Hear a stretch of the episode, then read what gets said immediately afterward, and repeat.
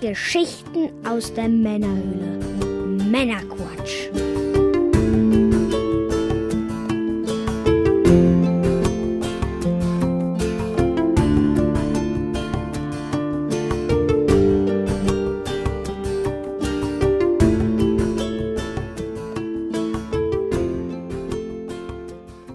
Willkommen zum Männerquatsch, zu einer Sonderfolge. Willkommen, willkommen. Zur Sonderfolge Gamescom 2018, der Retro-Rundgang, alle Aussteller. Diese Folge kommt zeitexklusiv für unsere Unterstützer und dann mit etwas Abstand für alle. In unserem Gamescom Retro-Rundgang stellen sich alle Aussteller des Retro-Bereichs, die einen eigenen Stand hatten, vor. Wir sprechen darüber, wer der Aussteller ist, was er zeigt und wo man ihn im Netz findet. Das sind ziemlich viele Aussteller. Waren sie tatsächlich, ne? Der Retro-Bereich war auch tatsächlich ein richtig schöner Bereich, muss ich sagen. Ja, Jedes Jahr aufs Neue. Da kriegst du wirklich noch was geboten. das stimmt, das stimmt. Das Ziel war so, war so ein bisschen möglichst einen kompletten Eindruck aller Retro-Kostbarkeiten am über 1600 Quadratmeter großen Retro-Stand zu vermitteln. Damit du dir da ein Bild machen kannst, verlinken wir auch in den Shownotes zu dieser Folge Fotos zu den einzelnen Interviews, zu jedem Aussteller und dem Stand im Hintergrund und so weiter, dass man da auch die Gesichter dazu hat. Ja, noch ein paar Anmerkungen. Es gab zwei, drei Vitrinen, in denen kein Ansprechpartner zuzuordnen war. Der Besitzer dieser Vitrinen war also teilweise nicht greifbar. Weiterhin gab es sehr viel Programm auf der Bühne mit Künstlern, die vielleicht nur mal kurz auf der Bühne waren und danach wieder verschwanden. Ähm, da habe ich mein Möglichstes getan, diese Menschen für ein kurzes Gespräch zu erwischen, aber ist mir nicht immer gelungen. Also der Fokus liegt hier ganz klar auf Ausstellern mit Stand im Retro-Bereich, die permanent vor Ort waren. Plus halt diejenigen mit Vitrinen und so weiter, die ich dann erwischt habe. Ja, zusätzlich konnten wir noch einiges am musikalischen Bühnenprogramm mitschneiden. Mhm. Dieses Material kommt als eigene Musik-Sonderfolge in Kürze. Mhm. Und nochmal zusätzlich gab es ein längeres Interview mit Pedro Tischchenko, Mhm.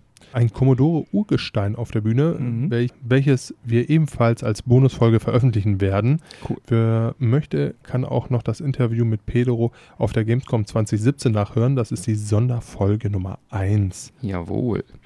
Das lohnt sich auf jeden Fall auch. Ja, diese Sonderfolge hier, in der wir uns gerade befinden, ist mit vier Stunden Material unsere bisher längste Folge. Erst hatten wir überlegt, das in zwei Teile zu splitten, aber haben uns jetzt dann doch dafür entschieden, alles in einem großen Rutsch abzufeiern.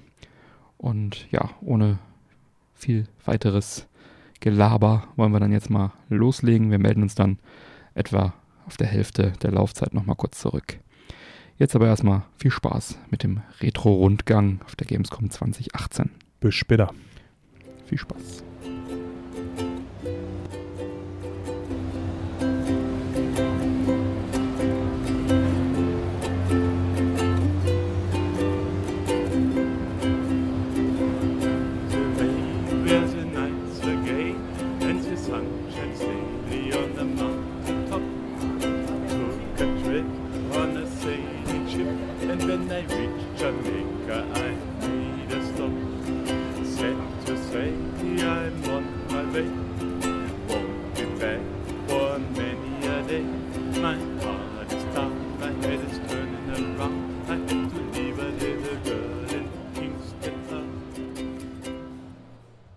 So, jetzt am Stand von Return sind wir hier mit dem Trebor. Ähm, hallo Trebor, was äh, zeigt denn die Return dieses Jahr hier auf der Messe Gamescom im Retro-Bereich? Also die Return hat hier das große Thema Ghostbusters, passend auch zum Titelthema der aktuellen Ausgabe 34. Und wir haben halt hier den, ja, den bekannten Wagen aus den Ghostbusters-Filmen aus den 80er Jahren. Äh, auch hier ja, den, wahrscheinlich eines der bekanntesten, also einen der bekanntesten Geister aus dem Film hier, den Slimer zum Beispiel. Oder auch eins hier von diesen unheimlichen Hunden. Sind das irgendwelche Filmrequisiten oder ist das äh, irgendwie so, so selbst gemacht? Oder? So Nachbauten sind das. Sieht nämlich sehr realistisch aus, wie im Film. Ja. Und äh, ja, wir haben natürlich passend dazu hier auf dem Stand ähm, einen Großteil der erschienenen Ghostbusters-Spiele, angefangen beim Klassiker von Activision, damals äh, ne, auch vor dem äh, letzten großen Spiel, sage ich jetzt mal, was ja so 2008, glaube ich, erschienen ist. oder auch hier Master System Umsetzungen auf dem NES, Ich habe Ghostbusters gesehen, ihr habt 2. ja wirklich sehr viele äh, Spiele. Sind die irgendwie chronologisch geordnet oder? Also ähm, chronologisch jetzt nicht direkt. Ja, wir haben halt so eine Ecke, da haben wir jetzt hier so 8-Bit stehen, hier mit äh, Sega Master System, Nintendo Entertainment System, wo halt die Ghostbusters-Spiele laufen. Hinten dann so die Ära mit C64, Atari VCS. Oh ja, interessant. Das muss ich mir auch noch angucken. Hier schon so ein bisschen weiter, also mehr so quasi ähm, ja, so nach Konsolengenerationen geordnet. Da vorne zum Beispiel PlayStation 1, da wo es nicht steht, da stand noch gestern eine PlayStation 2. Oh, wo ist die hin? Ja, die mussten ja rausnehmen, weil die halt nicht mehr so einwandfrei lief. Ah, Ja, äh, wahrscheinlich auch so ein bisschen aufgrund halt der Hitze und so.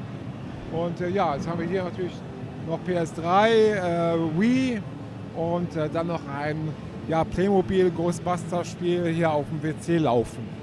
Wow, also das sieht auf jeden Fall alles sehr toll aus, was ihr hier aufgebaut habt. Also eine nachgemachte oder angedeutete Feuerwache, ne? Genau. den, den Ector 1 Wagen, äh, die ganzen Spielstationen mit den verschiedenen Ghostbusters-Spielen, die äh, Figuren, die du erwähnt hast. Alles äh, echt ziemlich cool. Haben wir schon über das Playmobil gesprochen? Genau, wir haben auch noch Vitrinen hier, wo man halt auch noch so, ja, äh, Ghostbusters einem zum einen Spiele sieht, also die ganzen Packungen halt, aber auch hier zum Beispiel die Filme, speziell da hinten an einer Vitrine auch die Laserdisc Ah, schön. der Ghostbusters-Filme, der ersten beiden, das ist nicht vom letzten, und auch hier so Playmobil-Figuren, ähm, ja, zu Ghostbusters halt. Sehr interessant, sehr interessant.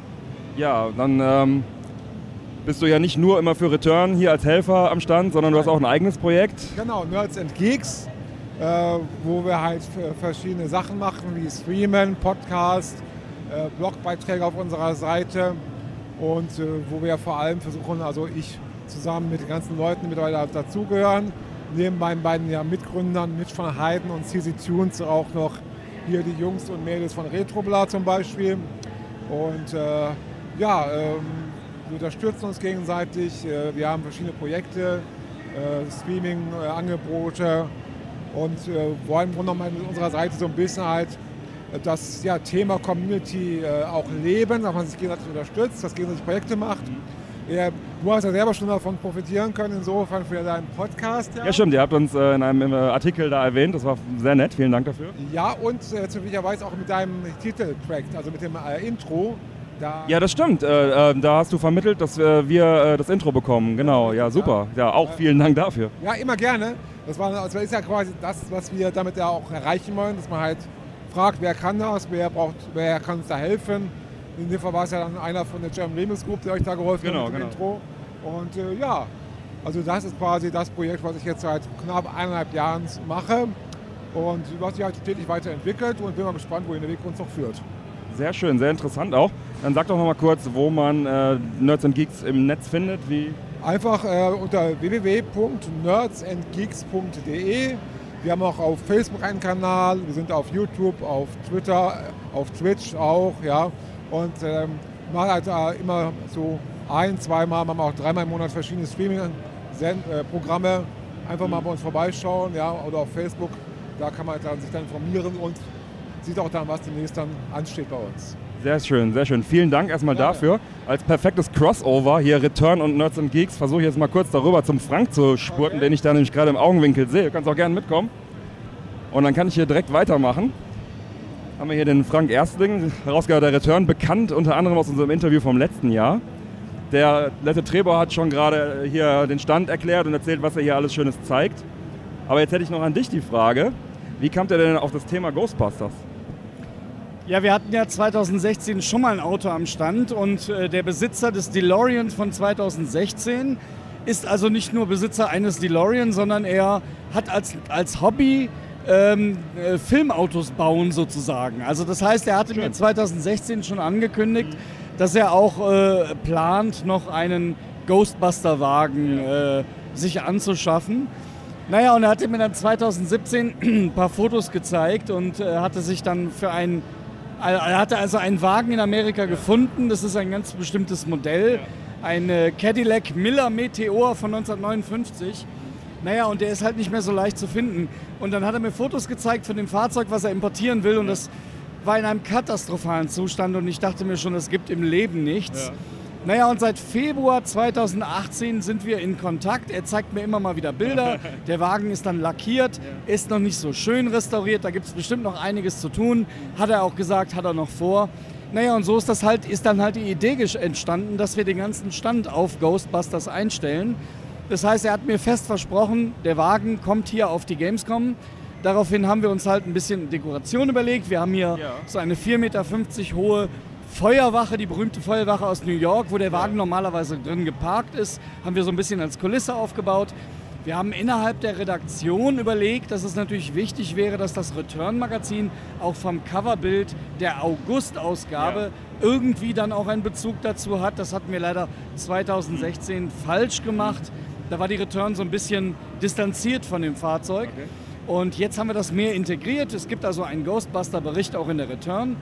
Naja, und wir haben hier noch eine ganz tolle Cosplay-Gruppe. Die haben sich super spontan, äh, also was heißt spontan? Die haben super spontan gesagt, Mensch, also wenn du das auf die Reihe kriegst, hier ein Auto, was so äh, aussieht wie das Filmauto, äh, hinzustellen und die Kulisse aufzubauen, dann kommen wir auf jeden Fall.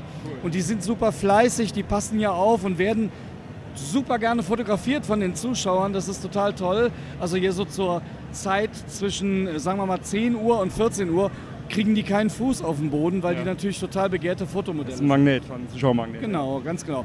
Ich hoffe natürlich, dass das für die gesamte Retro-Area ein Magnet ist. Also wir wollen da jetzt nicht sagen, Mensch, das ist mal wieder nur das Return-Magazin. Wir hatten halt das Glück, dass wir dieses Auto angeboten bekommen haben. Und ich hoffe, dass das halt ein Magnet für die ganze Retro-Area ist, dass die Leute dann auch sich hier ein bisschen bei den anderen auch mal verlaufen. Ja. ja, sehr cool. Was hat der Kollege noch so in der Garage stehen? A-Team Jeep oder irgendwie so ein äh, Transformer? Also er hat wirklich noch ein paar Dinge, aber es gibt auch ein paar Fahrzeuge, die passen hier nicht rein. Äh, er hat unter anderem einen Batman Tumbler. Also es gibt ein Batman-Fahrzeug, das ist eher so ein kleiner Panzer. Das ist so ein, eine modernere Batman-Fahrzeugversion. Okay. Und auch davon hat er mir mal ein Foto gezeigt und da habe ich direkt gesagt, also der passt, passt nicht hier rein. Also der ist ungefähr anderthalb Mal so groß wie dieses Auto hier. Und ähm, das wäre also absolut, das wäre was zum Hingucken, aber das wäre wie ein Schrank, der hier steht, wie eine Wand.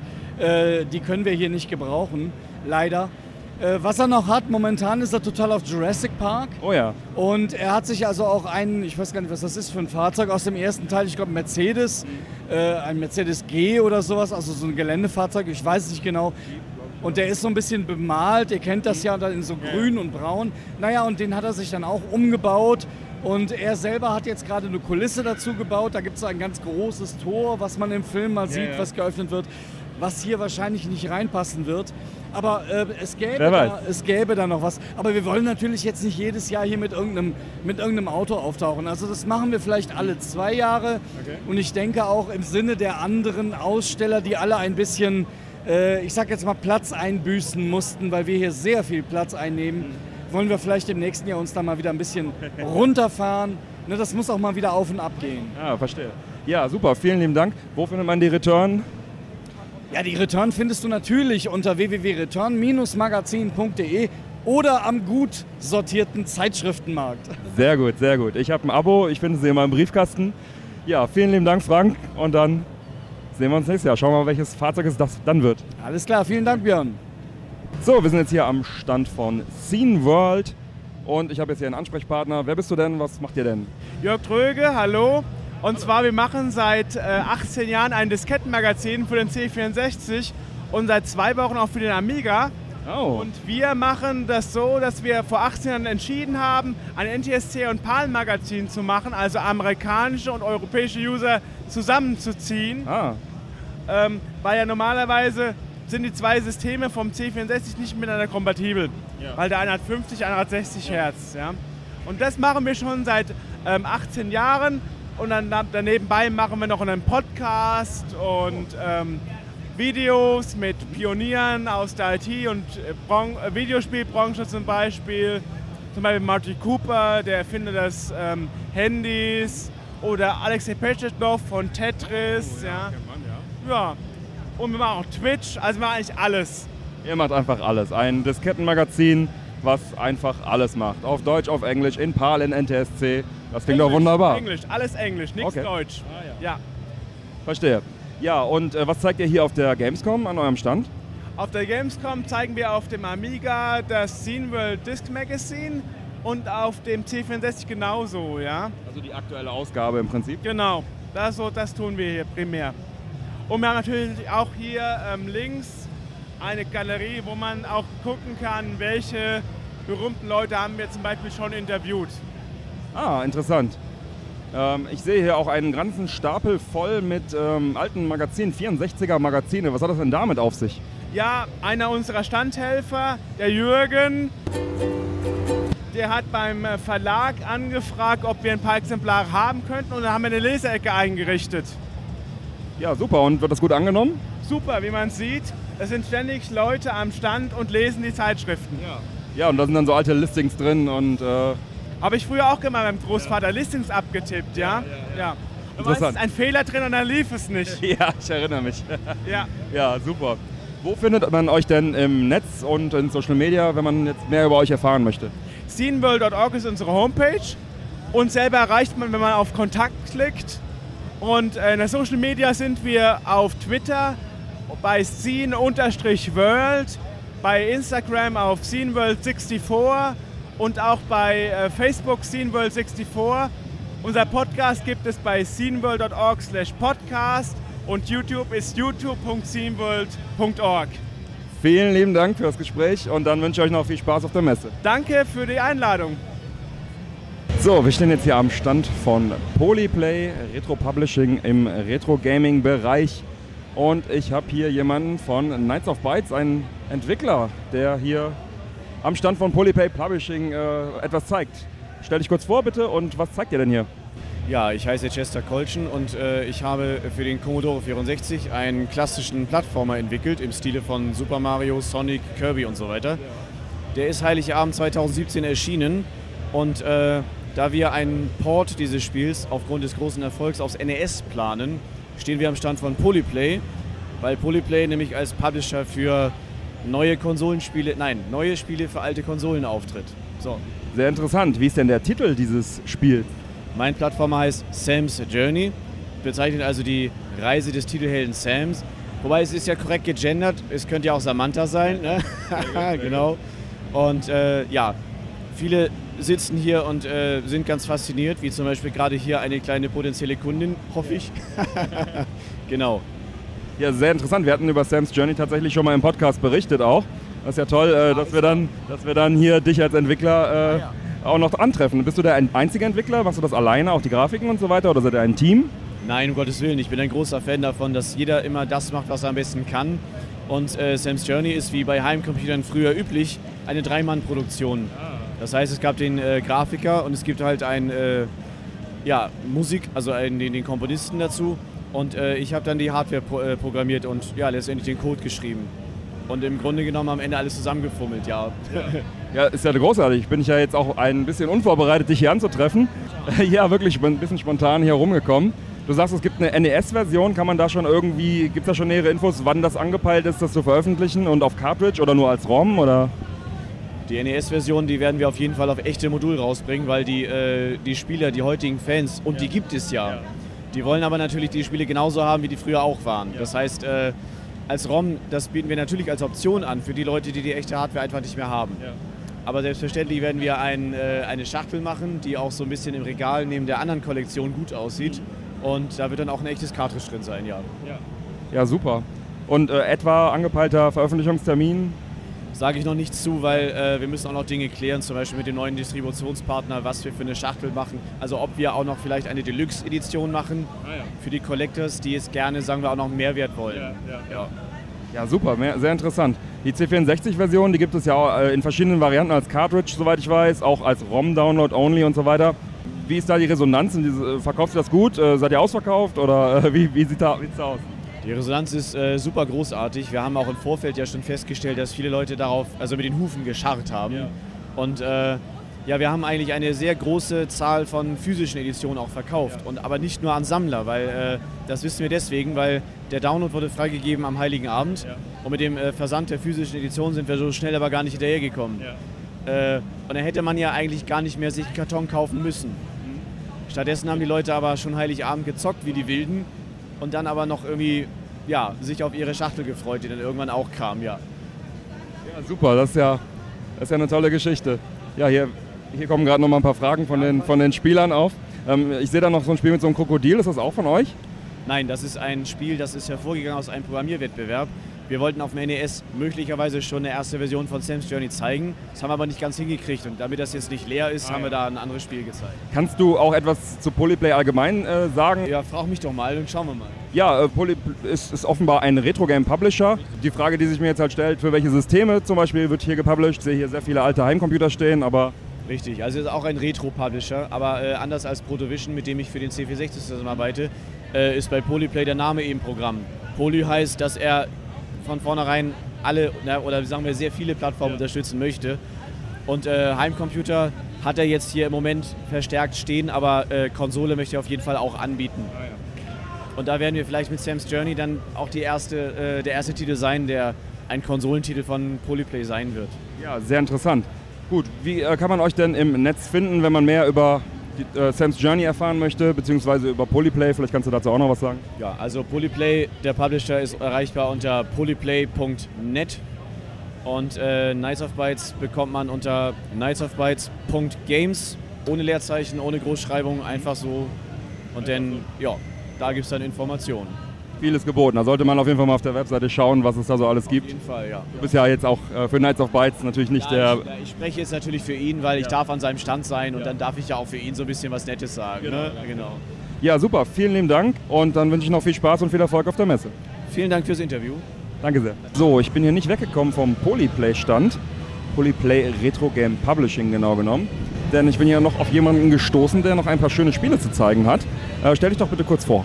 Ja, ich bin der Oliver Lindau, ich bin vom Programmierteam Prior Art und wir äh, produzieren halt Spiele für verschiedene Retro-Plattformen, also hauptsächlich C64, wir machen noch Atari VCS, demnächst machen wir noch Lynx, demnächst machen wir Vectrex und sowas, äh, was uns halt irgendwie anfixt.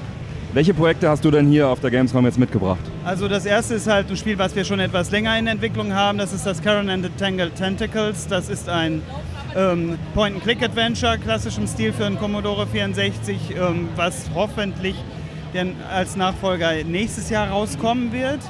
Dann habe ich dabei das Zeft Spin-All 4 Table Soccer. Das ist ähm, ein Tischkicker-Simulator. Ja, es war ein Projekt, was soll ich sagen? Also, äh, wenn es nach mir gegangen wäre, hätte es das wahrscheinlich nicht gegeben. Aber ähm, unser Programmierer hat mich dann irgendwann überredet und ähm, es ist halt fertig geworden. Wir hatten damit halt auch in Forum 64 einen Wettbewerb gewonnen. Und ähm, da peilen wir Ende des Jahres auch äh, einen physikalischen Release an. Also Sehr auf schön. Box und auf Cartridge, eventuell Diskette. Hat das auch irgendwas mit diesem äh, physischen äh, äh, Tischkicker zu tun, der hier. gleiche Spiel. Das ist das gleiche Spiel. Man, da wurde ich mit überrascht hier. Also es gibt hier einen physischen äh, Tischkicker im Prinzip mit. Äh, erklär du am besten. Ja, also man hat mich hier äh, quasi überfallen und hat mir hier einen ähm, ausgeschnittenen Tischkicker, wo ein Fernseher drin eingebaut wurde und halt die Joysticks oben drauf und dass man das halt in einer Tabletop-Variante spielen kann. Ne, man setzt sich dann halt von beiden Seiten davor und dann hat man es annähernd physisch. Sehr cool, das muss ich mir gleich auch nochmal aus der Nähe anschauen. Ja. ja, und ansonsten habe ich jetzt noch eins, das hat mit Prior Art nicht direkt was zu tun. Ähm, da mache ich allerdings äh, die, auch Teile der Grafiken von. Und zwar habe ich ähm, die C64-Version als Entwicklungsversion von Eye of the Beholder hier. Oho, das ist ja ein großer Titel. Erzähl. Ja, ähm, das ist halt ein Projekt von dem Andreas Larsson. Das ist ähm, ein Programmierer aus Schweden, der eigentlich in der Demoszene mehr bekannt ist. Ähm, man kennt ihn eigentlich von Demos von der Gruppe Boost Design auf dem C64, so Edge, Disgra Edge of Disgrace. Wobei da hat er nicht mitgemacht, aber Uncensored ist halt ein sehr bekanntes Ding. Ähm, und der hat schon dreimal halt äh, angefangen für den 8-Bitter Eye of the Beholder umzusetzen. Das erste Mal 2006, da hatte der Speicher nicht gereicht. Dann hat er es 2010 mal versucht mit dem C128, da hat der Speicher nicht gereicht. Und äh, jetzt ist halt so, ähm, seit einiger Zeit sind Module wieder sehr populär geworden und ähm, dadurch war es halt möglich, halt bestimmte Teilbereiche halt immer auszulagern. Und da reichte dann endlich mal der Speicher und äh, das Projekt geht unheimlich schnell voran. Ähm, ich meine, du hast es dir angeschaut, also so, es ist auch sehr performant ähm, und man erkennt es auch sofort wieder. Also, Es ist wirklich ein, es sieht toll aus. Also ja, Dankeschön. Ja, also wir müssen da noch einiges machen. Also was auf jeden Fall schon fertig ist, ist halt, man kann durch die Gegend laufen, man kann die Türen benutzen, das Magiesystem ist fertig, die künstliche Intelligenz ist eingebaut. Ähm, halt Intro fehlt jetzt noch und ein paar äh, Zusatzfunktionen und die ganze Chose muss dann halt noch in Form gegossen werden, in der Form, dass die Grafiken alle nochmal sauber nachgepixelt werden im gesamten Spiel. ungefährer Release-Termin. Wenn es fertig ist. Also wir wissen es nicht. Es, ist, es geht zwar verdammt schnell im Moment, aber äh, wir können es beim besten Willen nicht vorhersagen. Aber dann auch schön mit Cartridge, Inbox und so weiter. Das hängt davon ab, weil das ist ja jetzt hier ein Titel, den müsste man normal halt lizenzieren und es ist auch so, dass der Programmierer in Verhandlungen mit dem Rechteinhaber ist. Ähm, ob das was wird, wir wissen es nicht. Dann bleiben wir mal äh, mit einem offenen Ohr dran. Du hast eben noch den Lynx erwähnt. Was gibt es da zu erzählen? Was äh, ist da geplant? also wir haben ein Spiel bei uns in der Mache, ähm, welches wir auf möglichst viele Plattformen portieren wollen. Das gibt es auch schon für Atari VCS, das ist Assembloids. Ähm, da gibt es jetzt noch nicht so irrsinnig viel zu erzählen, aber es ist halt so, unser Programmierer, der beschäftigt sich bereits mit der Technik. Ich beschäftige mich mit den Grafikmodi.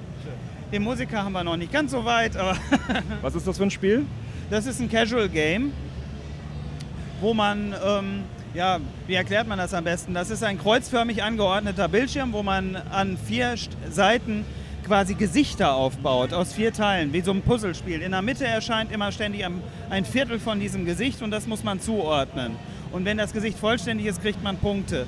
Je gleichförmiger das Gesicht ist, desto mehr Punkte bekommt man. Und ähm, das Spiel hat halt vergleichbare Suchteffekte wie Tetris. Das klingt sehr, sehr gut. Da werden wir ja dann mal äh, vielleicht auf einem der zukünftigen E-Jack-Feste mal eine Version sehen. Das könnte sehr gut sein. Also auf dem C64 gibt es das schon und auf dem VCS. Auf Atari XL gibt es eine Portierung und ähm, ja, ich glaube, das sind sie erstmal im Moment. Da fehlt ja eigentlich nur noch der Jaguar. Ja, wenn der, wenn, wenn der Programmierer dazu mal Lusten hat, sehr gerne. Sehr, sehr gerne. 68.000er, Also das Spiel kann eigentlich auf jeder Plattform. Das, das passt überall hin. sehr schön, sehr schön. Ja, ähm, ihr seid auch bei Polyplay jetzt hier am Stand. Ich nehme an, das ist dann auch der Publisher für einige der Projekte. Ähm, nein, jetzt noch nicht so direkt. Das ist, ähm, wir haben uns erstmal hier so ein bisschen angehangen, weil an sich ist es so, dass ähm, ich das, äh, Tischfuß, das Tischkicker-Spiel zeigen wollte und ähm, der eigentliche geplante Publisher ist hier gar nicht anwesend dieses Mal und Polyplay war halt so freundlich, uns hier mit aufzunehmen. Ähm, es gibt so ein Projekt, da haben wir jetzt im Moment schon äh, erste Gespräche, aber das ist ein bisschen früh. Okay, verstehe. Ja, super. Dann, äh, wo findet man euch im Netz und Infos zu euren Projekten? Ähm, hauptsächlich halt äh, auf Facebook unter Prior Art Games oder halt im Internet unter priorartgames.eu. Alles klar. Vielen lieben Dank und dann wünsche ich noch viel Spaß auf der Messe. Jo, Dankeschön. So, ich stehe jetzt hier am Faktor 5 Stand mit dem Lutz Osterkorn und dem Willi Becker. Und direkt mal die Frage an euch. Ihr seid ja jetzt schon einige Male hier gewesen. Was zeigt ihr uns dieses Jahr hier am Stand? Warum? Kann ich das sagen? Weil wir suchen immer eine Gelegenheit, uns zu präsentieren. Nein, Blödsinn. Wir hatten ja vor drei Jahren, nee, das ist jetzt das dritte Jahr, vor drei Jahren im Prinzip das erste Mal, da war ja Chris Hülsbeck, hat sein 25-jähriges 25 Turrican-Jubiläum gehabt. Nein, noch nicht mal das. Das war ja sein 25-jähriges Berufsjubiläum gewesen. Bühnenjubiläum, ja. Genau, mit seinem ersten Track. Und äh, wir hatten dann halt im letzten Jahr 30 Jahre Vector 5, 1987, 2017. Was sind wir schon so alt? Ja, ich nicht, du vielleicht. Hat sich ja mal dann angeboten, das direkt nochmal zu machen. Und äh, dieses Jahr bin ich einfach überrumpelt worden. Pech gehabt. Du bist dann hier so ein bisschen in Charge mit äh, Merchandise besorgen und so weiter. Genau, ich musste im Moment alles her, halt meine Privatsammlung holen. Und äh, nein, wir haben uns das letztes Jahr überlegt, ob wir dieses Jahr nochmal was machen und vielleicht so eine Art Contest dazu. Halt, da war noch nicht klar, ob wir vielleicht einen Programmiererwettbewerb machen, ob wir einen Grafikwettbewerb machen, dass die Leute hier live was coden oder ihre Grafik mitbringen und wir die prämieren. Und, äh, aber das hat sich alles ein bisschen als unter Umständen zu, nicht zu kompliziert rausgestellt, aber wir machen, ich mache immer alles sehr am letzten Drücker. Und mit so Sachen kannst du nicht eine Woche vorher kommen, einen Monat vorher kommen. Und da haben wir uns entschieden, wir machen einen Turrican Highscore Contest hier zu den Sachen, die natürlich jeder schon kennt. Es gibt aktuell noch nichts Neues, aber man weiß ja nie. Aha. Und äh, haben dafür unser Super Turrican 1 äh, nochmal ein bisschen aufgebohrt und den Level 1.1 komplett neu gemappt halt, neues Design gemacht, selbe Grafik, damit man den wiedererkennt, aber kein Mensch weiß, wie man ihn spielt, weil die Wege komplett neu sind und das Ganze in einen Arcade-Automaten reingepackt, so hat man auch richtig so Arcade-Feeling hier bekommt. Das zieht die Leute auch an, das ist was anderes, als wenn du am Super Nintendo den Controller in die Hand bekommst, den kennt jeder. Bei dem Bartop sagt jeder, wow, was ist das denn halt? Turrican Arcade-Automat und äh, das noch als Aufhänger dazu genommen, weil wir wollen ja jedes Jahr nicht immer mit dem alten Kram kommen, den wir ja nur aktuell zwar zu bieten haben, aber immer was Neues die Leute bieten. Und dies Jahr halt so. Und äh, wir hoffen in Zukunft so weitermachen zu können, noch für die nächsten paar Jährchen, bis dann endlich das finale neue Turrican auf dem Markt ist. Aha. Ah. Erzähl mehr. Äh, nee. Gibt ja nichts zu sagen. Es gibt nichts zu sagen. Gibt absolut nichts zu sagen. Aber es gibt zu sagen, dass ich jedem, der mich fragt, auch bei Factor 5, sagt, sag ich dann, bevor ich unter die Erde gehe, gibt es neues Turrican. Und wenn ich das Ding selber komplett finanziere, es ist mir egal. Das ist ein Wort, das ist ein Wort. Ja? Ver- Versprochen. So, ja, toll. Also ihr habt jetzt diese, diesen Highscore-Contest mit dem neuen Level, äh, den äh, ihr beide dann Genau. äh, zusammen erstellt ja, habt. wir haben den komplett zusammengepuzzelt, wir beide. Und Holger Schmidt, äh, Originalprogrammierer, hat das Ding nochmal quasi hart gecodet. Der hat das nochmal ein bisschen gehackt, das wird auch wieder reassembliert. Aber das war jetzt sozusagen so ein Lifehack von dem gewesen. Wenn wir Änderungswünsche hatten, da hat er die dann da nochmal irgendwie ins Programm reingehämmert, damit wir dann halt äh, das anpassen konnten an die aktuellen Gegebenheiten, wie wir unser Level gebaut haben. Das war nicht so, dass wir die alten Tools haben von früher. Die werden sogar teilweise jetzt wieder reaktiviert und neu geschrieben. Aber äh, mit den äh, Tools, die es heutzutage gibt, gerade für Sachen im Retro-Gaming-Bereich, viele machen ja Pixel-Artwork und da arbeiten im Prinzip mit denselben Sachen, die man früher auch hatte, nur Programme, die jetzt äh, für jedermann erhältlich sind und mittlerweile etwas ausgereifter als die Sachen, die wir damals uns für unsere eigenen Zwecke geschrieben haben halt. Und Für uns auch äh, wieder so ein, so, so ein äh, Blues Brothers ähm, Effekt, so die ganze alte Band nochmal zusammenzubringen oder Teile davon jedenfalls, um so ein Ding nochmal auf die Beine zu stellen und es ist eigentlich gut gelungen. Also die Leute nehmen es gut an und äh, mal gucken, wer am Ende den Hauptpreis mit nach Hause nimmt, der hat es dann auf jeden Fall verdient. ja, Mitarbeiter sind ja ausgeschlossen vom Wettbewerb, weil wir kennen natürlich den Level von vorne bis hinten auswendig. Ich habe schon gesehen, der Willi hat schon ziemlich viel gespielt. Ja, ja, klar. Also ich, äh, da ich den äh, Level ja auch gebaut habe damals, auch äh, mitgebaut habe, ähm, äh, weiß man natürlich so, was man machen muss und wie man es machen muss und den jetzt sowieso. ist gerade beim Zuschauen schon wieder verführt, dem aktuellen Spieler mitzuteilen, wo das versteckte Extraleben ist. Der ist nämlich kurz in der Gegend davon halt. Aber ich sag's nicht. Gibt es dann irgendwelche Pläne, den danach vielleicht irgendwie zu veröffentlichen als ROM, Dump oder sowas im Netz? Dass die, Noch dass nicht drüber gesprochen, aber möglich ist da ja alles, aber es ist ja nicht so einfach. Ne? Willi weiß ja noch gar nicht, als ich mir überlegt habe, obwohl ich eigentlich gar keine nicht Zeit dafür habe, mich da schon von der Gamescom ein bisschen gestresst hat, weil man hatte die normalen Gamescom-Vorbereitungen schon und dazu halt noch ein ganzes Level neu zu puzzeln mit einem Kompagnon, der eine Woche vorher in Urlaub fährt. Er nickt nur, aber er weiß, dass er gerade im Boden versinken müsste vor Scham. So, ist alles fertig. Habe ich mir jetzt aber, nachdem das halbwegs gut gelungen ist, gedacht, weil mich auch jemand angesprochen hatte auf den Release, wie du gerade sagst, ein ROM davon, aber ich meinte, ja toll, Level 1.1 neu, das ist jetzt wie viel Prozente vom Spiel, keine Ahnung, 10 Prozent, ich weiß gar nicht genau. Äh, Wäre es vielleicht gar nicht mal schlecht, wir machen alle Levels neu, Willi, hä? Ach so, schade. Aber da, da, da, können wir noch drüber reden halt. Ne? ich, ich kann mir vorstellen, dass Oder halt, wir machen ein Langzeit-Hobby-Projekt raus und wir. Genau. Ja, gut, ich sage aktuell, wie gesagt, unser Programmierer, der Holger Schmidt, der es damals programmiert hatte, der kann da nicht jetzt einfach so im Source Code rummachen, wie er es früher gemacht hatte. Der kann jetzt nicht äh, einfach so mal debuggen, wenn wir jetzt irgendwas verbocken. Aber er kann schon was machen. Nur, wenn man es jetzt wirklich aufs ganze Spiel macht, wird es ein bisschen lange dauern. Da müsste das schon alles wieder so sein wie damals. Und, aber könnte ich mir vorstellen, die anderen Level auch neu anzuordnen. Und dann hätten wir wirklich einen Der Turrican. Lutz, der Lutz, der kann sich immer sehr viel vorstellen, das können wir uns alle. Nee, nee, nee, ähm, er vergisst aber, dass es natürlich auch lizenzrechtliche Gründe gibt, die da vielleicht entgegensprechen. Welche denn? So, ja, das sollen wir noch mal abwarten. Aber wie gesagt, man kann natürlich für uns mal alle Level mal neu machen, aber warum? Ja, pass auf, ich gucke auch gerade noch auf R-Type Amiga, das auf meinem Laptop gerade läuft hier und auf dem großen 50 Zoll Fernseher gezeigt wird. Das ist ja damals entstanden nach der Katakis-Geschichte, wo es dieses Copyright-Problem mit Activision gab, die die R-Type-Lizenz von Iron Man hatten. Und äh, wir haben es ja programmiert für den Amiga und Manfred Trenz und Andreas Escher für den C64. Und wir hatten drei Monate Zeit und die haben es in zehn Wochen geschafft. Ich weiß gar nicht, ob die auch drei Monate Zeit hatten, aber die waren halt schon noch schneller fertig. Wir hätten es natürlich gerne, weil es unser Lieblingsspiel damals war, für den Amiga in Perfektion gemacht. Das war in drei Wochen leider, äh, Monaten, Entschuldigung, nicht möglich gewesen. Und da träume ich auch immer noch von, dass nochmal quasi, aber ich glaube, da werde ich erschlagen. Vielleicht kennst du ja ein paar gute Programmierer, die dir dabei helfen. Ja, du nicht. Ja, eben. Das ist schön, man spürt hier die Liebe, das ist ganz toll. Ja, also äh, ein Release dieses Levels würden sicherlich sehr viele gerne sehen und wenn es nur als Teaser oder Demo ist für eine weitere überarbeitete Fassung, äh, halten wir das mal fest an der Stelle. Ansonsten haben wir hier wieder die schöne Vitrine. Ist da noch irgendwie was Neues dazugekommen oder gibt es hier noch irgendwelche besonderen äh, Sachen, die du hervorheben möchtest, äh, wo sämtliche Factor 5... Äh, Wie immer meine komplette Factor 5 Sammlung dabei. Manchmal kriege ich noch was angetragen von Leuten, die irgendwo was besorgt haben, wie jetzt eine äh, Turrican Anthology fürs CD32. Das ist natürlich nichts Offizielles. Dann hat man halt, da oben liegt die hier. Da hat man halt äh, Turrican 1, 2, 3 Amiga auf eine CD32-Disc gepackt halt. Äh, das in den Jewel Case getan und noch ein passendes äh, Inlay dafür gemacht. Ein Booklet ist glaube ich nicht drin. Das wurde in Spanien irgendwie sogar, naja, halb legal, natürlich eigentlich illegal verkauft halt. Aber da gab es wohl eine Auflage von.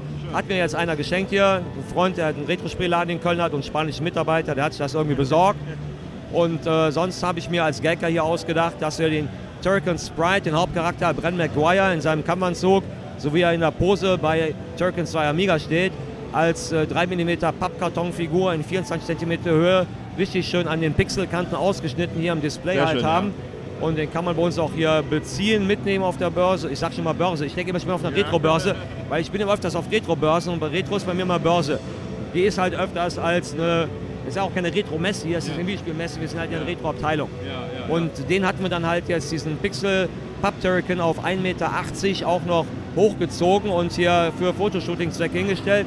Und die äh, Lena Raven Lourdes, die Cosplayerin, die letztes Jahr schon mit dem super toll gestalteten Cosplay-Kostüm von Turrican von Bren McGuire in kompletter Kampfmontur hier bei uns am Stand erschienen ist, auch beim Cosplay-Wettbewerb mitgemacht hat, hat mir dieses Jahr freundlicherweise die Hauptwaffe, die Plasmakanone von Bren McGuire für die Auslage zur Verfügung gestellt, die wir auch gerne für Fotoshooting-Zwecke anwenden, wenn einer mal richtig authentisch als Bren McGuire nicht nur mit einer Fingerpistole stehen möchte, sondern mit einer richtigen Plasmakanone. Toll, toll. Kann gerne vorbeikommen und hier Fotoshooting machen vor einer schönen Fototapete, 5 Quadratmeter groß, man fühlt sich fast wie im Spiel. Ja, super. Ich sehe jetzt hier noch ein äh, Switch-Cover von Turrican 4. Ist das so eine Art versteckte Ankündigung oder? Ja, deswegen habe ich es auch mal lieber beiseite geschoben, nach rechts anstatt in die Mitte, wo es vorher stand. Da wird man vielleicht zu oft gefragt, obwohl man sieht es trotzdem ja, ganz gut hier halt, aus den Sachen herausragen. Ja, das war halt diese April, April's Full-Geschichte von IGI Switch, der Facebook-Gruppe. Ich weiß gar nicht, ob die eine äh, Webseite auch haben halt. Und die haben sich das ausgedacht, leider ohne uns zu fragen, was ja nicht schlimm ist, aber auch da keiner eine Erlaubnis einzuholen.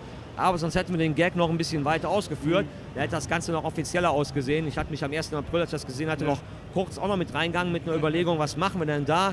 Hat von uns, ich habe mir dann direkt dreimal Circle Switch quasi zu Hause ausgedruckt und hingelegt, weil drei sieht ja schon irgendwie so aus, als, ey Mann, das muss es ja geben. Da hat ja einer drei Stück davon da. Und dann ist noch von jemandem, der von Factor 5, der das postet, da wurde ganz äh, einigen Leuten schon ein bisschen schwummrig halt und die haben ein feuchtes Höschen bekommen sozusagen. Und, äh, aber gut, 1. April, den Gag kann man ja nicht endlos ausdehnen. Man hat noch lustige Ideen gehabt, hätte man besser vorher gemacht. Aber da hat es ja schon gereicht. Die hatten doch sehr viele positive Reaktionen, einige negative, ja nicht negative, ich sag mal so, Morddrohungen vielleicht sogar und Morddrohungen, ja, hat schon erwähnt, aber enttäuschte Personen vielleicht oder welche, die den äh, schon in die Gurgel springen wollten, nachdem das rauskam, das ist ja gar nicht echt. Aber was will man machen halt? Man macht das jetzt nicht, um Gespräch zu bleiben. Das haben die Jungs, wie gesagt, selber initiiert halt. Und ja gut, wir müssen auch nicht unbedingt im Gespräch bleiben, nicht weil wir es nicht nötig haben, aber weil die Fans einen seit 30 Jahren quasi die Stange halten und äh, immer wieder äh, auf einen eingedroschen wird, macht man ein neues Turrican. Oder eben auch die Fans selber ein neues Turrican machen. Viele Leute machen ja Homebrew-Spiele, die halt immer Turrican-Anlehnung haben oder selbst äh, selbst auf dem Neo Geo IS gab es ja mal vor ein paar Jahren Gunlord von NG Dev Team. Das gab es für die Dreamcast und guckst dir an, im Prinzip ist es ein Turrican. Ob es Ja. jetzt besser ist, schlechter ist. Und man kann's hier das für die Switch bei euch am. Stand auch anspielen. Aber genau, und wir können es sogar hier auf der Switch bei uns am Factor 5 Stand anspielen. Freundlicherweise hat mir Tim Helwig von NG Dev Team eine Beta-Version zur Verfügung gestellt, von der ich gar nicht wusste, dass sie existiert. Ja, ich auch nicht bisher. Genau, selber überrascht gewesen halt. Und das macht eben schon Laune halt. Besonders, weil viele Leute direkt denken, hey, habt ihr ein neues Turrican gemacht? Und dann wird vielleicht der äh, Ansporn, sich da mal an ein neues Turrican zu setzen, noch etwas, Noch etwas größer höher, halt oder höher, genau. Und das Team überlegt dann vielleicht, hm, Mann, oh Mann, oh Mann, alle treten aber auf die Füße, irgendwann tut es mal so weh, da muss man was machen halt. Super. Ich habe jetzt noch eine letzte Frage und zwar dieses äh, Game Boy Animaniacs. Das äh, sticht mir jedes Mal wieder äh, äh, in die Augen, dass ihr das auch gemacht Ja, habt. Wie das ist denn? Turrican für den Gameboy in die Augen, weil es leider nicht von uns ist. Ja, ach so, okay. Und, Und eben, äh, nicht so ganz so. Das Cover ist zwar schön gemalt im Prinzip, nur sieht der Typ anatomisch so aus, als wenn er keine Oberarme hätte. Das stimmt, ja. Und äh, naja, Pech aber erzähl doch mal diese Animaniacs. Äh, wie war da euer Involvement? Wie kam das dazu, die Geschichte? Ja, gute Frage, nächste Frage. Das kann ich jetzt auch nicht mehr sagen. Das Okay. hätte uns Julian Engelbrecht beantworten können. Ich weiß nicht, ob Willi was noch weiß. Äh, wie die Animaniacs. Ey, oder Chris. Chris, komm mal rüber. Oder Rudi. Hat er mal Luft geholt? Ja. Jetzt holen wir mal die restlichen vom Team gerade jetzt Ja. zusammen. Ja. Rudi Stemmer, Chris Hülsbeck, Willi Becker, Lutz Osterkorn, alle live am Mikrofon. Hallo, hallo. Tag. Das war Rudi. Hallo. Hallo, war Chris Hülsbeck. Frohe Weihnachten. Der Willi nochmal. Ich, hat, ich hatte gefragt, äh, das Animaniacs für den Game Boy, wie, wie das zustande kam, wie die Geschichte dahinter ist, äh, dass ihr das umgesetzt habt. Tschüss. Überhaupt nichts zu sagen. Kann ich gar nichts zu sagen. Die Loser aus dem Team gerade erwischt hier, inklusive Ui. mir. Ich habe die Sound gemacht dafür. Äh, äh, siehst du, immerhin einer dabei beschäftigt war. Ich glaube, das ging dann über die Konami-Schiene. Ja. Und äh, Konami, wie du siehst. ha- Petersamen. Gut, bei uns hat sich irgendeiner programmiert. Aber weil wir halt das Probotector die Umsetzung halt hatten, hat sich Julian hinter geklemmt und Kontakte mit Konami gehabt und Konami hat halt die Lizenzen für Animaniacs gehabt. Und ja, das war bei denen wohl noch eben auch äh, für Gameboy-Version in der Mache, vielleicht eben noch in der Mache, aber eben bei keinem, der es konnte oder machen wollte oder weil wir gerade schon an einem Spiel dran waren. Ich meine, für ein Gameboy-Spiel brauchst du jetzt keine zehn Mann halt. Ne, und dann haben dann, sag ich mal, zwei Mann haben Animaniacs gemacht. Äh, Grafiker natürlich auch noch extra dabei und die anderen zwei oder drei, das. Nee, die haben es sogar gewechselt. Der eine, der Animaniacs Intro extra gemacht hat, hat Probotector programmiert. Ja. Und der Probotector Intro extra gemacht hat, hat Animaniacs pro- programmiert Ah. halt. Damit es nicht ganz so langweilig wurde. Ja. Ja, super. Aber wie gesagt, wer den Deal, also Julian Eggebrecht natürlich, unser CEO, der hat die ganzen Deals immer an Land geholt und die ganzen Kontakte halt gepflegt und gehegt. Und gut, wenn du bei einer Firma ein Spiel programmierst, kann auch mal direkt ein Nachfolgeauftrag kommen, logischerweise. Ja. Ja, ansonsten Chris Hülsberg, gerade auch schon kurz vorbeigehuscht, haben wir auch eben schon auf der Bühne gesehen. Wie lange bleibt der Chris noch? Chris wird bis zum Ende der Messe da bleiben. Sonntagmorgen wird er mal noch seine Familie in Frankfurt besuchen gehen. Und Montag geht es ihn zurück nach Amerika. Sehr schön. Ja, mehr äh, Fragen habe ich auch gar nicht an dich. Vielen Dank, dass du äh, sehr, sehr gut, dass du uns hier äh, Antworten gestanden äh, hast. Vielen, vielen Dank dafür. Und ja, dann noch viel Spaß auf der Messe. Ah ja, und wenn du professionelle Antworten haben willst, dann kommst du nächstes Mal nicht zu mir. Habe ich jetzt gelernt. Dankeschön. Gerne. So, ich bin hier im Indie-Bereich äh, der Gamescom in Halle 10.1 durchgestreift und da ist mir ein großes Neo Geo-Logo aufgefallen. Und jetzt habe ich hier den Verantwortlichen des Standes. Wer bist du denn? Was machst du denn? Äh, ich bin der Tolga Diethelm und äh, mich kennt man eigentlich von früher, von Order in Time. Ich bin der Inhaber früher gewesen und habe äh, 1990 die ersten Videospielkonsolen aus Japan und äh, aus Hongkong importiert und das auch 15 Jahre lang äh, im großen Stil vermarktet in Deutschland. Zuletzt hatte ich noch den exklusiven Titel Medal of Honor. Der müsste eigentlich jedem bekannt sein für die PlayStation exklusiv. Und wie gesagt, danach habe ich dann ein bisschen Pause gemacht.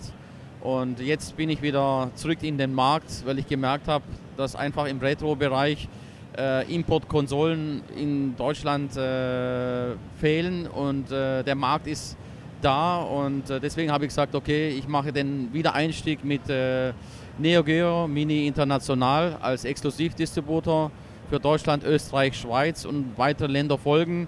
Und äh, möchte natürlich auch die Konsolen wie zum Beispiel Super Retron äh, SNES äh, im, importieren und Retro 77 äh, von Atari haben wir auch im Programm und dann haben wir noch äh, Xbox Duke Joypads haben wir im Programm und das verkaufen wir auch im Online-Shop. Online-Shop äh, könnt ihr finden im Internet worldwidedistribution.de. Da könnt ihr die Sachen bestellen. Und äh, nochmal zurück zu Neo Geo Mini International wir Ende September ausliefern. Ja, das wäre jetzt auch meine nächste Frage gewesen. Das Neo Geo Mini, das ist ja sehr interessant, dass das auch offiziell dann jetzt nach Deutschland kommt, dann über dich. Ab September sagst du, ist es erhältlich. Was wird es kosten? Wir würden es im Online-Shop für 125 Euro verkaufen. Äh, die Joypads jeweils äh, weiß und schwarz äh, 29 Euro. Dann HDMI-Kabel für 9,99 Euro. Dann wird es noch Stickers noch dazu geben, die werden äh, so circa 13 Euro kosten. Und noch ein Protektor wird es auch geben für circa 10 Euro. Ja, das ist ja schon mal ein ganz gutes Paket. Wird man bei dir denn die europäische Version dann kommen oder nur die japanische? Also im Augenblick konzentrieren wir uns erstmal auf die internationale Version. Und äh, wir sind aber auch äh, dran mit äh, Neo Geo SNK, äh, dass wir die Asian-Version auch äh, bekommen. Aber wie gesagt, die wollen natürlich erst, dass wir mal den Markt mal mit international mal befüllen. Und äh, ich denke, dass später kommt es bestimmt auf jeden Fall, dass wir das auch verkaufen können. Sehr gut, sehr gut. Das wird sicherlich auch einige interessieren. Ähm, ich habe den Duke-Controller auch bei dir gesehen, hatte ich auch zum ersten Mal in der Hand. Der ist also auch sehr äh, ja, originalgetreu, sage ich mal. Äh, wusste ich auch nicht, wo ich den bisher beziehen kann. Den kann man auch, auch über dich beziehen. Sehr gut zu wissen. Jetzt hattest du eben kurz Order in Time äh, erwähnt. Äh, ich kenne es, glaube ich, noch aus Maniac-Anzeigen von früher. Äh, magst du uns da noch eine kleine Anekdote von früher erzählen? Ja, früher, wie gesagt, das war eine ganz tolle Zeit für mich, äh, weil ich war einer der größten im Importbereich und äh, habe eigentlich alles äh, super bedient, auch im Endkunden. Wir haben ca. 80.000 Endkunden gehabt und äh, wie gesagt, wir waren einer der schnellsten in Deutschland, in Europa, haben von A nach äh, B geliefert sozusagen. Das Problem war, dass einfach der Druck auf Order in Time, gerade wegen den Import-Games, zu stark war von Sony und Nintendo. Und äh, deshalb äh, musste ich leider kapitulieren, weil der Druck zu, war zu groß, weil wir alles äh, zuerst auf dem Markt äh, verkauft haben. Und dann habe ich mich dann äh, entschieden, das Unternehmen so äh, weiter zu veräußern sozusagen, die Connections halt. Ne? Und, aber jetzt bin ich wieder zurück auf dem Markt als offizieller Distributor, weil wie gesagt aus den äh, Fehlern von früher äh, habe ich natürlich äh, gelernt, weil wenn man exklusiv ist und an Distribution auch noch dann macht, dann kann man natürlich ganz anders arbeiten, wie wenn man alles einkauft und versucht zu verkaufen, weil es ist halt leider in Deutschland so, dass man halt immer wieder von irgendwelchen Firmen angefahren wird, was nicht so schön ist. Aber wie gesagt, äh, daraus habe ich gelernt und äh, ich bin mir jetzt sicher, wir würden jetzt äh, einen sauberen Einstieg machen mit Neo Geo Mini International, wobei ich mich dafür eigentlich jetzt schon freue, weil sehr gute Resonanz äh, bisher und äh, ich darf natürlich auch vermitteln, dass wir Ende des Jahres eine zusätzliche neue Hardware von SNK bringen. Leider weiß ich nicht genau, was es ist. Ich weiß, dass es neue Hardware vor Weihnachten gibt, äh, wird, gehe ich davon aus, auch über uns dann vertrieben. Also es sind äh, tolle Aussichten auf jeden Fall. Vielen Dank, ja, das ist ja schon mal auch ein toller Ausblick in die Zukunft. Ähm, die Webseite hast du genannt. Dann würde ich sagen, vielen lieben Dank für die ganzen Informationen und wünsche dir noch eine erfolgreiche Messe. Vielen Dank, äh, danke euch auch allen und ich freue mich wieder da zu sein. Vielen Dank. So, wieder am Retro-Stand bei Retro Place. Ein Stand, der mir sofort ins Auge gestochen ist, aufgrund der, des wunderschönen Logos. Und ich spreche jetzt hier mit einem Verantwortlichen. Stell dich doch bitte mal vor. Hi, ich bin der Armin von RetroPlace. Danke für das Kompliment für das Logo. Da sind wir auch selber ganz happy damit. Ähm, die Hörer müssen natürlich jetzt irgendwie mal auf die Seite gehen, um es zu sehen, aber dazu kommen wir später. Was ist denn RetroPlace? Also RetroPlace ist ein Marktplatz für Retro-Video- und Computerspiele. Und wahrscheinlich denken jetzt deine Hörer, ein Marktplatz. Das ist ja eine ganz tolle Idee, weil eBay und Amazon sind wahrscheinlich kaputt gegangen.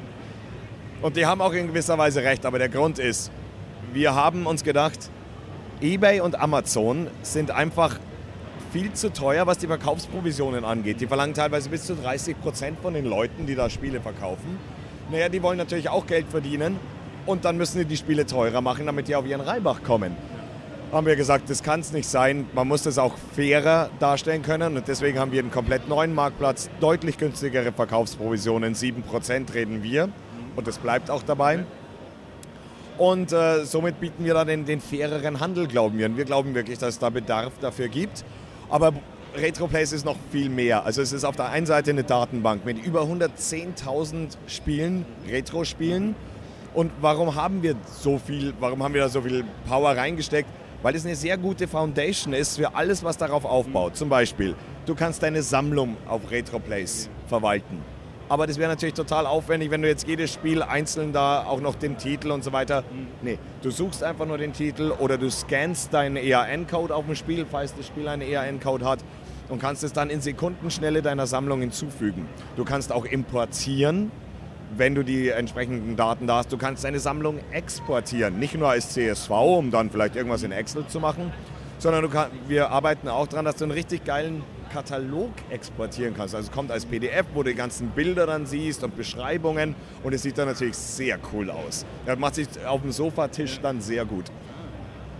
Und da, äh, also, und da haben wir eben diese Sammlungsverwaltung. Du kannst natürlich auch Wunschlisten anlegen, Spiele, die dir noch fehlen, die du gerne hättest.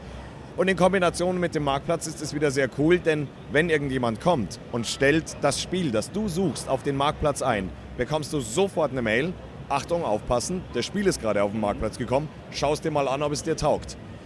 Und äh, ja, so, da- das ist in, in, in, den, in den groben Zügen Retroplays. Wir sind gerade erst gestartet ähm, mit dem Marktplatz. Den stellen wir hier eigentlich auf der Gamescom zum, äh, zum ersten Mal öffentlich vor. Tolles Feedback bekommen. Wir reden hier mit tollen Leuten, also einerseits die Besucher, die kommen und sagen, hey, was ist das? Andererseits haben wir hier auf dem Retro-Stand ähm, äh, Programmierer wie Dr. Wuro, der für den 64er neue Games macht. Oder hier drüben haben wir jemanden, der für die Intellivision Defender of the Crown rausbringt. Ich meine, was ja total Hammer ist. Und die suchen natürlich alle eine Möglichkeit, ihre Neuware, das sind ja neue Spiele, zu verkaufen. Und äh, die sehen uns, äh, was wir da anbieten, die sind ein bisschen manchmal genervt von, naja, Amazon und Ebay und wie das halt alles so funktioniert. Und die sagen, wow. Und ähm, ja, wir hoffen, dass wir da viele gute Partnerschaften eingehen können. Aber generell kann jeder verkaufen. Man muss kein Händler sein. Also wenn du ein Sammler bist und sagst so, ach, ich habe jetzt hier Donkey Kong Jr. habe ich jetzt dreimal in meiner Sammlung, ganz ehrlich, einmal reicht auch, kannst du es verkaufen. Also es ist für Privatleute wie für, wie für Händler. Und, Und dann funktioniert es so wie bei eBay so ähnlich, dass man dann auch die Leute äh, bewertet und so weiter? Na klar, das ist ganz, ganz wichtig. Also die Leute brauchen ja die Sicherheit. Äh, speziell bei einer jungen Plattform, wie wir es sind. Da ist es eben so, natürlich können die Leute bewerten, aber das Entscheidende ist, wenn die zum Beispiel mit PayPal bezahlen. PayPal hat den Käuferschutz und auch einen Verkäuferschutz. Und Spiele sind äh, in deren AGBs abgedeckt äh, im Käuferschutz. Und das gibt den Käufern eine gute Gewissheit. Die können natürlich auch mit äh, Überweisung bezahlen, aber wir sagen, zahlt mit PayPal, da seid ihr auf der sichereren Seite. Und für die äh, Verkäufer ist es aber auch gut, weil die auch äh, geschützt sind. Es sind beide Parteien geschützt, da kann eigentlich nicht viel passieren. Natürlich kann man bewerten, ganz klar. Und es ist zum Beispiel auch so, wenn du als Verkäufer ein Spiel einstellst, dann zahlt der Kunde, der Käufer direkt dich. Das geht nicht irgendwie einen Umweg über Retroplays, nein, es landet direkt auf deinem Account. Wir tracken das, wir bekommen von PayPal dann Rückmeldung und können den, den, sozusagen den Vollzug der Bezahlung auch direkt nachverfolgen, sodass im After Sale, also alles, was nach dem Verkauf kommt, ist total schön abgebildet. Du kannst dann in Dialog gehen mit dem Käufer bzw. Verkäufer, falls du irgendwelche besonderen Wünsche hast und so weiter. Es ist alles extrem easy ähm, zu, zu benutzen. Und äh, wir meinen es wirklich ernst. Wir sind gleich in fünf Sprachen dabei. Wir haben Deutsch, Englisch, Französisch, Spanisch, Italienisch. Wir wollen Ende des Jahres oder nächstes Jahr noch Japanisch draufhauen, äh, weil das ist ein Riesenmarkt. Das ist für viele äh, Sammler in Deutschland auch ein großer Markt, die halt sehr auf die Japan-Releases stehen. Und da möchten wir eben auch gleich zeigen, das ist eine weltweite Kiste. Wenn du dein Spiel anbietest, hast du ein weltweites Publikum für, für deine Ware. Natürlich sind wir noch klein und das wissen wir auch. Wir haben derzeit 1200, 1300 User. Wir haben ungefähr 1000 Artikel auf dem Marktplatz, ein paar mehr sind es, weil es ja eben auch gerade erst angefangen hat. Und natürlich wissen wir, wir brauchen deutlich mehr äh, Artikel auf dem Marktplatz, damit es für möglichst viele Leute interessant sind. Aber wir kriegen hier so cooles Feedback von den Händlern, äh, zu, unter anderem auch von Rebuy, äh, mit denen wir uns natürlich unterhalten werden. Es wäre natürlich toll, wenn wir ein paar richtig starke Händler rankriegen würden, weil wir dann sehr, sehr viele Artikel auf dem Marktplatz haben. Wenn wir das schaffen, dann kommen die User, die es kaufen wollen, von ganz alleine. Und wer nicht kaufen will, der soll halt einfach seine Sammlung verwalten. Das ist ja auch schon eine schöne Sache. Da wollte ich jetzt auch nochmal drauf zu sprechen kommen, weil das ist auch tatsächlich ein sehr interessanter Aspekt. Du hast mir eben schon gesagt, man kann äh, dort also auch selber dann äh, Daten hinzufügen. Ja. Ähm, ist das, muss man da auch angemeldet sein oder ist das kompliziert? Wird das dann gereviewt? Wie, wie läuft das? Also generell kann jeder Benutzer von Retroplays, egal ob angemeldet oder nicht, Fehler innerhalb der Datenbank ändern. Allerdings schauen wir da natürlich drüber. Also wenn jetzt einer sieht, hey Moment mal, das ist aber nicht 83 erschienen, ich habe hier die Verpackung, da steht Copyright 85, dann ähm, kann er das ändern. Oder ein EAN-Code stimmt nicht, kann er sofort ändern, muss sich nicht registrieren dafür. Er kann Bilder hochladen, neue, muss sich nicht registrieren dafür. Wir hoffen da wirklich auf, äh, dass die Community da auch ein bisschen mithilft. Und die machen das, die machen das gerne, weil, weil, die, da, weil die, die haben genauso viel Herzblut in dem Thema, wie wir drin haben. Und du kannst deiner Sammlung, wenn du da Spiele hinzufügst, da kannst du auch sagen, okay, äh, ich habe das Spiel gekauft am so und so vielten, ich habe äh, so und so viel dafür gezahlt, es hat diesen und jenen Zustand, ich habe es gerade verliehen an den und den Kumpel, ich habe schon so weit durchgezockt, äh, ich habe diesen und diesen Highscore. So dass du, und das können auch, du kannst entscheiden, ob andere Leute das sehen können oder ob die überhaupt deine Sammlung sehen können, kannst du alles in deinen Einstellungen äh, angeben. Aber es sieht natürlich schon hammermäßig aus, wenn du eine große Sammlung hast. Wir haben da einen User, äh, Furix heißt der, der hat über 2100 Spiele. Und wenn du dir das dann in der Übersicht anschaust, ganz ehrlich, ich kenne nichts, das so schön ist. Äh, ich kenne wirklich kein, keine Plattform, die die Sammlungen so cool anzeigt, äh, wie RetroPlays das macht. Es sieht echt, du, du, du willst da, wenn du selber eine Sammlung hast, willst du sagen, ey, Moment mal, Moment mal, Furix, was du kannst, kann ich schon lang. Hier ist mein Brett und dann fängst du an, deine Sammlung einzustellen. Und dank äh, unserer Barcode-Scanner-Funktion, die auf der Webseite ist, äh, kannst du, du kannst den Barcode deiner Spiele einscannen und kannst dann sofort das der Sammlung hinzufügen. Das funktioniert sehr, sehr gut, selbst ohne App. Ich wollte gerade fragen, man braucht keine App. Du brauchst keine App dazu. Es funktioniert einfach auf der Webseite. Und auf dem Handy ist es total super, weil es ist, ist wie so ein kleiner ja, Barcode-Scanner. Also ist wirklich sehr, sehr cool. Und wir sind sehr, sehr happy, wir sind unglaublich aufgeregt.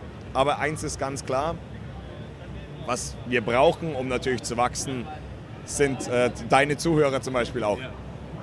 Deswegen sage ich euch, wenn, wenn, wenn, wenn, wenn ihr mal auf retroplace.com äh, geht, dann äh, schaut euch das an, gebt uns Feedback. Wenn ihr das cool findet, dann sagt was. Sagt es anderen Leuten, geht auf ja, die üblichen Verdächtigen, Twitter, Facebook, YouTube, LinkedIn, äh, Instagram natürlich und, und erzählt anderen davon, weil wir brauchen die User, um das Ding groß zu machen. Und wir haben so viel Herzblut reingesteckt. Wir glauben, wir haben ein super Produkt. Wir glauben, wir können die Leute begeistern. Und ich bin mir sicher, wenn die Leute ähm, das so aufnehmen, wie wir, wie wir glauben, dass sie es aufnehmen, dann wird das ein Hammerding. Und dann haben wir alle viel Spaß. Das klingt alles sehr, sehr gut. Jetzt sagt doch noch mal ganz kurz, was ihr hier bei euch am Stand jetzt zeigt auf der Gamescom. Also auf der Gamescom sind wir vor allem, weil wir den Marktplatz offiziell hier vorstellen. Wir waren schon ein bisschen in der Beta-Phase und äh, am, äh, am, Anfang der Beta-Phase konnte man auch nur in Anführungszeichen seine Sammlung verwalten. Und hier, weil es äh, doch die größte äh, Spielemesse in Europa ist, haben wir gedacht, das ist doch ein ganz schicker Anlass, um den Marktplatz vorzustellen. Und äh, das Feedback, das wir bekommen, ist halt einfach so toll, ähm, wo teilweise den Leuten wirklich die Kinnlade runterfällt, weil die sagen, wie, und das könnt ihr auch und das könnt ihr auch, das gibt es und, und wie viel verlangt ihr Provision? Und dann sagen wir, ja, 7 Prozent. Ja, gibt es da noch irgendwelche Kosten, irgendwie Einstellgebühren? Wir so, nein, nein, nein, nein. Du zahlst nur, wenn du auch verkaufst und du zahlst moderat. Und ähm, das ist äh, ja unglaublich. Also wir haben hier definitiv hier auch in der Retro-Area definitiv die, die, den richtigen Platz gefunden. Da möchte ich mich auch beim, beim René bedanken, der das Ganze ja auch hier, hier, hier managt. Ähm, äh, super cooler Typ okay, dass er immer erst um 11 Uhr hier aufkreuzt, mein Gott, das, das, der will halt auch mal ein bisschen länger schlafen, wenn er so will, aber nicht. Nee, aber dann herzliches Dankeschön, weil er bietet uns eine unglaubliche Plattform. Ja, auch dir ein herzliches Dankeschön dafür, dass du mir hier einen Einblick in die Plattform gegeben hast und ich wünsche noch viel Erfolg, viel Spaß auf der Messe. Vielen Dank und uh, thanks for having me. So, ich stehe jetzt hier beim meinem netten Nachbarn auf der Gamescom bei Donny von consolevariations.com. Er hat wieder ein tolle Ausstellung hier, äh, aber was genauer wird er uns jetzt hoffentlich selber erzählen. Please uh, introduce yourself. Who are you uh, and what are you showing here? Hi, I'm, I'm Donny. Uh, I work for consolevariations.com. I present here a 100% complete GameCube collection to inform where they come from and the whole history behind it. Uh, you mean uh, a complete collection? You mean the hardware? Every every GameCube ever made is displayed here on your on your booth? Yes, every GameCube console, controller, and accessories is displayed here in every color. Wow, that's very impressive. It's a very impressive display you have here. Thank you, thank you. Um, so you have uh, some consoles here. What what is what is this? What are showing here? Um, I'm showing here Super Smash Bros. Melee for Nintendo GameCube. Um, it's one of the oldest fighting games that are sti- that's still very active. Also regarding tournaments, uh, last tournament had 200,000 viewers in the finals, and people are very hyped for it. So that's why I show it here. Yeah, that's great. What is consolevariations.com? What what what is it? Uh, consolevariation.com is a hyper database for every console, controller, box variations, accessories, kiosk, and dev units on one side. There you go. you have said this before. yes. That's great. Yeah, for a few years- ago, you showed your uh, N64 collection here. It was also very impressive. I was so lucky that I could uh, try out the, the prototype controller of the GameCube you show here. That's also a nice experience. Thank you for that. no problem, no problem. Uh, what else do you got uh, in your collection? Is there, uh, can, I- can I find something online, uh, for example?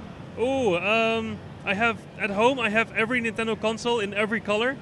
Online on the website, you mean? We have every console from Microsoft, Xbox, Sega, Atari, and also Nintendo. And Atari Jaguar is one of the favorites. nice that you said, said this. so I can check out the website and then I fin- find pictures of hardware from every uh, manufacturer and in every color they ever made and stuff. Yes, also information about it, about how many are made, where it's from, where it got sold, and what happened to it. Wow, that's really interesting. I will uh, definitely link to your website in the show notes and uh, need to check out everything. So thank you very much. Have fun on the on the on the Gamescom. Now, thank you very much, man. You too. Enjoy yourself. You too. Thank you very much. Bye bye. Wieder ein bekanntes Gesicht am Retro-Stand getroffen, den Senat.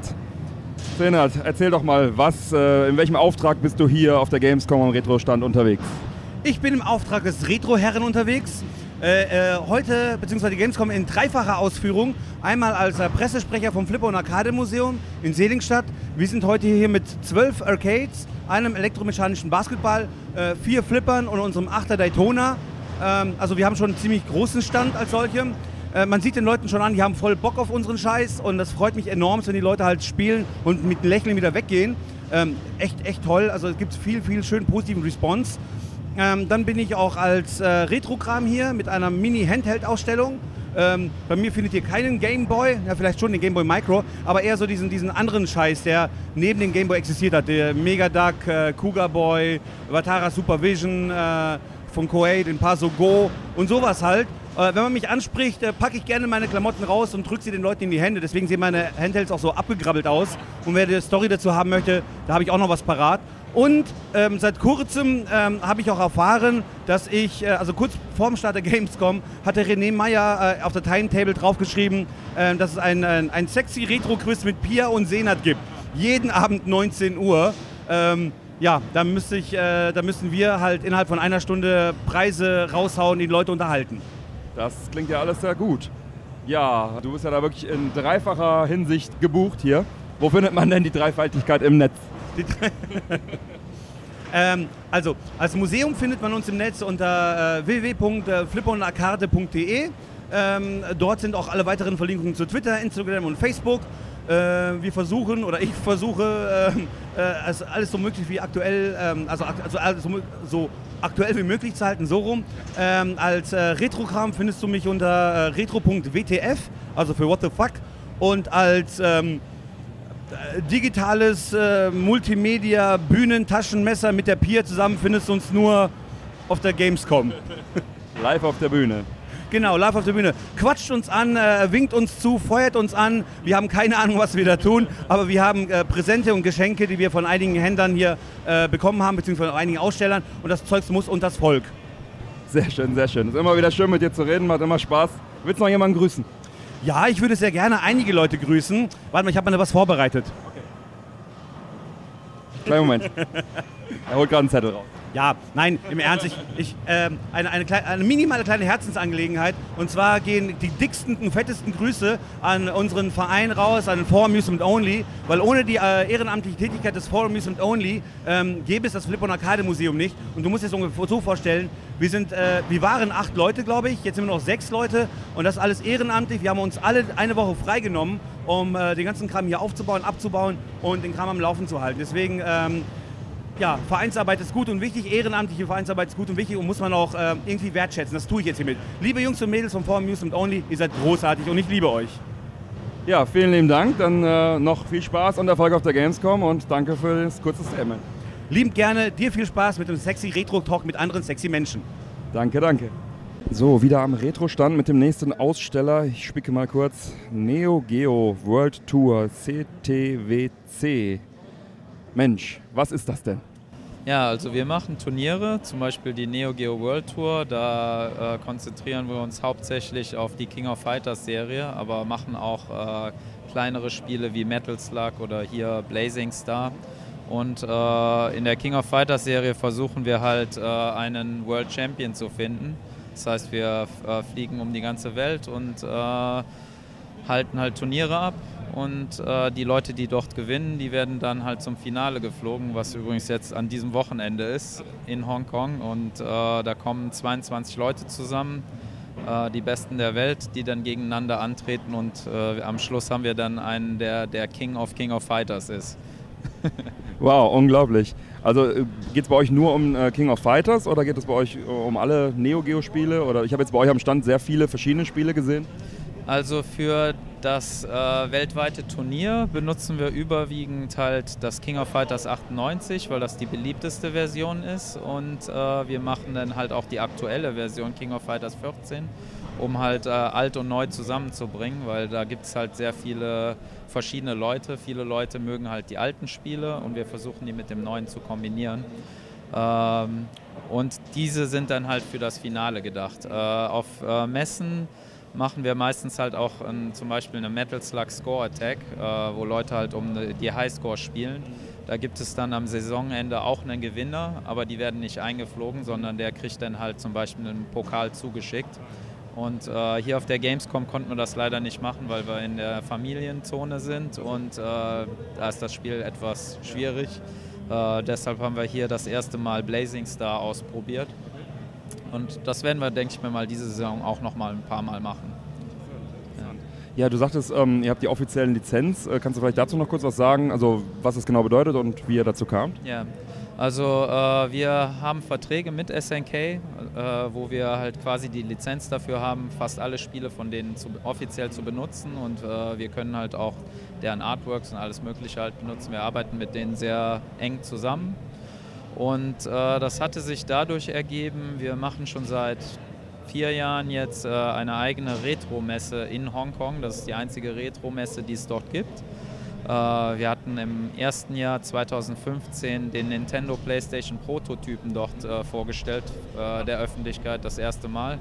Äh, und das hat uns sehr, sehr viel Publicity gegeben. Und ähm, das war noch ein sehr kleiner Event äh, und die darauffolgenden Jahre haben wir das dann äh, sehr stark vergrößert. Letztes Jahr hatten wir fast 10.000 Besucher, was für eine Retro-Messe schon relativ viel ist.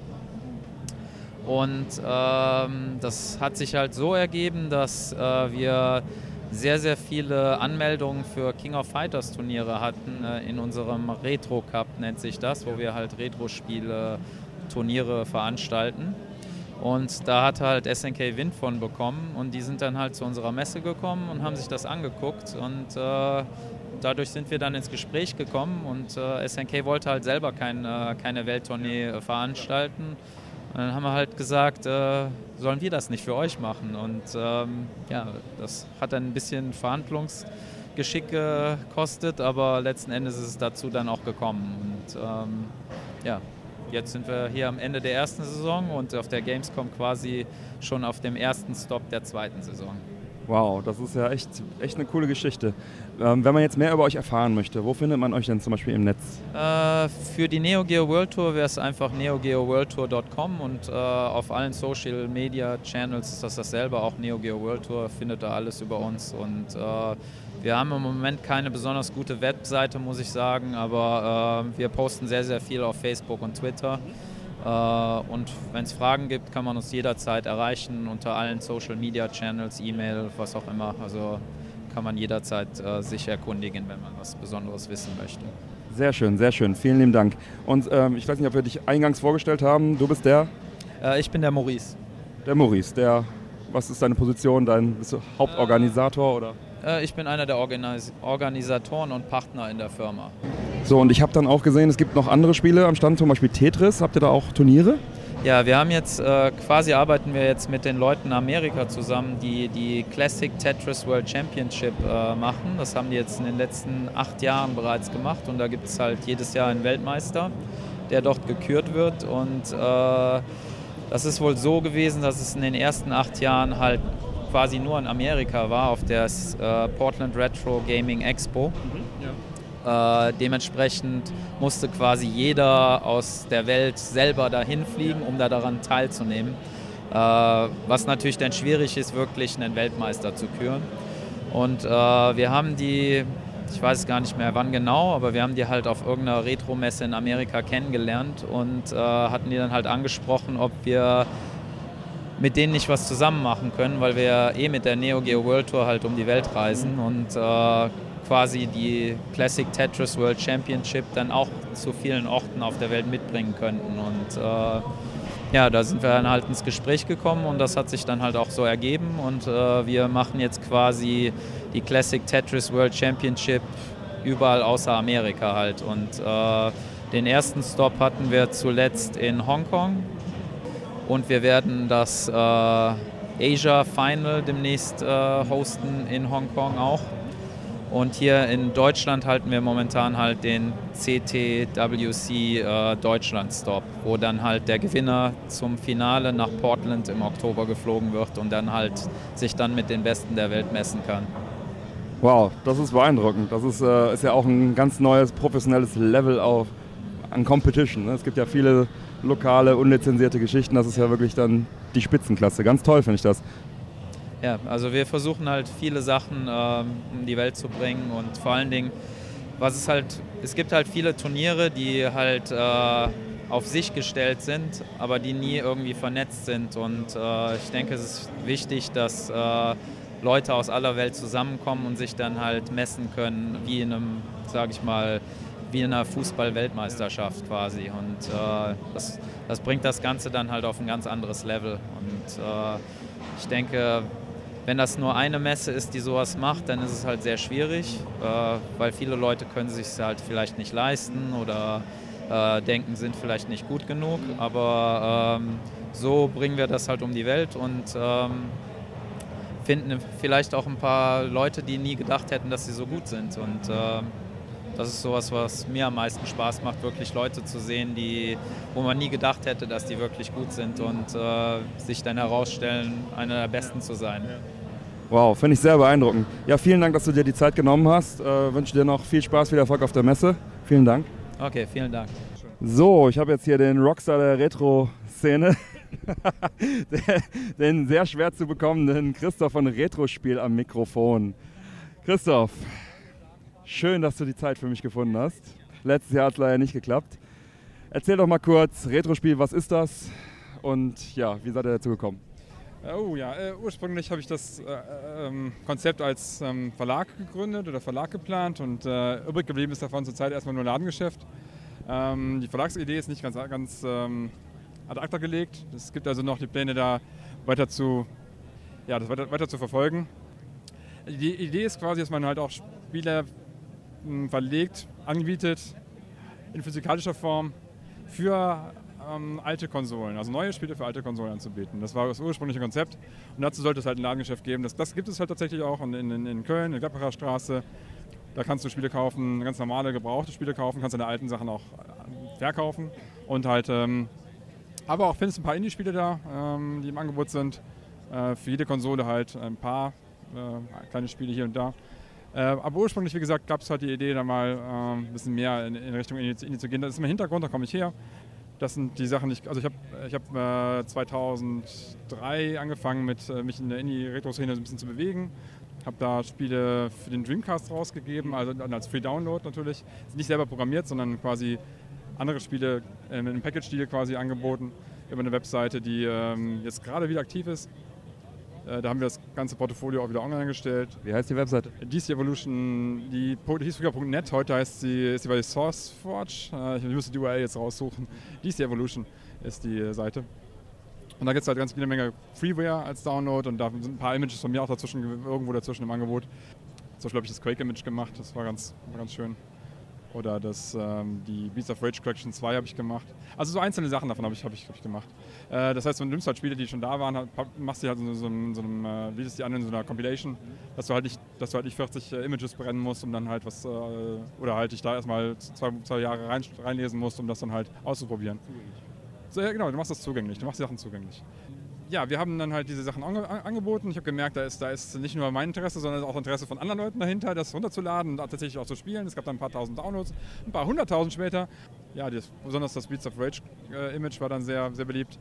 Ja, und die, die, von da aus kam die Idee halt, äh, in der Szene zu bleiben, halt Indie-Spiele zu machen, Indie-Spiele anzubieten, als, als ähm, also Homebrew-Spiele, die haben wir die damals genannt, die anzubieten als, als ähm, ja, physikalische Version. Ja, da hänge ich immer noch hinterher. Ich bin immer noch nicht da, wo ich sein wollte ursprünglich. Jetzt ist halt aber dieser Laden, den gibt es ja, den habe ich auch schon besucht. Wir haben ja auch schon äh, das Gewinnspiel zusammen gemacht. Es hat ja auch wunderbar alles funktioniert. Schöner Laden, kann ich auch sehr empfehlen. Gibt es jetzt konkret nächste Schritte? Weil du hast, also bist ja schon spezialisiert auf Homebrew und Indies bei dir anzubieten. Du bist auch mit denen in Kontakt. Hast du da auch irgendwelche Exklusivdeals, dass du wirklich als, als Publisher irgendwie auftrittst? Oder ist, ist dein Kerngeschäft, Indies zu, sozusagen zu pushen, indem du sie anbietest? Also es gibt, ähm, es gibt ein paar Sachen, ein paar Pläne, ein paar ähm, Deals, mehr oder weniger, ja. Es gibt ein paar Zusagen ähm, für die ersten Spiele, die jetzt auch ersche- erscheinen sollen. Da bin ich mit dem Jonas Fischbach in, im Gespräch für das, äh, für das Into the Blue. Da gab es äh, auch bei Retro, Retroid, kennst du vielleicht für, das, für den Gameboy, äh, gab es ähm, auch Pläne für, für, die sind im Sande verlaufen. Da gab es eine Community-Aktion beim Circuit Board, die dazwischen kam. Aber diesmal bin bin ich dran, möchte das Spiel auch ähm, physikalisch anbieten. Das wäre eines meiner ersten Projekte jetzt, die ich tatsächlich dann äh, hoffe, hoffe durchziehen ziehen zu können. Es lag, scheiterte letztendlich immer an der Finanzierung und ähm, ja, ich suche noch einen Webdesigner, der irgendwie mal ähm, ein Shopsystem da aufsetzen kann vernünftig. Dann bräuchte ich natürlich Verstärkung im Team irgendwann. Das muss auch nochmal gemacht werden, weil das alles alleine zu schaukeln ist nicht so ganz so einfach. Also es gibt Pläne. Es gibt Pläne für, für ein Dreamcast-Projekt ähm, von Zenal Team. Da äh, gibt es ein Freeware-Spiel, was ich ähm, veröffentlichen könnte dann als physikalische Version. Das wäre dann so ein erster Schritt einfach mal. Das ist nichts, nichts Spektakuläres einfach. Ne? Das ist einfach nur ein erster Schritt, den man macht, damit man halt dann äh, nicht nur große Worte, ne, sondern auch, Tat, Taten folgen kann, äh, lassen kann. Dann gibt es äh, für das Mega Drive ein erstes Projekt, was ich, was ich mich, wo ich mich rantrauen würde. Das wäre das äh, Master System Brawl. Das ist, da gibt es ein paar rechtliche Sachen, die, die noch geklärt werden müssen. Aber das wäre so ein erster Schritt in, in, in Richtung Mega Drive-Veröffentlichungen. Da ist eine Schwierigkeit, auch, das, äh, auch, das, ähm, auch die Produktion zu machen, ohne jetzt auf Konkurrenz zugreifen zu müssen. Denn so, so Leute wie ähm, vom Dragon Box Shop beispielsweise, die bieten das ja auch an alles, äh, mittlerweile zumindest. Ich arbeite gerne mit denen zusammen, aber ich würde solche Sachen gerne auch alleine stemmen können irgendwann. Das wäre eine schöne, das wäre wär eine gute Sache. Gut, und ähm, das wären halt die ersten Schritte, sage ich mal. Das sind so kleinere Projekte, wirklich sehr kleine Projekte. Das wäre der erste Schritt in diese Richtung und äh, alles, was danach kommt, wird dann hoffentlich größer. Da gibt es ein paar größere Fische am Haken, die aber alles dann erst spruchreif werden, wenn es dann halt mal so Proof of Concept gegeben hat. Ne? Das Einzige, was ich momentan mache, ist halt, ich biete die Spiele halt im Laden an, die andere gepublished haben und ich äh, zeige die Sachen auf der Gamescom halt, die äh, mir, mir, selber auch gefallen. Also die, die, wo ich denke, dass die Entwickler eine Plattform verdient haben, weil ich halt diese, diese Option hier habe, auf der Gamescom dabei zu sein zu dürfen, das, was ein großes Privileg ist. Nochmal ein Danke an den René, der Veranstalter hier, dass ich eingeladen wurde damals und äh, ich nutze halt die Plattform hier, äh, um halt die Sachen vorzustellen, die die Leute da ähm, ja, machen. Ja, du bist so ein bisschen der äh, ein, guter Ansprechpartner, was Indie-Games und, und Retro-Games, äh, Homebrew-Sachen angeht. Du hast da wirklich eine sehr große Auswahl bei dir am Shop. Das ist auch sehr angenehm. Man findet eigentlich fast alles, was man irgendwie, äh, was man so auf dem Markt auch woanders kaufen könnte, auch bei dir. Das ist äh, sehr angenehm. Du hast gerade schon angesprochen, du zeigst einiges hier am Stand von diesen Sachen. Äh, kannst du da mal kurz einen Überblick geben, was du hier so alles aufgefahren hast? Ja, ich habe ähm, ein paar exklusive Sachen da, die zum ersten Mal jetzt vorgestellt werden. Zum Beispiel das Micro Mage NES. Das ist auch von einem deutschen Team, äh, die, den ich schon seit Jahren hinterherlaufe, das mal was zum, zusammen zu machen. Also da bin ich wirklich schon Jahre dran. Die hatten früher, das kennst du vielleicht, das ist ein Morphcat, ist das, die hatten äh, Super Bad Puncher fürs NES. Das habe ich schon mal vorgestellt. Jetzt die ersten beiden Gamescoms, wo ich da war, weil ich das Spiel einfach so geil fand. Das ist einfach ein fantastisch programmiertes Spiel fürs NES gewesen. Und das Micromage steht dem nichts nach. Also das sieht echt äh, toll aus. Von, die Sprites sind winzig klein, dafür ist aber die Action also sehr flüssig, ähm, mit vier Spielern gleichzeitig auf dem Bildschirm. Das ist normalerweise was, das das NES schon ziemlich überfordern wurde, äh, würde, zusammen mit dem Scrolling und so. Ich meine, es gibt dann äh, weiß ich, Sachen wie Micro Machines beispielsweise, aber gut, das sind halt, ne, es ist auf jeden Fall sehr beeindruckend, wie, es, wie, es, äh, wie flüssig es ist, wie es läuft. Und dann habe ich da, daneben, rechts daneben im, im, Stand, steht bei mir auch recht zentral, auch im Mittelpunkt, das ähm, Kung Fu UFO. Das ist ein Spiel, was ähm, ja, ganz frisch angekündigt war und ich habe einfach angeschrieben. Das war so sehr spontan alles. Und dann haben die mir eine Demo geschickt und äh, erstmal zugesagt und dann halt wirklich am letzten, letzten Moment eine Demo geschickt. Wirklich am Morgen des, äh, des, des Pressetages hatte ich die Demo in der Hand wirklich nur eine Stunde vor Eröffnung. Und ja, das äh, ist ein sehr nett aussehendes, also optisch wirklich fantastisches Spiel. Ähm, die Musik klang auch ganz gut.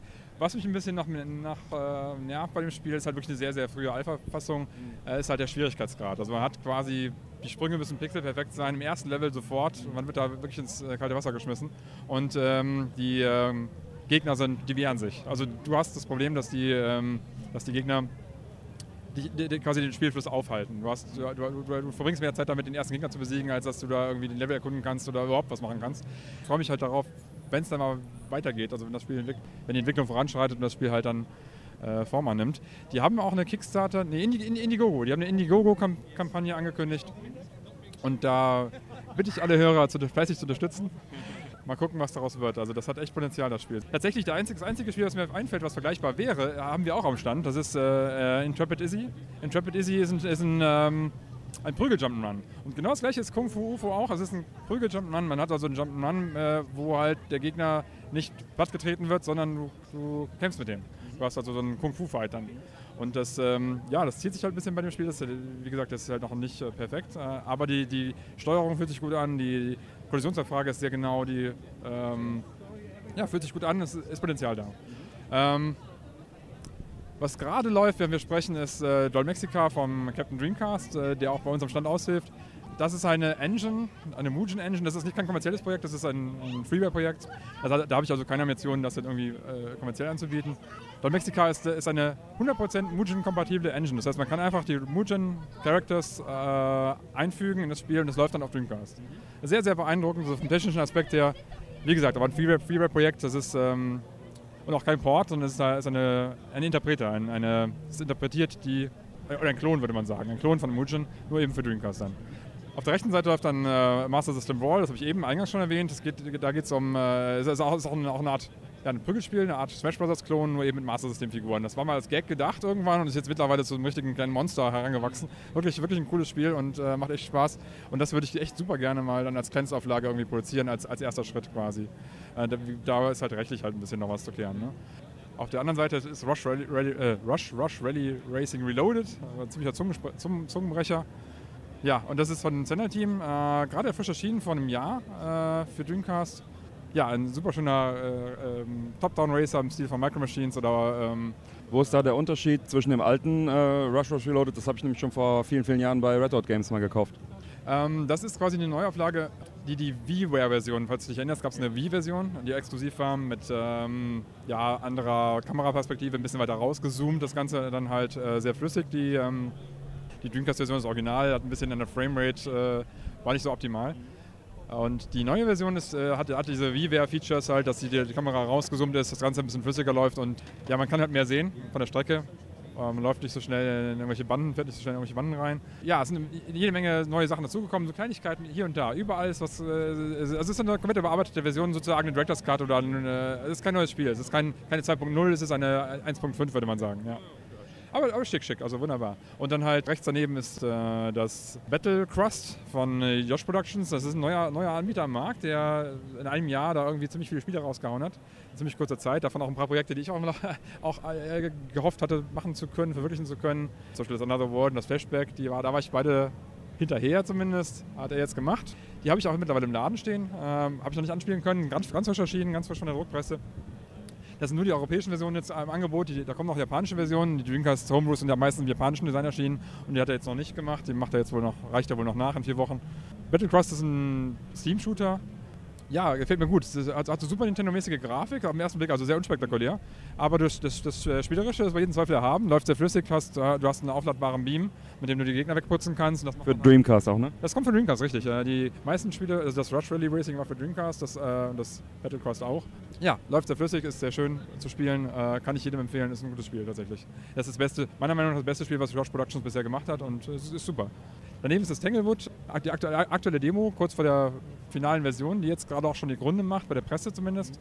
Ähm, der Vorteil unserer Demo ist halt, man kann die Level aussuchen. Gut, das ist halt ein Spiel, was für die, für die Messe jetzt nicht so geeignet ist, weil es halt ein bisschen, man muss sich ein bisschen reinfuchsen. Und das, wäre eher so wie Another World of Flashback, ein cineastischer Shooter, äh, cineastischer Plattformer, wo man halt ein bisschen ähm, rätseln muss, wie, es weitergeht. Eignet sich nicht so zum, wirklich zum kurzen Anspielen, da muss man schon ein bisschen Zeit investieren. Aber sehr, optisch sehr schön und ähm, ja, tolles, tolles Projekt. Hatten wir auch schon in der Sendung mal drüber gesprochen. Ja, okay. Daneben ist das Sydney Hunter äh, Caverns of Death, was gerade erschienen ist, äh, von Collector Vision Games in den USA. Ja, es ist, ist ein, äh, eins der wenigen Super Nintendo-Spiele, äh, die gemacht wurden, gemacht werden. Ja, ähm, wunderbares Spiel. Plattformer, ähm, ganz klassischen Rick Dangerous-Stil, was, was für Amiga gab damals. Dann daneben wäre das Polyco für Dreamcast. Das wäre das Spiel, was ich auch erwähnt hatte, was ich eventuell veröffentlichen könnte jetzt in nächster Zeit. Auch in Kleinstauflage dann halt erstmal, um zu gucken, wie das Wasser zu testen sozusagen. Auf der anderen Seite gegenüber liegt das, ist das äh, ja, Saber Rider, genau, die, die, dieselbe Demo, die wir letztes Jahr gezeigt hatten. Das war ein, ähm, erst eine, eine Ein-Level-Demo, sehr kurz, aber zumindest halt Proof of Concept, also wunderbar, man kann sehen, wohin es geht. Ein tolles Parallax-Scrolling, äh, spielt sich ganz flüssig, wunderbar. Ist auch für Dreamcast. Ist auch für Dreamcast, richtig. Ähm, da gibt es ähm, auch eine 3DS-Version, die geplant ist, oder geplant war zumindest. Vielleicht kommt eine Switch-Version. Würde ich jetzt mal so frech sein, einfach zu, zu, zu, zu äh, spekulieren. Gab es da keine neue Demo? Die Demo, neue, die neue Demo ist nicht fertig geworden, nicht rechtzeitig fertig geworden, aber das macht nichts. Das Spiel ist auf jeden Fall noch Work in Progress und da ist noch einiges zu machen. Falls der Chris Strauß das hört, bitte lasst diese 3D-Level sein. das will kein Mensch haben in, in Super Nintendo Grafik. 3D muss nicht sein. Abgesehen davon sieht das fantastisch aus, das Spiel. Das Hank Niebock, Hank hat das gepixelt und das sieht echt super aus. Könnte besser nicht sein, meiner Meinung nach. Rechts daneben ist das Intrepid Izzy, was ich auch schon erwähnt hatte, was wir letztes Jahr auch vorgestellt hatten. Und äh, ja, das, ist, das nähert sich der Fertigstellung in, in, in, sagen wir mal, mittelgroßen Schritten. Ja, super Spiel. Das ist ein, ein Plattformer mit äh, Beat'em-up-Elementen, wie ich eben schon erwähnt hatte, und äh, gab es so noch nicht. Ja, und äh, spielt sich ganz, ganz fantastisch. Das ist wirklich super flüssig, super spaßig und das gibt es auch dann für Steam und ich glaube PS4 soll es kommen. Äh, ja, aber die Dreamcast-Variante Variante ist halt das, was mich interessiert und äh, die, ähm, ja, die sieht einfach fantastisch aus. Die, haben, die Jungs haben Beats of Rage gemacht, also das war so ein, so ein Streets of Rage-Klon, auch eine Engine mehr als ein Spiel. Und, äh, oder sagen wir mal eine modifizierbare Engine. Kam ja für Dreamcast raus. Das war ja dann Jahrhundert-Hit irgendwie für die Jungs. Ne? Das war halt ein Freeware-Spiel, was sich millionenfach runtergeladen wurde, was wirklich sich unglaublich gut ver nicht verkauft hat eben, sondern eben verbreitet hat, sagen wir mal so verbreitet hat. Ja. Okay, was haben wir noch? Auf der anderen Seite haben wir noch ähm, Mega Games. Das ist das Almanach, glaube ich, ist der Name, den die jetzt gerade in letzter Sekunde drauf gepatscht haben. Ähm, das, äh, Mega Games ist eine, ist eine Compilations, äh, der Compilation von äh, Alternativo Games. Alternativo ist eine, äh, ist, ist eine spanische Gruppe, ein spanischer Verleger. Ich glaube, es ist auch ein ursprünglicher Podcast gewesen. Die machen halt, das ist ein Podcast und die haben halt dann diesen eigenen kleinen Verlag, wo die halt mal Spiele rausgemacht haben, rausgebracht haben. Aber angefangen haben die als Podcast. Und ähm, ja, da sind ein paar, ein paar Spiele erschienen bereits. Und das ist jetzt eine Compilation, Zusammenstellung von drei deren, äh, deren also ältere, ältere Spiele, die sie rausgebracht haben. Und äh, plus drei Demos noch, die äh, noch in Entwicklung sind. Antarex ist sicherlich die prominenteste davon. Äh, und Spiele, die da drauf sind, ist das Mega Mintrix, Mindtrix und das ähm, Omami, was auch schon längst ausverkauft, schon lange ausverkauft ist. Und das Original Uvol, wo es auch noch äh, eine neue Version, neuere Version fürs, Super, äh, fürs NES gibt, nicht für Super NES, fürs NES gibt. Die ist auch daneben, also die zeige zeig ich daneben, das, äh, äh, das äh, NES-Version von Super Uvol heißt es dann. Daneben läuft eine Engine-Demo für, also eine, sagen wir mal, ein NES-Maker-Demo. Also Schemann äh, ist ein Spiel, das mehr oder weniger als kleiner Gag angefangen hat, aber das ist eine wunderbare Demo, um zu zeigen, was die Engine kann. Also es ist ein äh, NES Maker von äh, den Jungs von den Mochon Twins aus Spanien. Agnes nennt sich, die, nennt sich, die, äh, äh, nennt sich der Maker. Damit kann man seine eigenen Spiele halt machen. Ich habe mich selber noch nicht reingefuchst, wüsste jetzt nicht, welche Sprache das benutzt oder ob das wirklich objektbasiert ist oder wie das funktioniert mit Drag and Drop oder was. Äh, auf jeden Fall ähm, scheint es damit nicht so kompliziert zu sein, seine eigenen NES-Spiele zu machen. Also jeder, der mal irgendwie Ambitionen in diese Richtung hat, sollte das sich mal angucken. Äh, Ich weiß, es gibt in den USA ein Konkurrenzprodukt, der heißt wirklich, glaube ich, NES Maker, wenn ich das richtig im Kopf habe. Ist die Frage, wie die beiden vergleichbar sind. Ähm, und daneben läuft das Sinocider, ähm, wo es eine gescheiterte Kickstarter-Kampagne gab vor einem Jahr. Aber das Spiel selber ist, ähm, ähm, ja, ist nicht ad acta gelegt. Es gibt also weiter da, da Progress. Auch die Jungs haben versucht, mir eine aktuelle Demo zu schicken. Ist auch nicht fertig geworden. Aber die alte Demo ist immer noch repräsentativ im Sinne von, dass sie äh, zeigt, wie die Grafik ungefähr, also welches, welches Level die 3D-Grafik da hat. Das ist ein 3D-basiertes Spiel. Ja, also da, da warte ich mir noch, dass das jetzt noch Fortschritte macht. Die haben wohl jetzt die Figur äh, auf ein Hoverboard gesetzt. Ursprünglich war das eine, eine lief das halt, wie bei, lief der halt, oder die Figur lief bei, wie bei Space Harrier, lief die Figur beim Boden. Und jetzt äh, gibt es dann halt die, äh, in der neueren Version, die ich schon sehen konnte, gab es halt dann ein Hoverboard, was aber noch keine Demo gibt, weil alle Level neu gestaltet werden müssen aufgrund der äh, neueren Steuerung halt. Ja. Dann haben wir das World Soccer Finals. Das ist ein äh, Mega Drive, ja, Work in Progress Alpha Demo, was da gerade läuft. Ähm, ein Windjammers, ähm, ja, like Game, also so eine Art Pong- Pong-Klon mit äh, schicker Grafik, mit ähm, ja, ganz niedlich. Die haben da sogar ein Retro-Spiel-Logo eingebaut für die Demo und Gamescom-Logo und so. Also als Spandenwerbung so. Äh, ist halt wirklich super süchtig machen, spielen, spielt wirklich auch die, also die Leute spielen das gerne. Es macht, scheint echt Spaß zu machen. Ich kam noch nicht dazu, es wirklich großartig anzutesten. Auch hier hat man die Demo erst bekommen, irgendwie am Sonntag oder so. Das war auch ein Überraschungsspiel, was ich nicht, wo ich nicht wusste, dass es da sein würde oder wo ich kurz vorher erfahren hatte, dass es dann da sein würde. Einfach weil halt die Jungs das irgendwie als äh, Überraschungsspiel angekündigt hatten, dass da was kommen würde, was sie machen würden. Und äh, ja, äh, fantastisch, weil spielt sich wirklich sehr gut, spielt sich eben wie Weinschirmers oder Windschirmers. Da soll, soll noch ein Vier-Spieler-Modus kommen und ähm, ich denke mal, zu viert ist das dann wirklich äh, unschlagbar gut. Ja. Und dann äh, haben wir um die Ecke rum, ist das ähm, ist unser kleiner IT-Stand. Da haben wir das äh, vom WDR, da kommt jetzt äh, die ähm, Blu-ray zu der Game Over Doku von, äh, der, von der Atari Game Over Doku. Das ist ähm, eine Doku, die viele wahrscheinlich schon gesehen haben über Netflix. Das gab es schon als Netflix-Download oder gab es eine Zeit lang auf Netflix, aber gibt es immer noch vielleicht auf Netflix. Ist ein, ähm, ja, da kommt die Blu-ray zu, dem- zu der Doku als, als äh, physikalische Version, eine kleine Sammleredition dazu. Ähm, die ist noch in der Mache, die ist noch geplant. Ursprünglich wollten die eine DVD machen, jetzt dann doch eine Blu-ray. Und ähm, ja, wir stellen das kurz vor, zusammen mit dem Spiel, dass man es Probe spielen kann. Das Originalspiel auf dem Atari halt dann, auf dem äh, 2600er. Und ähm, ja, die Leute, Leute sind ganz äh, angetan von dem, das Spiel mal sehen zu dürfen oder spielen zu dürfen. Ja, und dann läuft halt der Film dann halt, äh, ohne Ton leider, äh, läuft der Film halt dann da äh, als, ähm, so, als, als Stand, als Demo zum Spiel. Einiges, einiges bei dir am Stand. Und dann habe ich auch noch die Arcade-Automaten gesehen, die du stehen hast. Die Arcade-Automaten sind, da ist ja dann das Master System World drin und das die Dolmexica. Wobei das Dolmexica wird äh, morgen oder heute Abend ausgetauscht. Äh, da läuft dann quasi von Yosh Productions das neue Bang Bang Busters. Das ist ein Neo Geo Port. Da muss ich kurz selber überlegen. Das ist 2000 nicht erschienen. Dann von Josh Productions im Jahre 2008, glaube ich, ist das veröffentlicht worden oder 2009. Damals noch für das AES. Ähm, und das ist jetzt die exklusive Dreamcast-Version. Und zum ja, und ich bin da wirklich äh, ja, semi-exklusiv, wenn sie fürs Neo Geo erschienen ist. Da bin ich echt happy drüber. Das, das, das, ähm, das ist ein Genre, was es auf Dreamcast nicht gibt. Das ist ein Bubble Bubble Snow Brothers mm, Type of Plattformer. Und der ähm, spielt sich ganz fantastisch, sieht optisch super aus.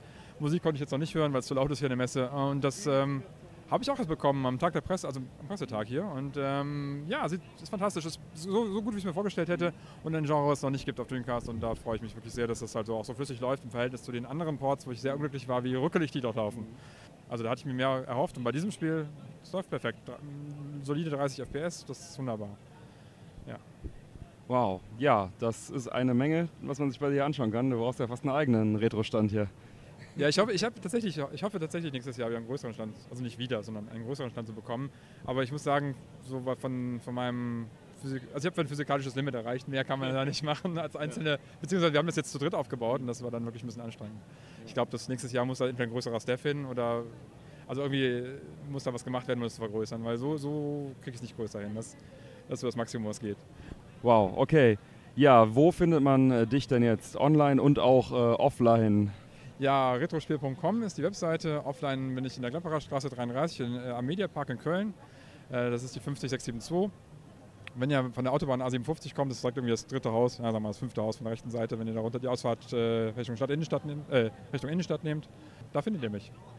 Könnt ihr gerne mal vorbeischauen, könnt ihr gerne vorbeischauen, mal ein bisschen stöbern oder eure alten Sachen verkaufen, wie auch immer, was ihr wollt, oder tauschen, geht auch. Oder halt einfach schnacken, geht auch. Nur bitte nicht zu viel, sonst komme ich nicht zum Arbeiten. Sehr gut, sehr gut. Ja, super. Vielen lieben Dank, äh, dass du doch noch die Zeit gefunden hast. Äh, Du bist ja ein schwer gefragter Mann hier am Stand bei dir. Ähm, Und dann wünsche ich dir noch viel Spaß, viel Erfolg bei der Messe. Ja, danke dir, danke euch. Ich bin jetzt wieder im Retro-Bereich bei Vier Pfeile. Und ich habe hier einen Ansprechpartner gefunden. Wer bist du denn? Hallo, ich bin der Fabian, bin äh, schon langjähriges Mitglied bei Vier Pfeile. Ähm, früh angefangen, immer noch dabei geblieben. Ja, ein Hobby, das fesselt. Was ist denn Vier Pfeile genau? Ähm, wir sind eine Community, die sich rund um Musik- und Rhythmusspiele widmet. Von den An Anfängen bis hin jetzt auch zu den moderneren Spielen. Okay, Community, die sich darum widmet. Was heißt das genau? Also ihr spielt die, ihr sammelt die oder was macht ihr damit?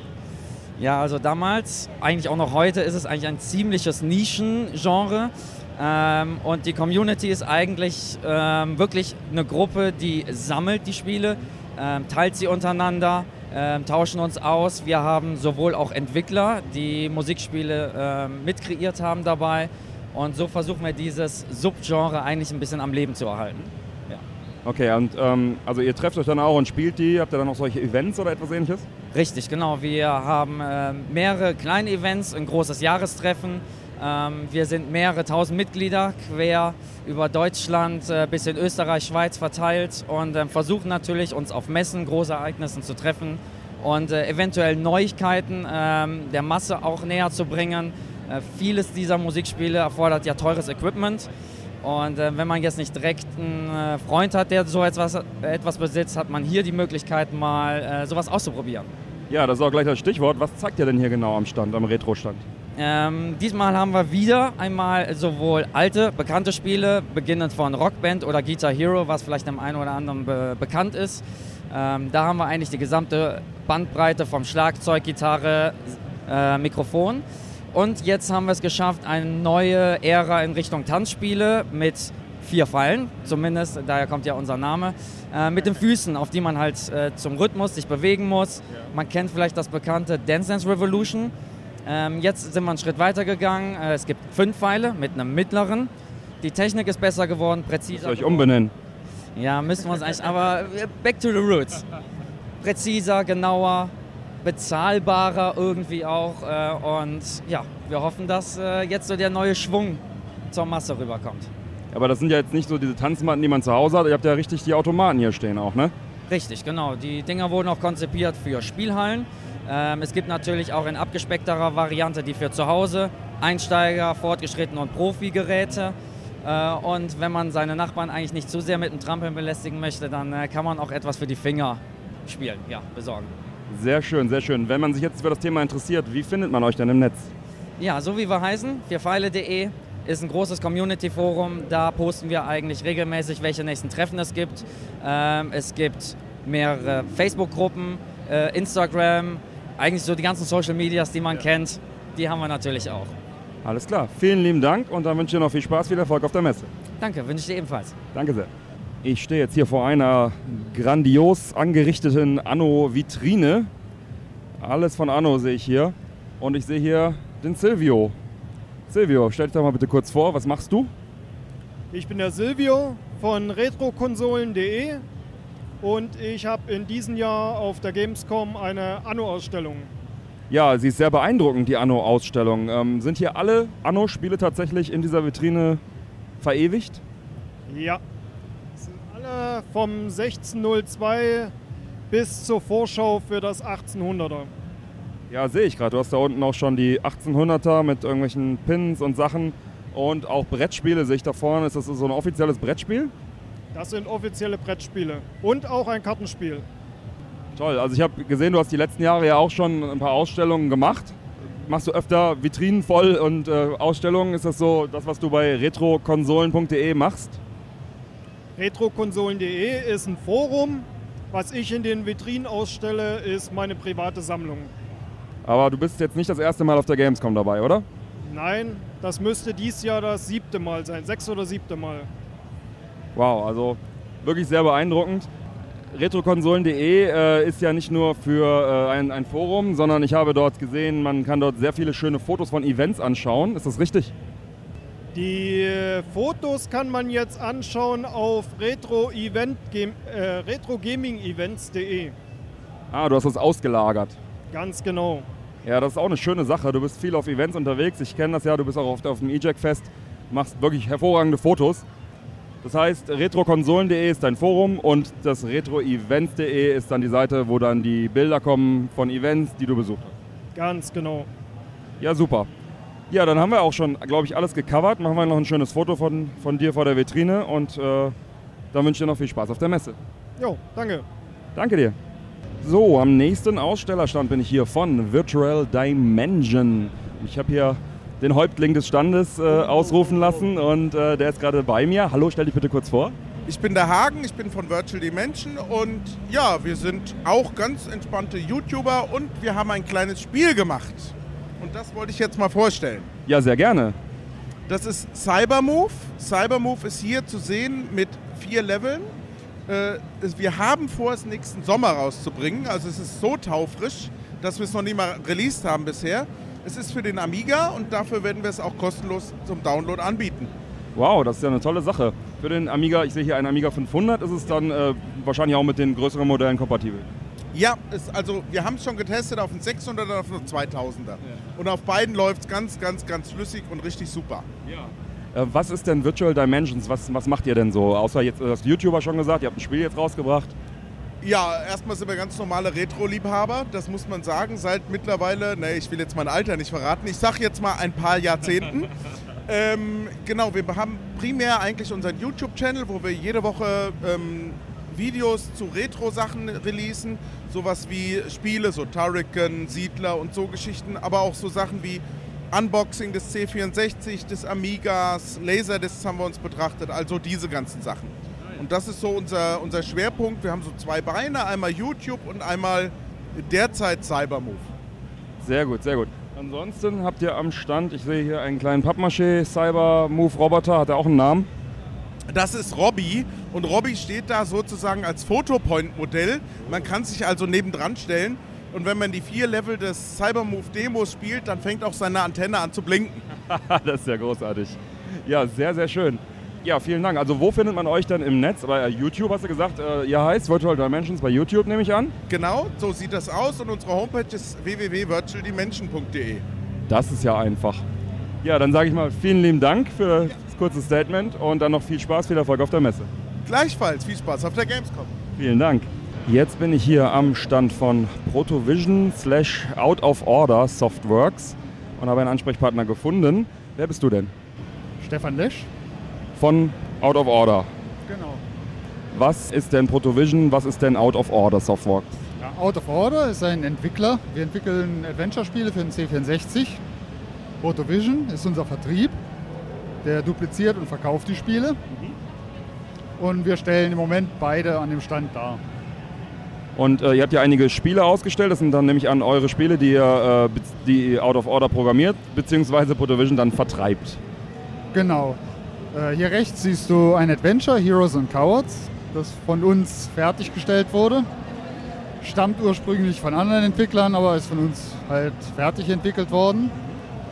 Und links siehst du ein Spiel, das gerade sehr bekannt ist, in Sam's Journey, das von Protovision vertrieben wird. Von Knights of Bytes Ja, entwickelt. mit denen hatten wir gestern schon das Vergnügen. Und äh, da hinten, das sieht man jetzt gerade nicht, stellen wir noch ein anderes Spiel von Protovision vor, Galencia. Ein äh, Shooter, der an ähm, Space Invaders und Galaga angelehnt ist. Ja, sehr interessant. Wie ist denn so die Resonanz bisher auf die Spiele und auch vor allem auf die alten? Ich sehe hier sehr viele C64 rumstehen, sehr schön. Ja, wir können uns nicht beklagen. Der Stand ist eigentlich die meiste Zeit voll belegt.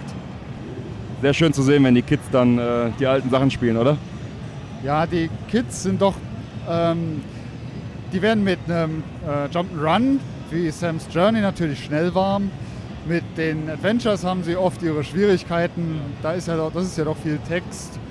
und die Bedienung ist nicht immer, nicht immer ganz intuitiv. Wo findet man euch denn im Internet, wenn man jetzt mehr über euch erfahren möchte? Man findet uns unter out-off-order.info. Alles klar. Und äh, Protovision, äh, hast du die Webseite auch zufällig gerade im Kopf? Ansonsten äh, müsste man das wahrscheinlich googeln. Das ist protovision.games. Das ist einfach. Vielen lieben Dank für das kurze Statement und äh, viel Spaß noch auf der Messe. Viel Erfolg. Ja, danke sehr. Vielen lieben Dank. So, am Stand von Step Yourself. Und ich habe hier den Maurice. Hallo Maurice. Hallo. Was ähm, ist denn Step Yourself? Erzähl doch mal. Äh, Step Yourself ist ein Zweimann-Entwicklerteam, wo wir Spiele machen, die äh, ein altes Konzept haben, also ein, auf einem alten Spiel basieren, mit einem neuen Konzept, also beispielsweise Tetris mit Physik. Ah, klingt verrückt. Sollte es. Und was zeigt ihr denn hier äh, auf der Gamescom im Retro-Bereich? Auf, der Games, äh, auf dem Retro-Bereich auf der Gamescom haben wir genau fünf Stationen mit verschiedenen Spielen und wir haben einen Account-Automaten, den wir extra gebaut haben für die Gamescom, ähm, auf dem sechs Retro-Spiele hintereinander gespielt werden, eins gegen eins. Wow, und das sind alles Sachen, die ihr auch programmiert habt dann? Ja, genau, das sind alles Sachen, die ich programmiert habe und den Automaten haben wir auch selber gebaut. Wow. Und du hast jetzt gesagt, Tetris mit Physik. Okay, da kann man sich jetzt, äh, erklär doch mal kurz, wie sich das dann darstellt, beziehungsweise auch die anderen Spiele so ein bisschen.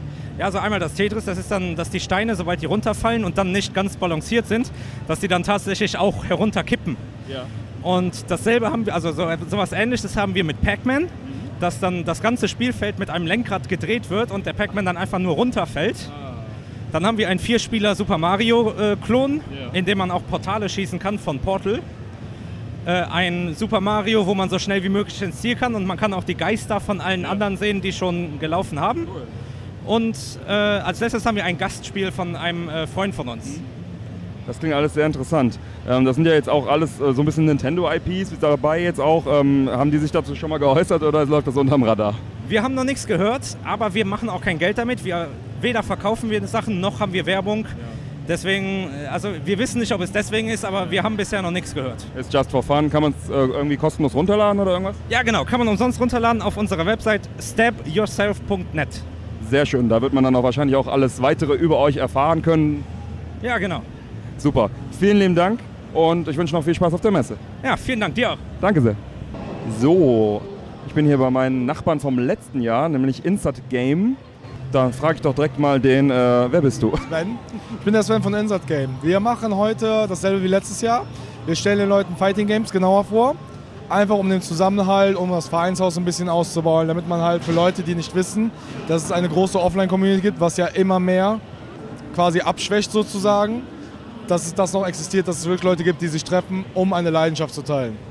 Und jetzt, ja, ihr lasst hier die Leute Fighting Games zocken und ähm, vielleicht kannst du noch mal kurz, die Leute, die vielleicht im letzten Jahr den Podcast nicht gehört haben, noch mal ganz kurz umreißen, was Insert Game ist, was ihr macht. Insert Game ist ein Retro-Arcade- und Fighting-Verein. Wir haben unseren Sitz in Solingen. Wir haben einmal die Woche wöchentliche Treffen für Retro-Spiele.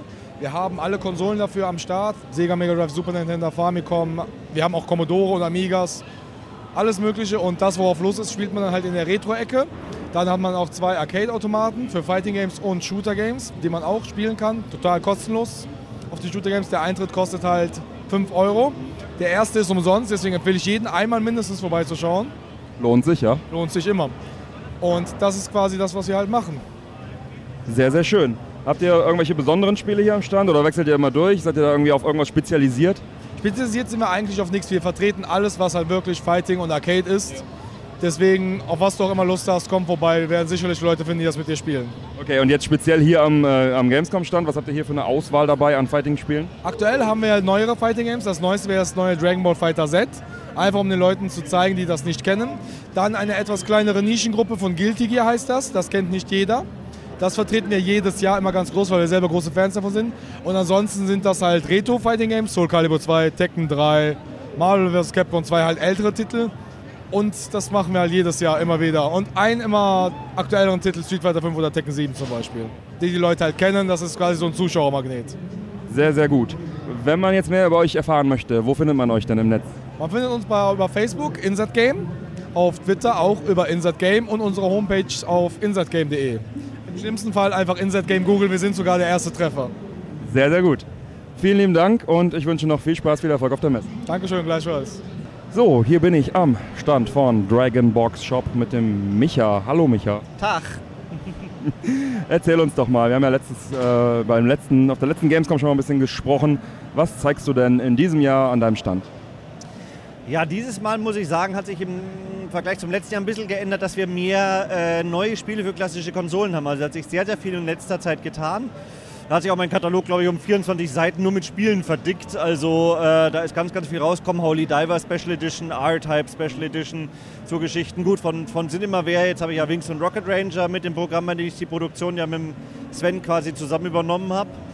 Ja, und ansonsten zeigt man natürlich weiterhin schöne alte Konsolen äh, mit den Everdrives dazu. Ähm, ganz neu auch selbst entwickelt der, der ColecoVision Power Adapter. Weil jeder, der vielleicht eine ColecoVision daheim hat, der weiß, diese riesengroßen Prügelnetzteile, die gehen unwahrscheinlich gern kaputt und die kriegt man kaum, weil die machen plus 12 Volt, minus 5 Volt und plus 5 Volt. Also kannst nicht einfach so kaufen, wenn dann für viel Geld. Und das gleiche Problem hatte ich auch. Und dann haben wir eben so einen USB-Adapter entwickelt, wo man einfach hinten ins ColecoVision das Ding reinsteckt und dann mit USB das Ding befeuern kann. Den zeigen wir halt hier. Ja, und natürlich dann in unserer Hallenecke, da hat sich auch viel getan. Vom GPD Win 2 über den Gemini kleinen PDA, GPD Pocket und natürlich auch weiterhin die Pyra. Also rundum schönes buntes Programm mit vielen tollen neuen Sachen. Sehr, sehr gut. Ähm, ja, die, der neue Katalog, den werde ich natürlich auch nachher mal mitnehmen und dann auch ein paar auf dem Eject Fest auslegen, damit da auch alle versorgt sind. Ähm, gibt es sonst noch neue Produkte oder Produkte, die jetzt vielleicht in Kürze bei dir auch im Shop aufkommen, die jetzt vielleicht erwähnenswert wären? Ja, also da kommt von Retrobit so einiges, äh, gerade für Leute, die jetzt sagen, ja, äh, ähnlich wie das SNES Mini Classic hätte ich gerne eine Konsole daheim, wo so ein paar alte Arcade und sonstige Klassikerspiele drauf sind. Äh, da wird einiges demnächst folgen, einmal so ein kleiner Go Retro Portable, das ist so ein, ja, Mini Gameboy für wenig Geld und dann aber mit einigen Klassikern drauf, wie zum Beispiel Mega Man 1, 2, 3, was natürlich schon richtig geil ist. Ghosts and Goblins, für die, die es hart mögen, sozusagen. Und äh, ja, da kommt dann nächstes Jahr auch noch was draußen, äh, das Super Retrocade. Ähm, eine neuere Version, weil die alte gab es ja schon in Amerika, aber die wird nochmal richtig schön überarbeitet und Ich schick. wollte gerade sagen, die alte hat ja so ein paar Probleme auch mit der Emulation, glaube ich. Äh, ja, die allererste schon, das war die Generations. Die zweite, ja, die funktioniert schon, aber sie hat halt noch kein richtig schönes Menü, schaut auch selber eher aus wie so ein kleiner chinesischer Kasten. Die soll man halt auch schön machen, weil ich meine, Nintendo zeigt ja auch, so ein Ding muss gut ausschauen. Ich stelle mir ja nicht so einen Kasten von Fernseher und deswegen wird da auch nochmal kräftig überarbeitet. Und die europäische Version, die kriegt dann auch nochmal einen neuen Schwung Spiele dazu. Die kommt dann nächstes Jahr. Also da kommt auch noch so ein bisschen was und 8-Bit-Controller äh, kommen eine ganze Menge neue rein in verschiedenen Farben und äh, auch so ein bisschen ja, PS4-Style, dass man so Griffe noch mit dran hat. Ja, und dann kommt aus, äh, von, von Sega äh, ja auch einiges, so Saturn-Funkcontroller, Mega Drive-Funkcontroller, also da kommen auch schon so einige schöne Sachen demnächst zu mir in den Shop hinein. Demnächst zu dir in den Shop hinein, dann sollten wir den doch mal im Auge behalten. Wo finden wir den im Netz? Ja, wie gehabt auf www.dragonbox.de ähm, und da ist eigentlich alles ja, schön kategorisiert und wer will, kann auch einfach nur einen Katalog bestellen, weil so ein Katalog blättert sich irgendwie auch immer schöner als im Internet selber. Und den, den gibt es da quasi auch für lau, quasi nur für Versandkosten von, glaube ich, 1 Euro oder was das ist. Ja, ist ein sehr schöner Katalog, finde ich auch immer wieder schön darin zu blättern und äh, man hat dann schön Bildchen und, und so weiter, alles ganz toll. Ja, vielen lieben Dank, Micha, ähm, und ich wünsche dir noch eine wunderbare Messe. Ja, danke gleichfalls. Morgen haben wir ja den härtesten Tag dann wahrscheinlich Samstag. Stimmt, einen haben wir noch vor uns und dann haben wir den hinter uns. Naja, so, so schön die Messe ja ist, aber nach fünf Tagen ist man dann doch irgendwie geschlaucht. Vor allen Dingen, weil ja die letzten zwei Tage ist ja wirklich alles voll und von allen Seiten dringt der Lärm ein. Das ist dann schon stressig. Die ersten Tage sind echt wunderschön. Ist auch immer wieder cool, die, immer wieder die Leute zu treffen, die man so, äh, so kennt und ja quasi einmal im Jahr sieht, aber die auch alle so Retro-Fans sind. Aber ja, nach fünf Tagen ist man dann doch wieder froh, nach Hause fahren zu dürfen. In diesem Sinne, vielen lieben Dank. Bis nächstes Mal. Jawohl, bis nächstes Mal. Ciao. So, ich bin jetzt hier am Stand von Aronia Art. Hier sehe ich ganz viele schöne Bilder um mich herum. Habe jetzt hier auch einen Ansprechpartner gefunden. Wer bist du denn? Hallo, ich bin Raffaela, ich bin die Künstlerin, das ist praktisch mein Hobby. Ich bin aber auch Gamer und deswegen liebe ich es, aus meinen Lieblingsspielen eben die Motive rauszusuchen und auf Leinwand zu bringen. Ich male mit Acryl oder Öl auf Leinwand und schaue, dass ich eventuell an der einen oder anderen Messe auch Drucke verkaufen kann. Und ja, ich meine, derweil ist es ein Hobby. Ich schaue mal, dass ich das eines Tages mal zu meinem Beruf machen kann. Ja, sehr schön. Das sind also alles Motive aus irgendwelchen Spielen, die du gerne spielst, richtig? Nee, ähm, nur die Hälfte. Also teilweise erfinde ich auch Fantasy-Landschaften oder lasse mich durch irgendwelche Bücher inspirieren oder sonstige Bilder. Aber ja, ein Großteil ist aus meinen Lieblingsspielen einfach Screenshots, die ich dann nochmal male. Was ist denn jetzt hier zum Beispiel dein Lieblingsbild, was wir hier kaufen könnten oder sehen können? Ähm, das wäre die Schildkröte von God of War ähm, oder Horizon Zero Dawn. Und von meinen erfundenen Bildern wäre das Gwei hier und Gandalf. Das ist mein bisher größtes Bild. So viel dazu. so viel dazu. Sehr gut. Wie ist hier die, äh, das Setup gedacht? Also ich sehe, das, das sieht ja so aus, als wäre es eine Ausstellung, aber erzähl doch mal. Ja, also es ist primär eine Ausstellung. Also ich habe einen Online-Shop und ich präsentiere praktisch hier alles, ähm, was ich im Online-Shop anbiete. Ich habe aber auch einen Postkartenständer und ja, für eine kleine Spende kann man hier auch meine Postkarten ergattern, die es im Online-Shop nicht gibt. Oh, also etwas ganz Besonderes für die Messe. Ja, genau. Und Auftragsbilder nehme ich auch gerne an. Also auf meiner Website oder per E-Mail einfach kontaktieren und ja, dann kann ich was für euch malen. Ja, sehr gut. Was ist denn, äh, wie ist denn, wie kann man euch denn im Netz finden? Wie kann man dich denn im Netz finden? Wie ist denn die URL, die Webseite? Ähm, es ist eine Jimdo-Webseite, also noch so eine Gratis-Website, weil ich mich mit richtigen noch nicht so auskenne. Aber ja, aronjaart.jimdo.com. Ähm, am meisten poste ich aber auf Facebook oder Instagram. Auch auf YouTube kann man mich finden. Also ich versuche dann mal in Zukunft Tutorials zu machen oder Zeitraffer-Videos von den Entstehungen zu den Bildern. Ja, das ist ja alles schon mal sehr schön. Gut, ja, dann danke ich dir vielmals, dass du dir die Zeit genommen hast, uns kurz ja Auskunft zu geben über deine tollen Bilder und wünsche dir noch viel Spaß auf der Messe. Dankeschön. Am Stand von Electronite, Electronic Thoughts. Ich habe hier einen Ansprechpartner. Stell dich bitte kurz vor. Hallo, ja, ich bin der Michael, in der Szene in Foren bekannt als Inti-Mike, zum Beispiel Atari Age oder Circuit Board. Und äh, ich vertrete hier Electronite auf der Gamescom. Das ist eine kleine Firma, die neue Spiele fürs Intellivision rausbringt. Ah, das klingt interessant. Neue Spiele fürs Intellivision. Äh, was ist denn hier, äh, was wird denn hier gezeigt, gerade bei euch am Stand? Also wir haben neue Spiele am Start.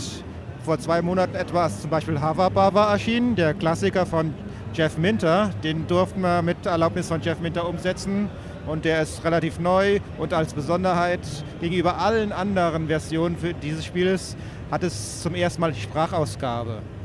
Und ganz neu kommt erst in ein, zwei Monaten ist äh, Miner 2049er, auch der Klassiker.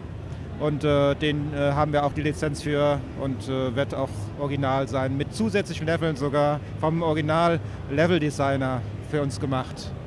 Wow, das sind ja gute Neuigkeiten. Gibt es sonst noch neue Spiele, die ihr äh, entweder hier zeigt oder die jetzt demnächst erscheinen, auf die du dich freust? Oder? Ja, äh, neue Spiele haben wir ja eine Menge am Start, die schon vielleicht ein bisschen länger erschienen sind, wie äh, Boulder Dash oder D2K. Das ist ja der Donkey Kong-Klon, der sehr unser, wahrscheinlich unser bestes Stück ist. äh, zumindest in den Verkaufszahlen. Der wird wirklich immer noch gut nachgefragt und wird demnächst auch wieder aufgelegt für alle Leute, die es äh, noch danach suchen. Und äh, Defender of the Crown für alle Leute, die darauf warten. Es ist noch in der Entwicklung, aber es ist einen guten Schritt vorangekommen. Es ist, wir sind jetzt in der Beta-Phase. Ja, super. Was ist denn hier noch in dieser tollen Vitrine alles zu sehen? Ja, da habe ich mal eine kleine Übersicht mir zurechtgelegt, was Mattel Electronics überhaupt alles gemacht hat.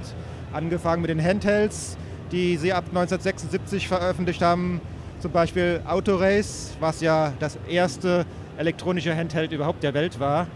Ja, über die normale Mattel Intellivision 1 Konsole, wie sie in den USA ab 1979 und bei uns in Deutschland ab 1982 war. Äh, 82 natürlich ein bisschen spät gegenüber dem Atari, deswegen wurde es bei uns nicht mehr so erfolgreich. Aber in den USA war es noch recht früh, früh genug, um mit äh, Atari mithalten zu können und war daher der größte äh, Mitbewerber für Atari. Jo, und dann haben wir ja noch äh, den Mattel Aquarius da, der Heimcomputer, der wahrscheinlich der erfolgloseste Heimcomputer aller Zeiten war. Der wurde nach einem Monat von Mattel schon wieder aus den Regalen geholt. Damit wollten sie 1983 noch äh, in den Heimcomputermarkt ähm, äh, einsteigen. Und äh, 1983 haben sie noch versucht, mit den äh, Synthsonics Drums in den Musikinstrumente, elektronische Musikinstrumente-Markt ein, äh, einzusteigen. Ist ein schönes Gerät, funktioniert gut, klingt gut, aber war wahrscheinlich, weil sie halt 1984 nach dem Spielecrash äh, den äh, Plug gezogen haben, aufgehört haben, wurde es halt auch nicht so der große Erfolg. Ja, und dann habe ich in der Vitrine halt äh, die HomePro-Spiele, unsere von, äh, von äh, Electronite, alle da ähm, drin und äh, auch einige Beispiele von anderen Herstellern. Was für die meisten Leute zum Beispiel am bekanntesten sein dürfte, wäre Sydney Hunter and the Sacred Tribes. Kennen vielleicht viele Leute jetzt in Deutschland von der C64-Version, die dieses Jahr erschienen ist. Aber die Intellivision-Version ist ja schon von 2016 und es ist dasselbe Spiel. Hat Collector Vision damals schon rausgebracht. Und äh, ganz unten habe ich noch äh, Konsolenvariationen vom Intellivision. Das, äh, die von Sears, dem großen Warenhauskonzern damals. Sie wollten eigene Versionen von den Konsolen. Das Atari und das Intellivision wurden in speziellen Versionen für Sears hergestellt. Und äh, das Intellivision 2, die kostenreduzierte Version, ist noch da unten.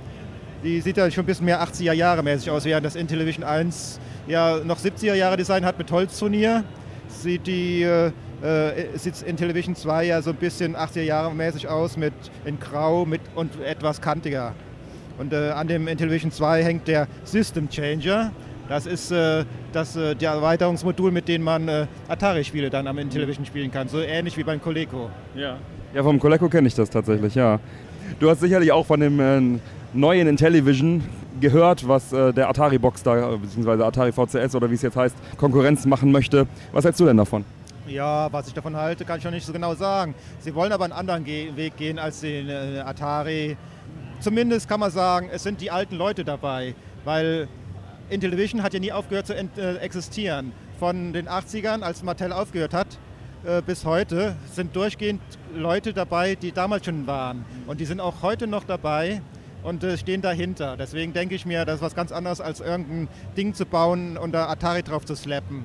Und äh, der Tommy äh, Tellerico, der jetzt ja der Chef von Intellivision ist und direkt in Intellivision Entertainment jetzt neuerdings umbenannt hat, die Firma, der ist ja auch äh, schon mit Intellivision aufgewachsen und ist ein bekennender Intellivision-Fan, also schon früher immer mal gesagt.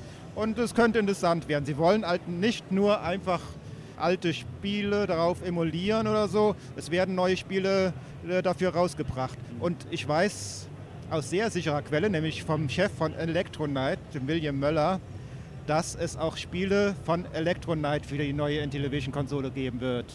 Oh, das ist ja eine schöne Ankündigung. Das ist, glaube ich, Weltneuheit, was ich jetzt gerade gesagt habe.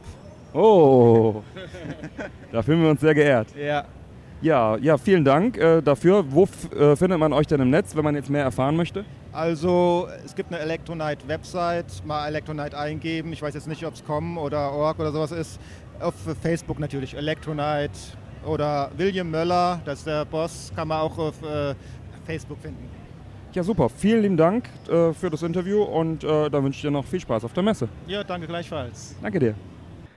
Ja, da sind wir nochmal zurück. Die erste Hälfte liegt nun schon hinter uns. Die Interviews haben wir jetzt in der Regel in chronologischer Reihenfolge gesendet. Daher merkt man auch schon so ein bisschen langsam, wie meine Stimme äh, und die Konzentration an die Grenzen kommen. Tja, und das Interview mit dem guten Double Score Dungeon von Hungarian Pixels, das äh, habe ich quasi im Notfallmodus aufgezeichnet mit dem Handy. Deswegen ist da so ein bisschen die Soundqualität ein bisschen unterschiedlich, ähm, was jetzt gleich noch folgen wird. Denn ähm, während ich auf der Bühne den Rekorder für Musikaufnahmen benutzt habe, äh, ist er mir da quasi vors Mikro gesprungen. Der war über die ganze Messe sehr schwer greifbar, sehr schwer zu bekommen. Und dann habe ich ihm nach seinem Auftritt quasi aufgelauert und ihm schnell das Handy vor die Nase gehalten, damit ich ihn auf jeden Fall dabei habe und dass er mich nicht wieder entwischt. Tja, die Musik, die ich da mit dem Rekorder aufgenommen habe, während ich das Interview führe, die hört man sogar im Hintergrund auch und die wird dann in der Musikfolge dann auch nochmal in guter Qualität zu hören sein. Tja, genau. Und ansonsten gegen Ende spreche ich noch mit David von Weg des Pixels. Und wer sich fragt, warum man da keinen Messelärm im Hintergrund hört, das Interview ist irgendwie verschütt gegangen weshalb ich das dann einige Tage nach der Messe nochmal telefonisch mit ihm wiederholt habe. Wir haben tatsächlich ein Telefoninterview. Ja, unser Boah, läuft. erstes Telefoninterview. dann äh, normalerweise halten wir den Leuten ja gerne das Mikro live Unter die Nase. unter die Nase und äh, oder laden sie ein oder sprechen hier direkt vor Ort. Normalerweise machen wir ja nichts irgendwie über die Entfernung, aber das war jetzt bei ihm nicht anders möglich und ist trotzdem sehr gut geworden und ohne ihn wäre es halt auch nicht komplett gewesen. Deswegen habe ich das dann lieber nachgeholt, anstatt es zu unterschlagen. Eine absolut gute Idee. Genau. Tja, ansonsten die zweite Hälfte beginnt jetzt mit René Meyer, dem Organisator und Chef des Retro-Bereichs. Weiterhin viel Spaß. Ja, viel Spaß dabei. Ja, ich stehe hier wieder mit dem René Meyer, der Mann, der den Hut auf hat, am Retro-Stand und auch gleichzeitig das Haus der Computerspiele hier repräsentiert. René, wie läuft's? Ja, das fragt, das fragt jeder. Es läuft halt. Ähm, eigentlich läuft es schon, wenn es läuft. Also wenn der Aufbau erfolgt ist, ja, weil es immer mal manchmal Probleme gibt. Ein Aussteller hat keinen Strom oder manchmal macht man sich Sorgen, dass zum Beispiel ein Aussteller nicht kommt. Ähm, das kann ja auch passieren oder ein Fernseher ist kaputt oder so. Man hat ja hier so eine, so eine Dreieraufgabe. Also zum einen ist man selbst Aussteller mit so einem Dutzend Spielestationen. Dann unter unterstützt man andere Aussteller mit, mit Konsolen teilweise oder, oder mit Röhrenfernsehern. Das kommt oft vor, weil nicht jeder ein halbes Dutzend Röhrenfernseher hat und wir haben ganz viele und kommen mit einem Sprinter. Gab zum Beispiel auch Aussteller, die sind geflogen, wie John Hare aus ähm, Großbritannien, der dann eben halt nicht mit seinem Flieger Röhrenmonitore mitnehmen kann. Ähm, und das Bühnenprogramm ist eine ganz wichtige Aufgabe. Also, dass wir dafür sorgen, dass rund um die Ohren interessantes Programm ähm, angeboten wird. Und da hat man in den letzten Jahren ähm, äh, sehr schöne Angebote von Chiptune-Musikern selbst. Also, natürlich ist es schöner, wenn man Musik hat. Und mittlerweile haben wir jede Menge Chiptunes-Musiker oder selbst die Kammermusiker, die Spielemusik machen oder Miu mit seiner Klavierbekleidung. Das finde ich toll. Ja, man spricht es Miu aus. Ich habe mich schon gefragt. Ja, Mew, ich bin der Mew. ähm, das ist halt toll, wenn man so viele, also ganz viel Musik hat, weil das, das Publikum auch mag und auch sehr unterschiedliche Musik. Chiptunes, das ist so meine, meine große Liebe, muss ich gestehen. Also so originale Chiptunes ähm, vom Gameboy oder vom C64, aber es gibt auch Leute, die spielen Klaviermusik. Chris Hülsbeck ist auch live aufgetreten. Oder so ein kleines Kammerorchester mit vier echten Instrumenten, mit Saxophon, mit Schlagzeug und so. Äh, Eine Band aus Köln namens Endgegner. Das finde ich halt toll, so, so Musikuntermalung. Und da ist es so unsere Aufgabe erstmal ja, die Technik, dass alles funktioniert, alles ausgesteuert ist. Ähm, manchmal und oft spielen die ja, stecken die ja selbst so noch Technik an. Und dann ändert sich auch manchmal was im Bühnenprogramm ganz spontan. Ja, Das sind einige Aufgaben, ja. Und dann habt ihr natürlich auch noch die Anspielstation. Das sind ja auch alles äh, Hardware-Sachen von Haus der Computerspiele, richtig? Genau, also diese Konsoleninseln, das sind so rund zehn Spielkonsolen haben wir aufgebaut. Ähm, das funktioniert meistens, es sei denn, einer steht auf und schaltet den Fernseher aus. Manchmal machen das die Besucher. Aber im Großen und Ganzen funktioniert alles toi toi toi. Und ähm, wir haben ja schon so viele Veranstaltungen gemacht, dass wir auch zum Beispiel wissen, welche Konsolen funktionieren gut, welche Spiele funktionieren gut. Das hat man so im Laufe der Jahre gelernt, sodass man dann gar nicht mehr so beobachten muss, ähm, ob irgendwas funktioniert. Also vom, vom, vom, vom, Andrang her. Ja. Und auch, ob die Leute das verstehen. Ich habe auch schon erlebt, dass sie im Menüs von Spielen sich verheddert haben oder sowas, ja. Genau, die Leute, die wollen, also die Besucher, die wollen eigentlich gar nicht so, die wollen gar keine exotischen Konsolen sehen, sondern lieber Super. Super Nintendo mit Mario Kart ist viel lieber als irgendeine Neo Geo Konsole aus Asien mit einem Spiel, was sie nicht kennen. Also das sollten sozusagen möglichst bekannte Konsolen sein und bekannte Spiele, damit sie die Dinge von früher, Need for Speed Porsche oder FIFA 98 oder Sonic oder so spielen können. Oder Buster Move. Ja. Sehr schön, sehr schön. Ja, ähm, kannst du noch was zu äh, den Vitrinen vielleicht sagen? Gibt es da irgendwelche Ausstellungen auch vielleicht von euch oder was wird da so geboten? Ich hätte sehr gern ähm, gehabt eine Ausstellung 20 Jahre Mohun, weil es jetzt, jetzt dieser Tage 20 Jahre alt wird. Äh, und habe aber keinen Sammler gefunden, ähm, der eine richtig coole Ausstellung macht. Da habe ich aus meinem eigenen Bestand so eine kleine Notausstellung gemacht, die so ganz okay ist. Vielleicht schaffen wir das nächstes Jahr ähm, ein bisschen größer zu machen. Ansonsten ist es ähm, so, dass ich immer die Augen aufhalte nach, nach Sammlern, die vielleicht nur ein einziges Jahr ähm, eine tolle Ausstellung machen, weil es so Sammler wie zum Beispiel Silvio Laute, der jedes Jahr eine fantastische Ausstellung zum neuen Thema zusammenstellen kann. Letztes Jahr Star Trek, dieses Jahr alle Anno-Spiele, hat man eben halt nicht so oft. Ne? Es gibt noch eine Sammlergruppe, die stellen jedes Jahr was Interessantes zusammen. Ähm, dann hat der Senat vom For Amusement Only ähm, Handhelds ausgestellt. Mhm. Also ich finde es auch immer toll, so, so ein bisschen zu überlegen, was könnte den Leuten äh, gefallen, was, was schaut man sich gern an. Und ich finde es schön, wenn es so viele spez spezialisierte Ausstellungen gibt. Zum Beispiel diesmal alle Gamecube-Konsolen, die es jemals gab. Ne?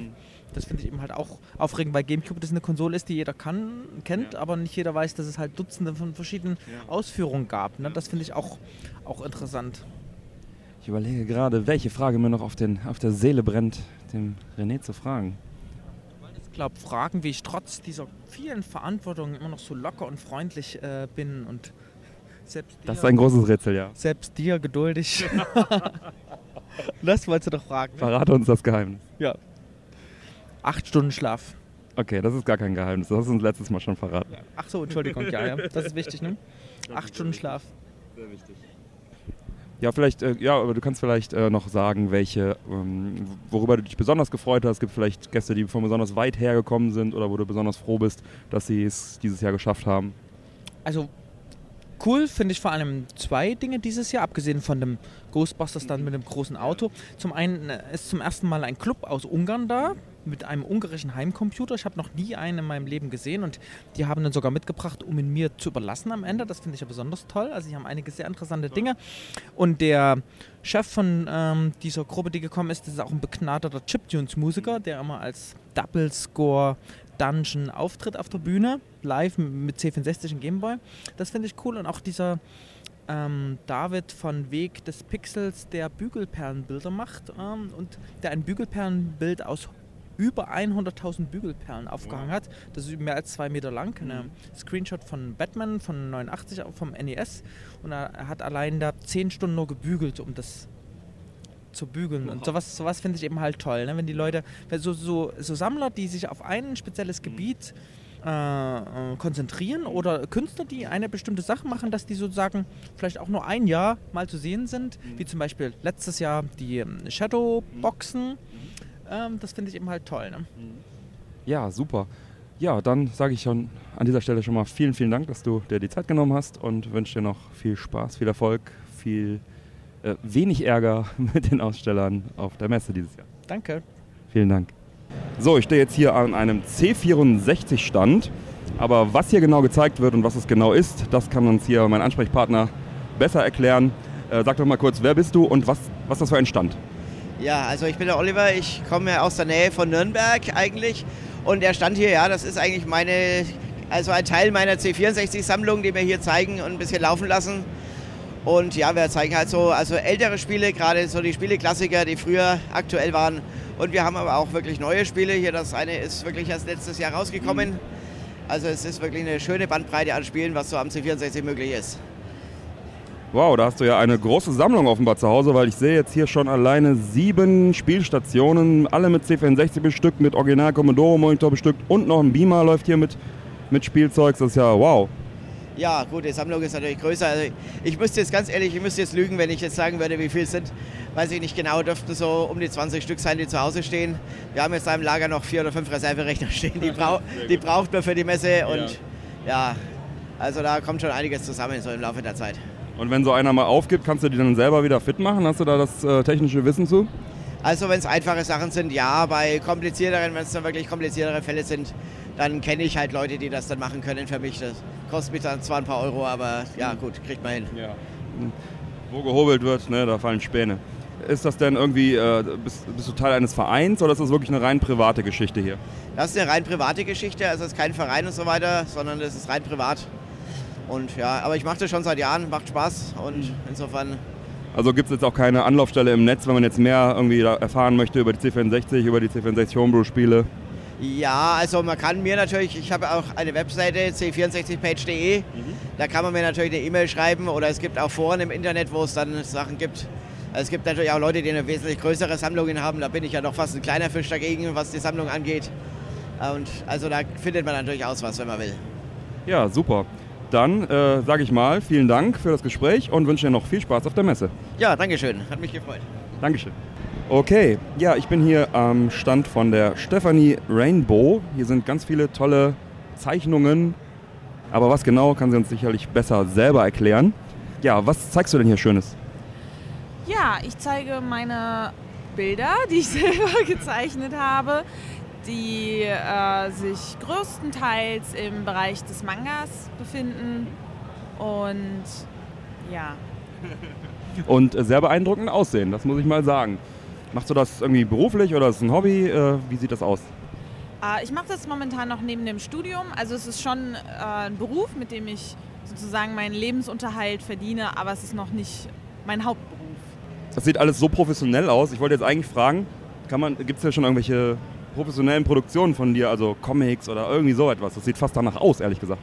Ähm, also ich habe mein Artbook, das habe ich jetzt äh, relativ professionell aufgezogen mit einer Sammlung meiner Arbeiten aus den letzten fünf Jahren und äh, eine Einführung, wie ich eben arbeite, wer ich überhaupt bin. Und äh, in der Tat ist fürs nächste Jahr ein Manga geplant. Ah, interessant. Habe ich es gerochen. ähm, wo kann man dich dann im Netz finden, wenn man vielleicht mehr über dich erfahren möchte oder vielleicht so ein paar schöne Bilder sehen möchte? Eigentlich auf allen bekannten äh, Social Media Seiten: Facebook, Instagram, DeviantArt, äh, YouTube und äh, neuerdings auch auf Twitch. Mag, magst du die Adresse nochmal sagen? Am besten wäre auf meiner Homepage vorbeizuschauen. Da sind alle weiterführenden Links zu finden. Das wäre www.stephanie mit Doppel F Art. Punkt Art. Ja, vielen lieben Dank. Dann wünsche ich dir noch viel Spaß auf der Messe. Danke, ich dir auch. Danke sehr. Am Stand der Doreco. Wer bist du denn und was ist die Doreco? Also ich bin der Michael und äh, die Doreco ist das Dortmunder Retro-Computertreffen. Das ist so ein gemütlicher, privater, loser Zusammenschluss. Da treffen sich ein paar retro-begeisterte Leute mit ja, gemeinsamem Hobby, gemeinsamen Interessen treffen sich alle drei Monate. Haben wir einen Samstag, das sind Eintagestreffen.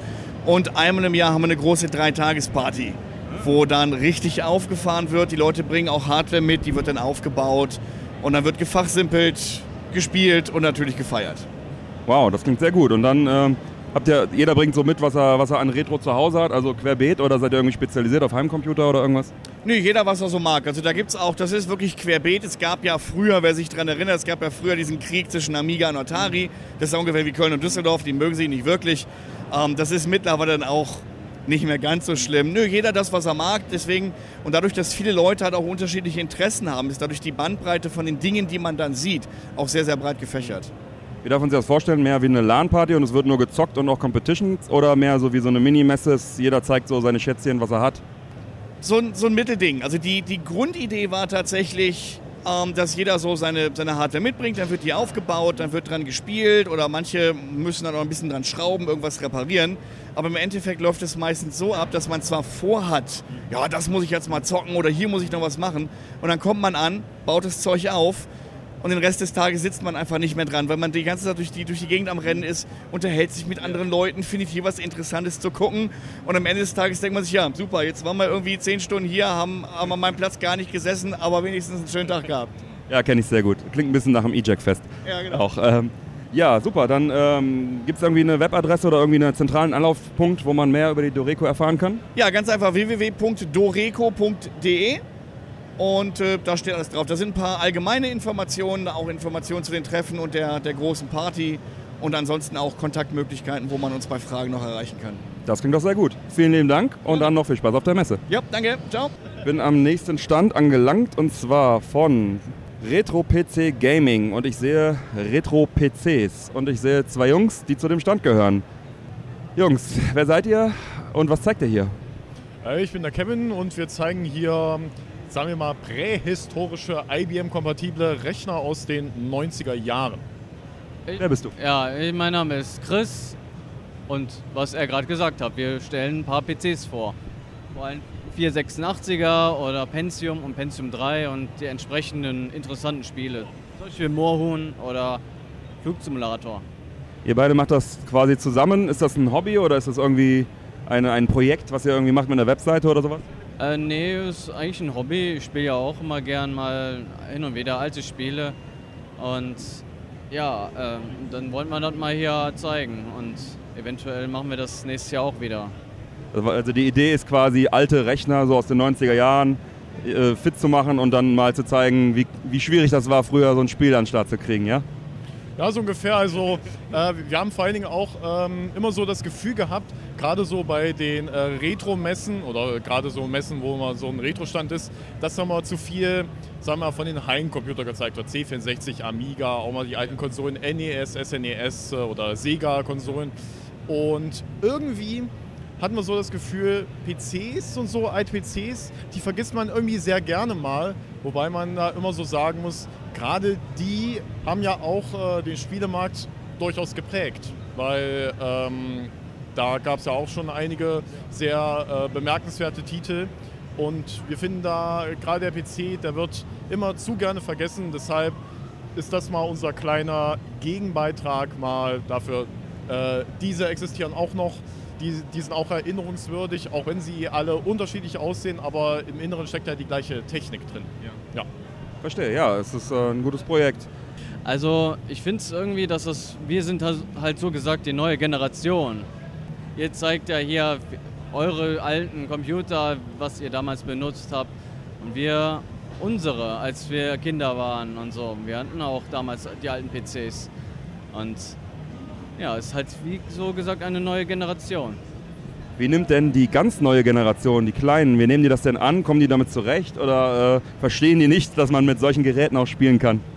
Also, was ich immer so beobachtet habe, es sind schon viele Kinder da, die, die finden das ja schon äh, durchaus äh, interessant, was sie hier so zeigen. Aber sagen wir es mal so, manche äh, finden sich relativ schnell zurecht, äh, aber manche probieren halt einfach mal alles, um irgendwie ein Spiel starten zu können, probieren einfach mal alle Tasten zu drücken, die irgendwie funktionieren. Beim Controller ist das ja einfacher, du hast dann nur so wenige Knöpfe und, du, und beim PC hast du ja einfach eine ganze Tastatur. Ja, ich sehe seh auch gerade hier ist ein schöner Eingabescreen, wo dann äh, äh C Doppel, slash Pinball steht und dann halt der Cursor blinkt. Da muss man wahrscheinlich dann auch noch die, die Echse erstmal ansprechen. Also hat es schon jemand, jemand geschafft, der jünger als äh, 30 ist, das Ding zu starten? Das haben wir noch nicht beobachtet, weil wir vorher immer die Spiele starten. Ja. Also ähm, gut, einige haben es auch schon gerade bei Mohun geschafft, sich aus dem Spiel rauszutabben. Ja. Ganz einfach, weil die Leute halt so denken, wir müssen einfach mal alle Tasten drücken, um das Spiel zu starten. Dann drücken die auf Escape und das beendet leider das Spiel. Und dann sehen die den alten äh, Windows 95 Desktop, äh, was, äh, ja, muss man auch dazu sagen, äh, Jetzt bei der Aufnahme, vorigen Tag ist Windows 95 ja 23 Jahre alt geworden. Da hätte man auch was Schönes zeigen können, aber ähm, insofern manchmal äh, verirren sich da die Leute in den Desktop hinein und dann wollen die Spiele starten, die dann erstmal eine CD benötigen. Das ist auch erstmal so schön, aber ähm, grundsätzlich sagen wir es so, die Le Leute sind äh, durchaus neugierig, was wir zeigen. Ja, das ist doch sehr schön zu hören. Findet man euch irgendwie im Netz, wenn man jetzt mehr darüber erfahren möchte, über euer Projekt? Also so äh, webpräsent weiß ich jetzt gar nicht so genau. Also, äh okay, ähm, wie kann man denn ähm, euch irgendwie erreichen oder wollt, wollt, ihr noch irgendwie, habt ihr eine Facebook-Gruppe oder irgendwas in der Art? Also ich bin zumindest im Social Media aktiv, bei Twitter bin ich aktiv unter dem Namen Kepo94. Wenn man so schön halt einen PC sieht, dann weiß man schon mal, das bin ich.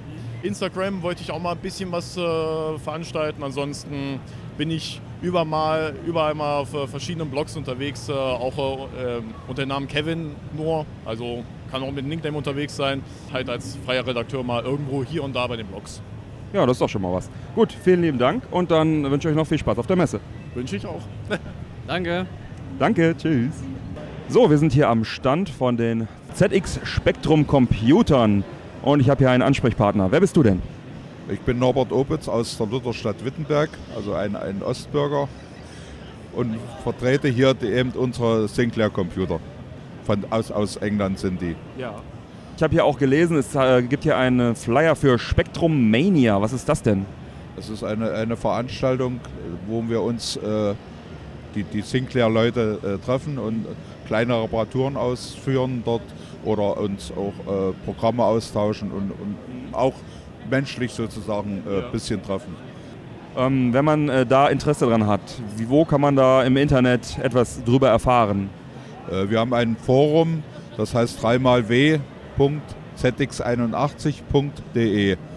Und da sind unter anderem die Spektrums, aber auch die beiden Vorgängertypen ZX80 und ZX81 und, und auch allgemeine Themen werden da behandelt wer da Interesse hat, der kann da ja mal vorbeisurfen. Was zeigt ihr denn jetzt hier auf der Gamescom an diesem Stand? Ja, ich habe jetzt hier drei Varianten vom, vom Spektrum mit auch drei Varianten äh, für schnelleres Einladen statt äh, äh, Kassette, wie es Ah, ja. im Original ist. Mhm.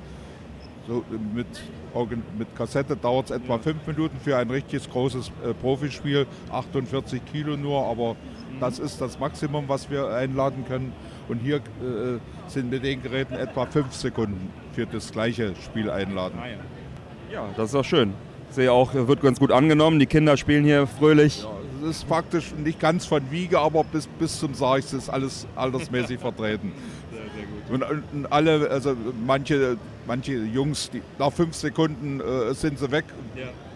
Entweder kriegen sie es nicht in den Grips, obwohl man es ihm erklärt, welche Tasten. Ich habe dann auch Spiele ausgesucht, die, die einfache Kombinationen haben zum Spielen, dass man innerhalb, äh, sagen wir mal, einer Viertelminute weiß, wie das Spiel geht. Aber manche können oder wollen es nicht. Das ist ja lustig. Ja, ich sage vielen Dank. Äh, mehr Fragen habe ich gar nicht. Äh, wünsche dir noch viel Spaß auf der Messe. Ja, Dankeschön. Danke dir. So, ich bin hier am Stand von Abuk und ich habe hier den. Stefan, Hallo Stefan. Erzähl doch mal, was ist denn Abuk? Der ABUK ist der Atari Bitbyter User Club und wir beschäftigen uns mit den 8-Bit-Ataris, also Programmieren in 8-Bit, Basteln in 8-Bit, ja, Spielen natürlich auch. Alles, was äh, rund um die 8-Bit-Rechner ist, w- gibt es bei uns im Club. Neuentwicklungen natürlich genauso. Das heißt, es ist ein Forum und ein Club und ihr habt wahrscheinlich auch Treffen oder sowas. Richtig, der Club ist treffend. Wir sind ein weltweiter Club. Ich kann es jetzt nicht genau sagen, um die 450 Mitglieder weltweit. Na, also da ist auch schon richtig was los. Und das macht Spaß mit den Jungs. Kann man sich vorstellen. Das glaube ich, das glaube ich. Was zeigt ihr denn jetzt hier auf der Gamescom? Ja, also ich zeige das hier im Wesentlichen ähm, als Privatperson. Ich bin mit dem Norbert da, der se- seine 8-Bit Sinclair-Computer präsentiert. Und ich präsentiere hier die 8-Bit Atari-Computer. Ne, dass ich im Abuk bin, ist ganz klar, dass ich natürlich das Abuk-Logo hier aufhänge. Ja, super. Ja, mit Norbert haben wir gerade schon gesprochen mit den Sinclair-Computern. Äh, hast du denn jetzt hier speziell irgendwas Besonderes mitgebracht? Irgendwas, äh, was man vielleicht noch nicht kaufen kann oder so? Und was jetzt hier ist, kann man natürlich neu nicht mehr kaufen, das ist klar, aber man kriegt äh, die Sachen schon noch alle gekauft, die ich jetzt hier stehen habe. Hier geht es jetzt mir im Wesentlichen darum zu zeigen, dass die Leute die alten Spiele ausprobieren können ne, und also Retro spielen können. Ne, ich habe hier so ein paar Sachen dabei, wo ich Programmierung zeigen kann. Das ist auch durchaus äh, für den einen oder anderen interessant. Ja, und das ist auch was, was mich persönlich interessiert, das ist so ein Hobby und deshalb zeige ich so, das natürlich auch besonders gerne. Ich habe hier auf dem äh, PC-Computer den entsprechenden Emulator. Ich habe eine Eclipse-Umgebung, wo ich die 6502 programmieren, äh, äh, Maschinensprache programmieren kann und das gleiche im Emulator ausprobieren kann.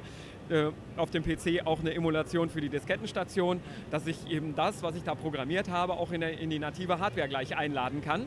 Über das geht hier bei mir über ein serielles Kabel an RS232 angeschlossen. Das gibt es auch mit äh, Anschluss an die USB-Schnittstelle. Man kann es auch äh, direkt über, äh, über eine SD-Karte machen, wenn man das entsprechende Modul hat, was es alles schon gibt. Ja, das habe ich tatsächlich mal auf dem EJAC Fest gesehen, an einem äh, Atari 800. Das ist dann so ein durchsichtiges Modul, kommt oben die SD-Karte rein und da liefen, glaube ich, sogar irgendwelche Filme drauf. Ich glaube, Spongebob oder sowas lief da drauf. Das war ganz, ganz unwahrscheinlich. Na, da kann man einiges mitmachen. Das ist richtig faszinierend, was damit geht.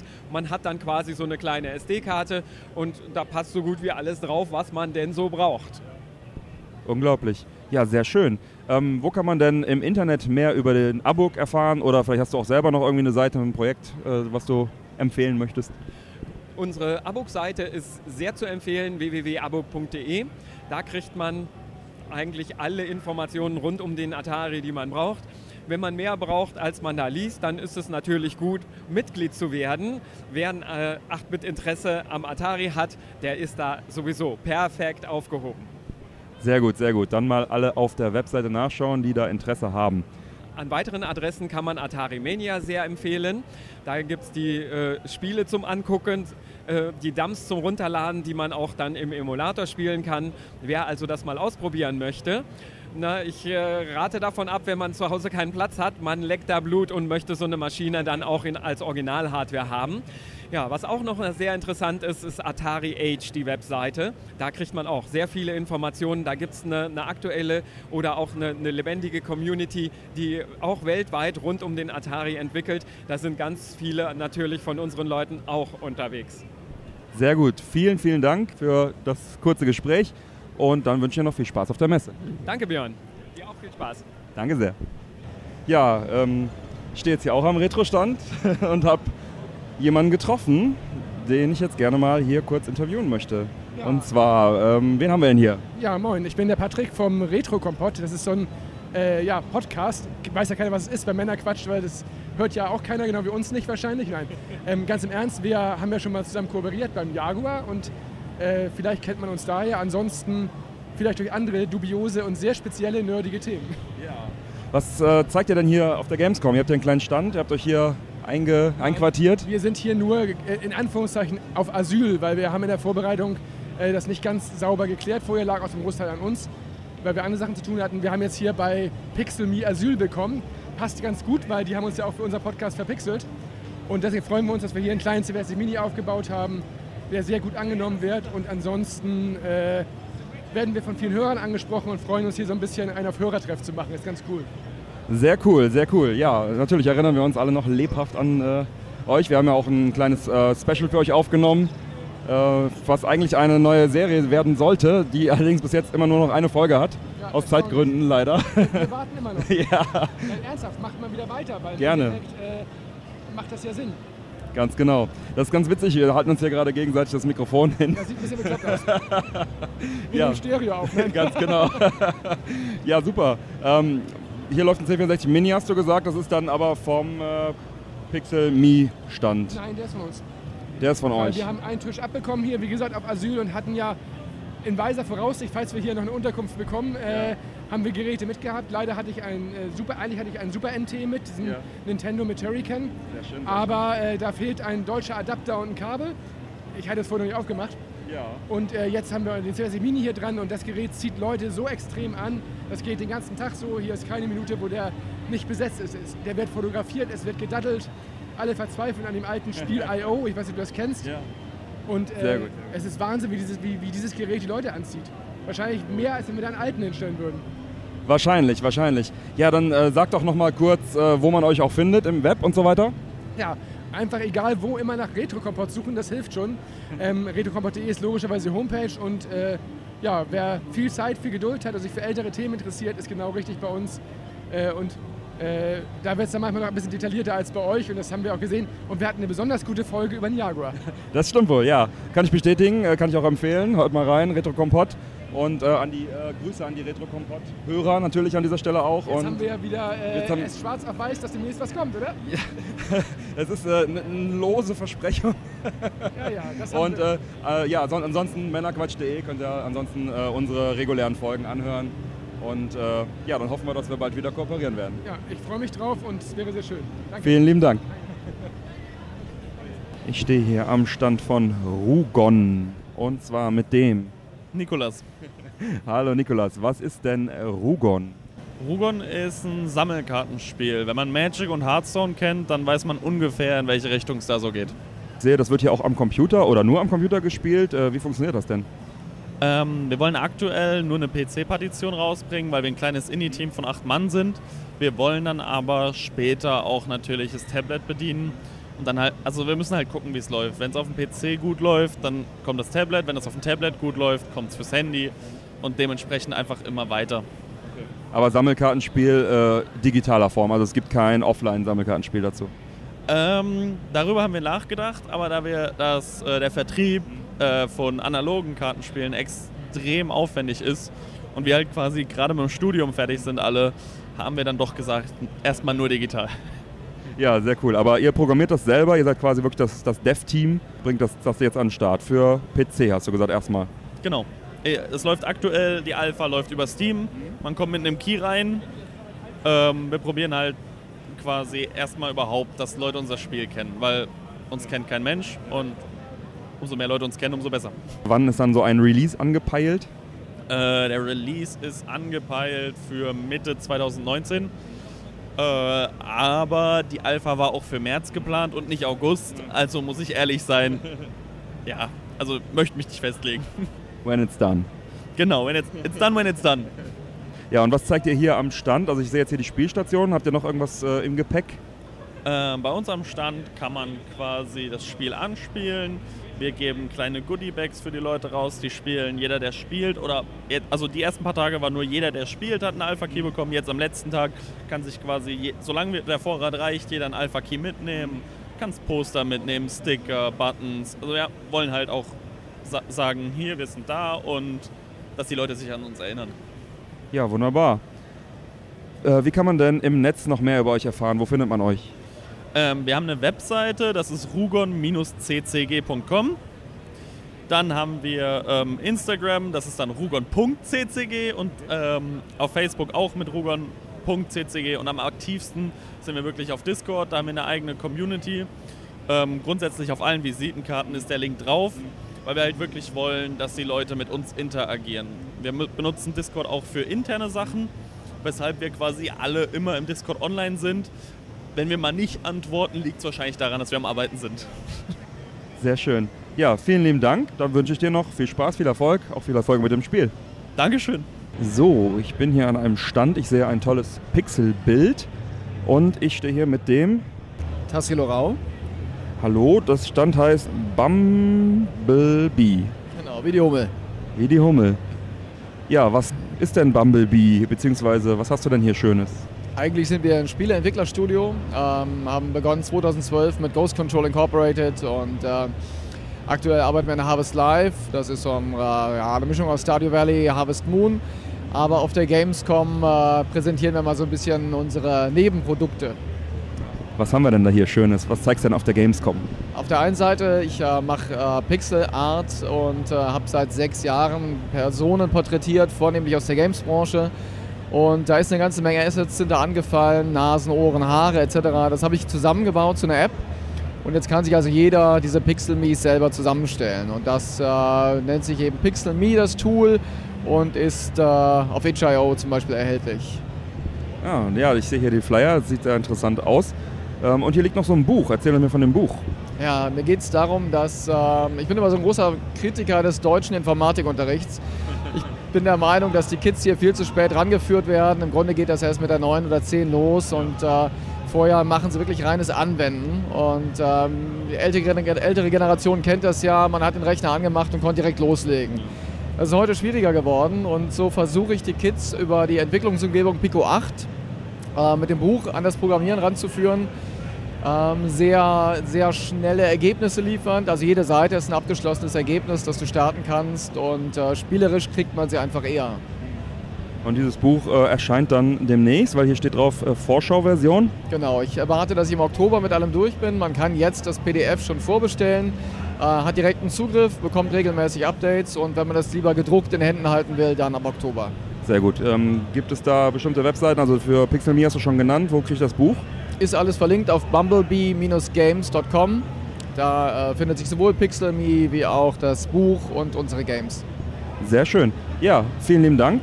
Ich wünsche dir noch viel Erfolg auf der Messe. Ja, danke schön. Ebenso. Ich bin hier am Stand von 35 Jahre Competition Pro und stehe hier mit dem Jens. Hallo Jens, was zeigt ihr denn hier? Ähm, wir zeigen eine Auswahl von Competition Pros aus der 35-jährigen Geschichte des Joysticks wir haben die Originalmodelle von 1983, die kann man auch bei uns am Stand ausprobieren, ähm, bis hin zu den modernen USB-Modellen von Speedlink. Ähm, zusätzlich äh, geben wir Leuten die Gelegenheit, auf der originären Hardware die Remakes von Individual Computers zu testen, die aktuell vertrieben werden. Also moderne Joysticks im klassischen Design für klassische Konsolen. Ja, super. Ich sehe hier zwei Spielstationen und ach, da ist die Vitrine. Ja, wunderbar. Da sind da echt einige Joysticks drin. Toll. Hatte ich auch immer. Ein sehr schöner Joystick. Wie, wie kamt ihr auf die Idee, das zu machen? Äh, steckt da ein Verein dahinter oder? Ähm, das ist eine private Sammlung. Ähm, über 22 Jahre haben sich einfach eine ganze Menge Competition Pros angesammelt. Es hat harmlos angefangen. Die Sticks waren kaputt. Man geht auf den Flohmarkt, man besorgt sich Ersatz. Und äh, ja, irgendwann wurde es dann halt bunt und vielfältig. Und eine kleine Auswahl kann man jetzt in der Vitrine bewundern. Ja, ich wollte gerade sagen, ich habe die Tage einen N64 Competition Pro bekommen. Da war ich leider gar nicht mehr so mit zufrieden, aber die ganzen alten, schönen ähm, Commodore-Sachen, die sehe ich hier alle in der Vitrine. Ist auch irgendwie schade, dass diese, dass diese tolle Firma irgendwann dann keine Joysticks mehr gemacht hat, oder? Ja, es waren mehrere Firmen, die es im Laufe der Zeit produziert haben. Angefangen hat alles mit ähm, Coin Controls 1983. Vertrieben hat das Ganze dann Kempston und Dynamics in Deutschland. Und im Laufe der Jahrzehnte äh, war dann eine Menge Varianz drin. Und heute, wie gesagt, äh, liegt die Produktion eigentlich ausschließlich bei Speedlink. Es gab um 2006 herum noch Powerplay, die schon in den 90ern ähm, Competition Pros gebaut haben. Ähm, ein zweites USB-Serienmodell. Aber ich, die Modelle kann man immer noch genießen. Ja, und das, dieser neue, der letzte Nachbau von Speedlink, den gibt es ja, glaube ich, mit USB und auch als Klassiker und der taugt dann auch wieder, ne? Ja. Kurz und bündig. Äh, ja, gut. äh, Ähm, kann man im Netz irgendwie was finden? Gibt es eine Webseite, wo man vielleicht ein paar Bilder sieht oder irgendwas? Leider nicht, aber ich denke, es haben genug Leute Fotos gemacht und es waren auch einige Podcaster hier. Ähm, wer Bilder sucht, wird sicherlich welche finden. Ansonsten erscheint in der November-Ausgabe der Return ein umfangreicheres Feature zum Competition Pro. Das ist doch was. Dann werde ich jetzt auch noch mal ein paar Fotos machen, um das Ganze der Nachwelt zu erhalten. Vielen lieben Dank und noch viel Spaß auf der Messe. Gleichfalls. So, wir sind jetzt an einem schönen Stand angelangt. Mau Mau Castle heißt der. Ein Beamer und ein Laptop und irgendwas mit Motion Controls. Ich frage mal hier den Mann in der Katzenuniform, was das äh, denn zu bedeuten hat. Who are you? Hi, my name is Quang. Um, I'm one half of uh, Sobitech. The other half is my brother. He's the artist, and I am the coder. I do everything else. So we see here Mao Mao on uh, a large screen. What what is that game? Uh, how how can we steer it and what is it? So the game Mao Mao Castle is about a flying cat dragon. Uh, you fly through the lands, you collect rainbows, you smash through things, and you free your friends from there. Uh, at, at the event here, we are playing with a motion controller. It's called a Leap Motion. It detects where your hand is, so when you move your hand, you move your cat dragon. That's very interesting. And um, this game is uh, for sale. You, uh, is there a web page or something? Can I buy it? Sure, the game isn't quite out yet. I'm still working on it. This is a demo. Uh, it'll be out in a couple of months, hopefully. Uh, if you go to our website, uh, which is maomaocastle.com, that's M A O M A O Castle, C A S T L E dot com. Uh, you can find all the information there. Sign up, and we will email you when the game comes out. That's great. So it looks interesting. So the people should check it out. Thank you so much. Yeah, please check out our game. Uh, game's going to be wonderful. Thank you very much for having us. Thank you very much. Have fun on the fair. Bye. Bye. So, ich stehe jetzt hier am Stand Classic Video Games mit dem Marco. Hallo Marco. Hallo. Was ist denn Classic Video Games? Classic Video Games ist ähm, meine Webseite, die sich zur, seit 2003 zur Aufgabe macht, äh, klassische Videospielekultur zu erhalten. Und das mache ich, indem ich meine eigenen Erinnerungen an früher einfach dort festhalte, anhand von Fotos von früher, Geschichten, die mir noch so in Erinnerung sind, dort als Schriftform festhalte. So hat das angefangen. Und irgendwann kam dann mal ein, äh, durch einen Zufall, kam dann mal ein, äh, ein YouTube-Kanal, worüber ich dann Vectrex-Videos veröffentlicht habe.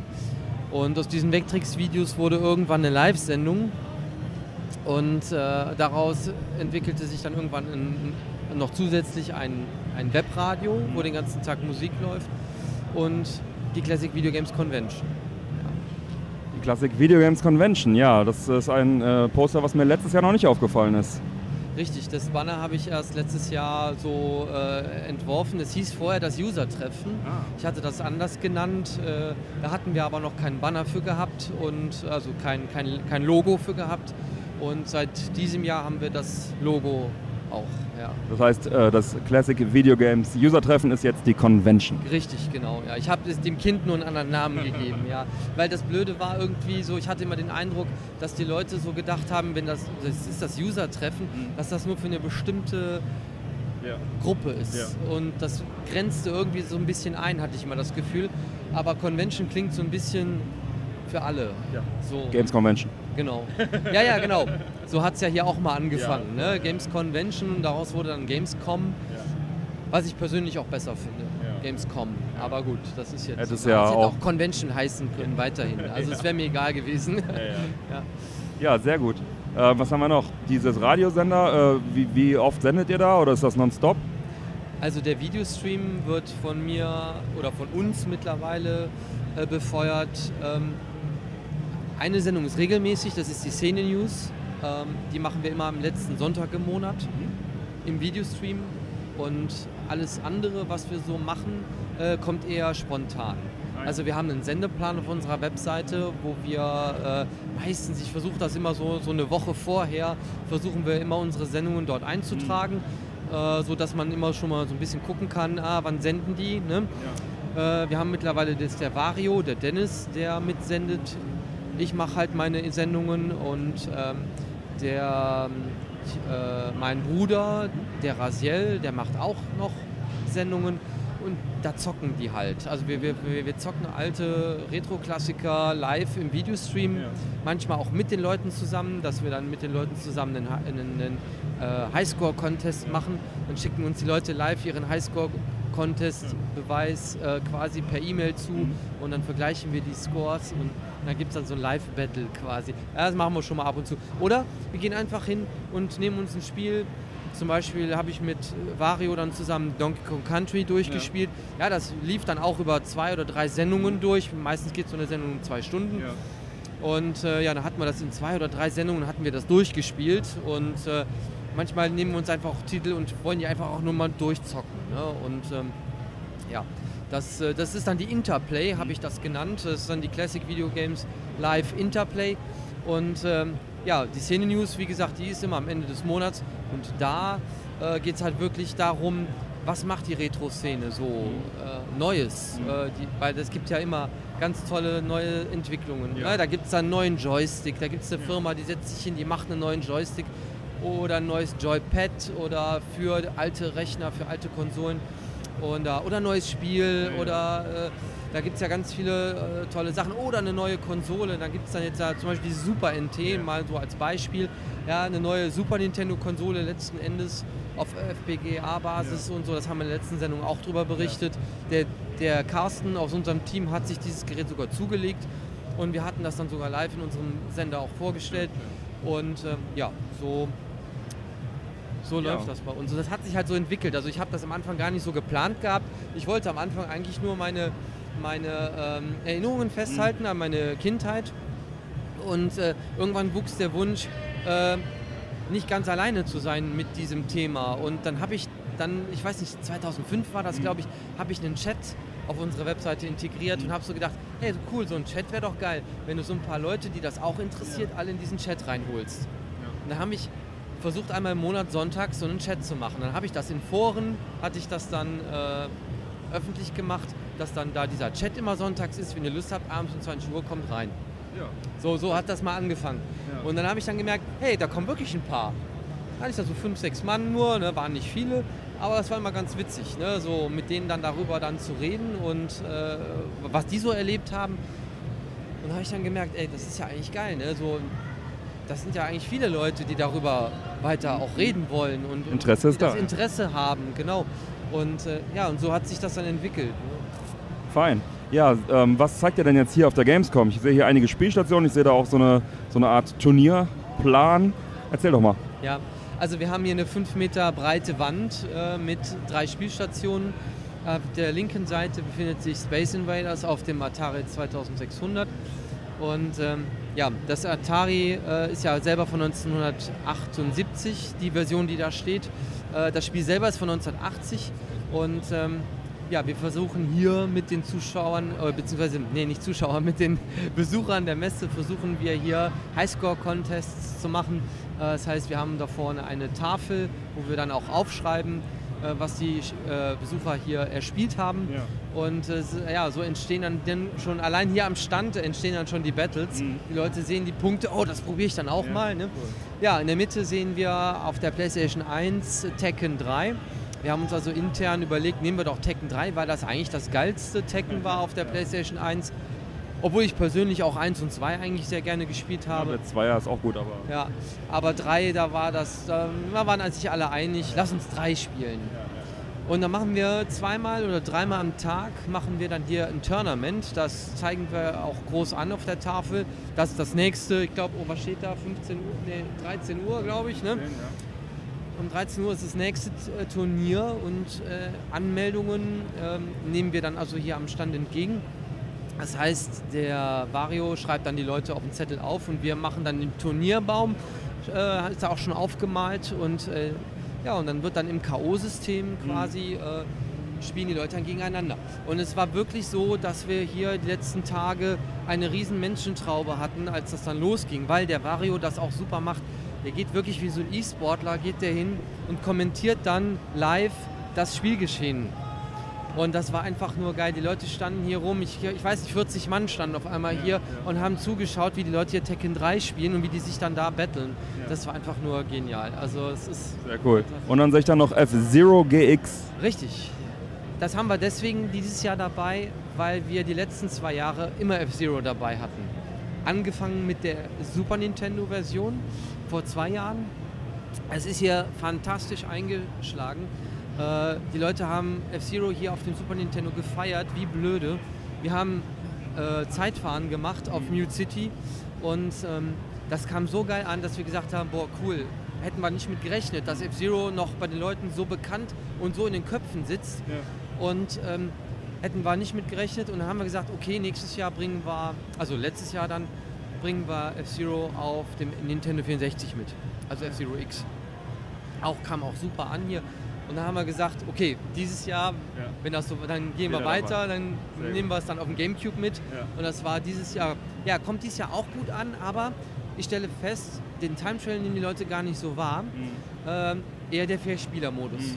Du darfst die vier Pads gar nicht, also die drei Ja, ja. Pads da gar nicht weglegen, Ja, ja. weil die Leute fragen automatisch nach den, nach den, nach den dritten, äh, nach den anderen drei Pads, Ja, ja. weil die Leute wollen das zusammenspielen. Ja, ja. Nicht komisch. Wundert mich ein bisschen, weil bei F-Zero X auf dem N64 war es noch ein bisschen anders. Da haben die Leute mehr nach Time Trail gespielt. Ja. Ja, die Gamecube-Version sieht natürlich auch fantastisch aus, aber ist auch ein bisschen schwer. Aber im vier, also Vier-Spieler-Modus, das passt ja dann. Ja, das, das machen die Leute auf jeden Fall sehr gerne. Es spielt sich auch komplett anders wie die alten Ja, Teile. Ne? Ja. Ja, super, da hast du uns ja einen ausführlichen Einblick gegeben. Vielen lieben Dank dafür. Danke. Wo findet man euch denn im Netz? Also die genaue Adresse heißt www.classic-videogames.de. Es gibt auch noch Subdomains, äh, die dann speziell das Radio ansteuern oder, oder die Convention. Da schreibt man einfach convention.classic-videogames.de oder radio.classic-videogames.de. Alles klar, vielen Dank. Und äh, dann sage ich mal, viel Spaß noch auf der Messe und viel Erfolg. Danke gleichfalls und auch schöne Grüße an deine Hörer des Podcasts. Ich hoffe, es hat euch gefallen. Vielen Dank, bis zum nächsten Mal. Bis dann, ciao. So, ich stehe jetzt hier fast am Stand von German Remix Group und ich bin umringt von vielen Gesichtern. Einmal dem Mitch van Heiden. Ja, hallo. Dann haben wir hier den Chris Ja, hi. und den Mike vom Männerquatsch. Was? Das bin ich. Hi. und dann habe ich hier noch den Trebor. Genau, hallo. So, German Remix Group auf der Gamescom. Was ist denn die German Remix Group? Ähm, die German Remix Group ist ein Zusammenschluss von deutschen Retro-Remixern. Ähm, das sind Leute, die Retro-Remixes machen, logischerweise.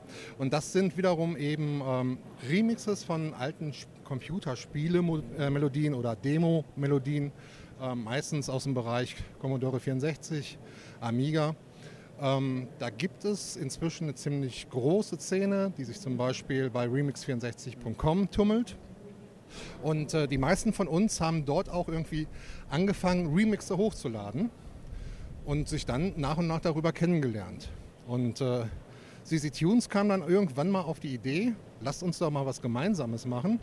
Und daraus ist eigentlich die German Remix Group entstanden. Inzwischen haben wir das vierte Album veröffentlicht. Wir haben also angefangen mit Tribute-Alben, haben äh, Jochen Hippel gemacht, Jörn Tell, äh, Rob Hubbard und jetzt eben Anfang des Jahres kam Chris Hülsbeck mit einem Doppelalbum. Ähm, die kann man sich kostenlos runterladen, diese Alben, bei www.germanremixgroup.de. Ja, und jetzt machen wir immer noch weiter.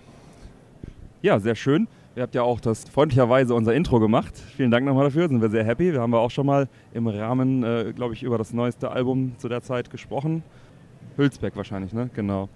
Ja, jetzt habt ihr hier auch einen Stand am, am, auf der Retro, im Retro-Bereich auf der Gamescom am letzten Tag.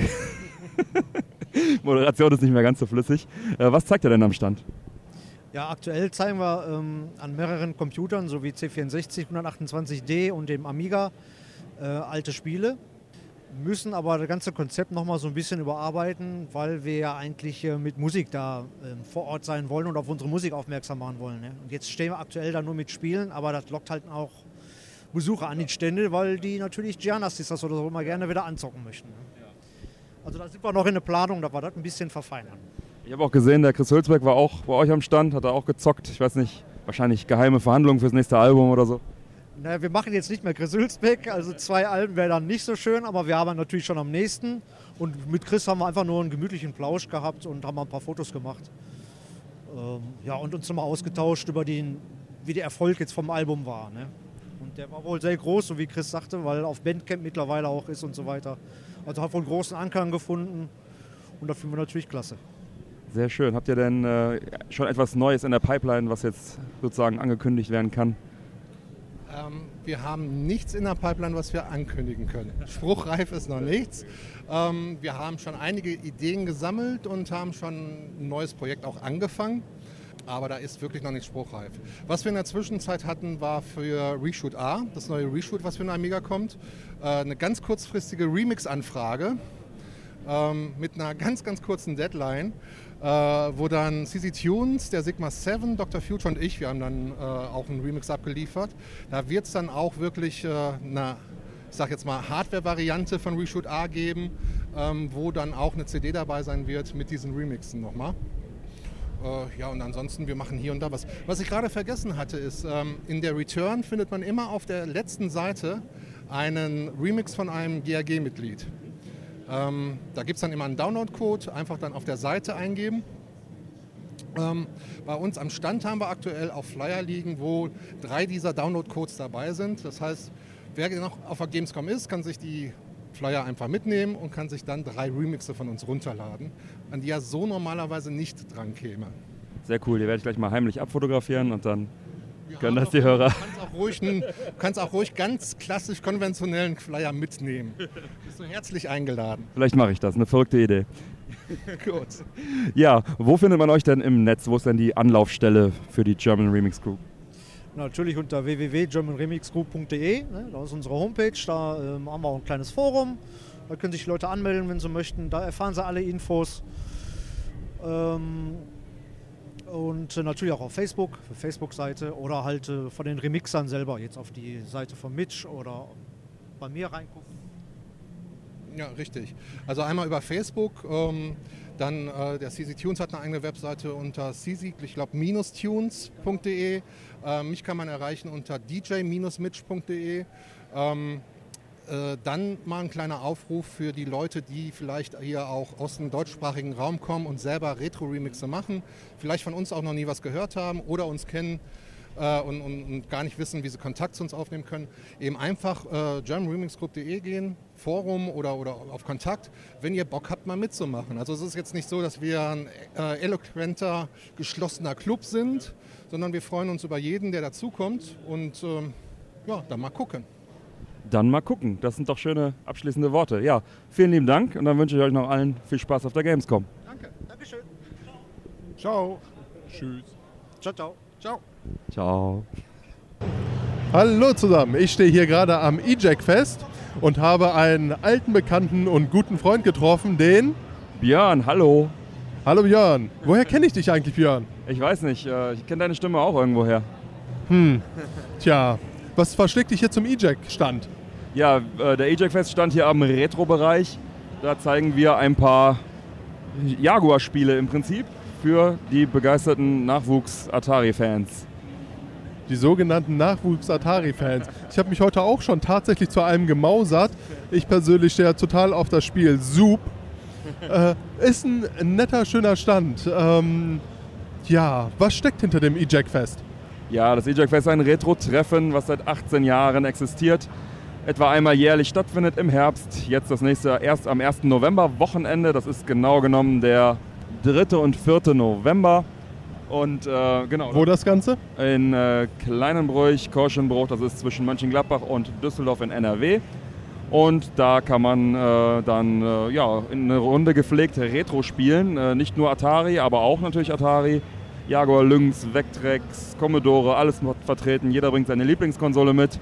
Und dann haben wir ein schönes Wochenende. Ich kann jedem empfehlen, da äh, mal die Webseite abzuchecken, www.ejackfest.de, um da mal zu schauen, äh, wie das so aussieht. Da sind schöne Fotos, äh, was einen so erwartet, kann man dort erfahren.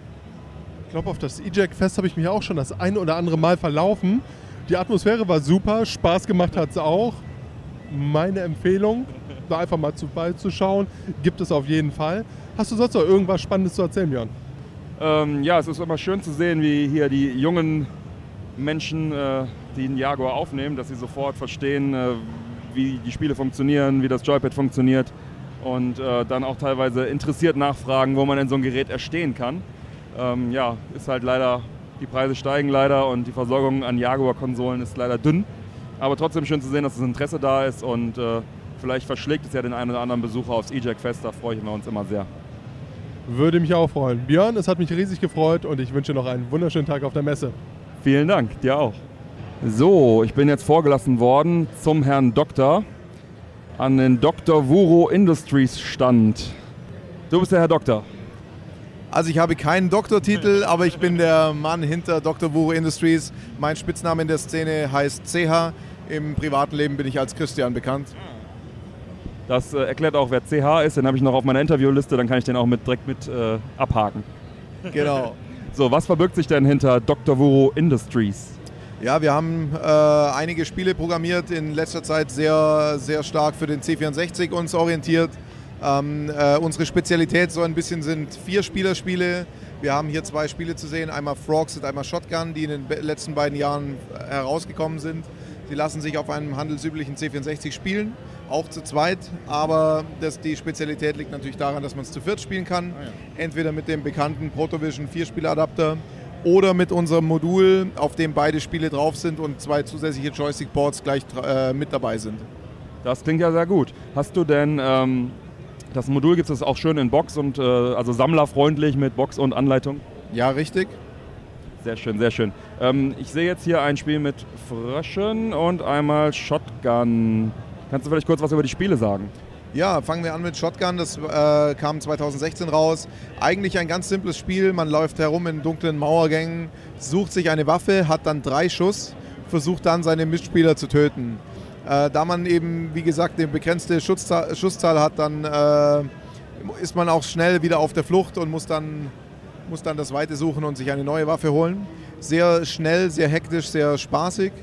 Als Nachfolger haben wir Frogs programmiert ein, ähm, ja, wie soll man sagen, ein vier, vier Frösche Teich-Simulator. Die Frösche hüpfen im Teich herum auf Seerosenblättern, die immer wieder untergehen. Und das Ziel ist es, nicht ins Wasser zu fallen. Allerdings hat dieses Spiel auch noch einen anderen Spielmodus, in dem man Fliegen fressen muss. Äh, aber auch da ist natürlich das ins Wasser fallen immer wieder ein Hindernis, das einem einen Zeitnachteil bringt. Und beide Spiele kommen sehr gut an, sind sehr simpel. Man hockt sich hin, äh, spielt sofort los. Jeder weiß sofort ungefähr, wie es funktioniert. Und das, äh, denke ich, ist so das herausragende Merkmal bei den beiden Spielen. Der Nachfolger zu dem Shooter ist also ein Froschspiel. Richtig, ja. Man will ja nicht immer das Gleiche machen. Wolltest aber ein bisschen äh, familienfreundlicher danach werden, ja? Vermutlich, ja. Ja, super. Ähm, wo kann man denn mehr über dich und deine Projekte erfahren? Also am besten auf unserer Webseite www.drvuro.com. Dort findet ihr alles über unsere Spiele und könnt die Spiele auch kostenlos runterladen, wenn ihr die Modulversion nicht äh, kaufen wollt. Äh, wir wollen, dass die Spiele möglichst von jedem gespielt werden und daher kostenloser Download. Super. Ja, vielen lieben Dank, dass du die Zeit genommen hast und ich wünsche dir noch viel Spaß auf der Messe. Das wünsche ich euch auch und viel Spaß. Danke dir. So, ich stehe hier am Amiga Future Stand und habe einen Ansprechpartner gefunden. Wie heißt du denn? Andreas. Hallo Andreas, erklär doch mal bitte, was ist Amiga Future? Äh, Das ist eine Zeitung, die es seit 20 Jahren gibt. Dieses Jahr haben wir es 20-Jährige gehabt, die sich rund um Amiga beschäftigt. Eigentlich die einzigste Zeitung, wenn man es genau nimmt und eine der größten Webpages für Amiga. Wow, also immer noch dran geblieben, niemals eingestellt worden, ein Printmagazin. Genau, ein Printmagazin in Deutsch und auch in Englisch. Ah, das ist ja interessant. Ja, ihr habt ja einen riesengroßen Stand aufgebaut. Was zeigt ihr denn da alles? Also eigentlich nur allgemein Amiga, also nicht speziell von uns. Äh, einfach nur um die Leute zu zeigen, ein Amiga gibt es noch und man kann schön damit spielen und man kann andere Sachen auch damit machen. Ja. Es sind ja wirklich viele verschiedene Geräte, ne? C64, Amiga, alles dabei, aber auch diese neueren Geschichten. Ne? Ist euch das wichtig, das auch zu covern? Ja, also grundsätzlich das Thema ist der Amiga Family. Das sind die Classic-Computer, die wir auf dem Post auch drauf haben.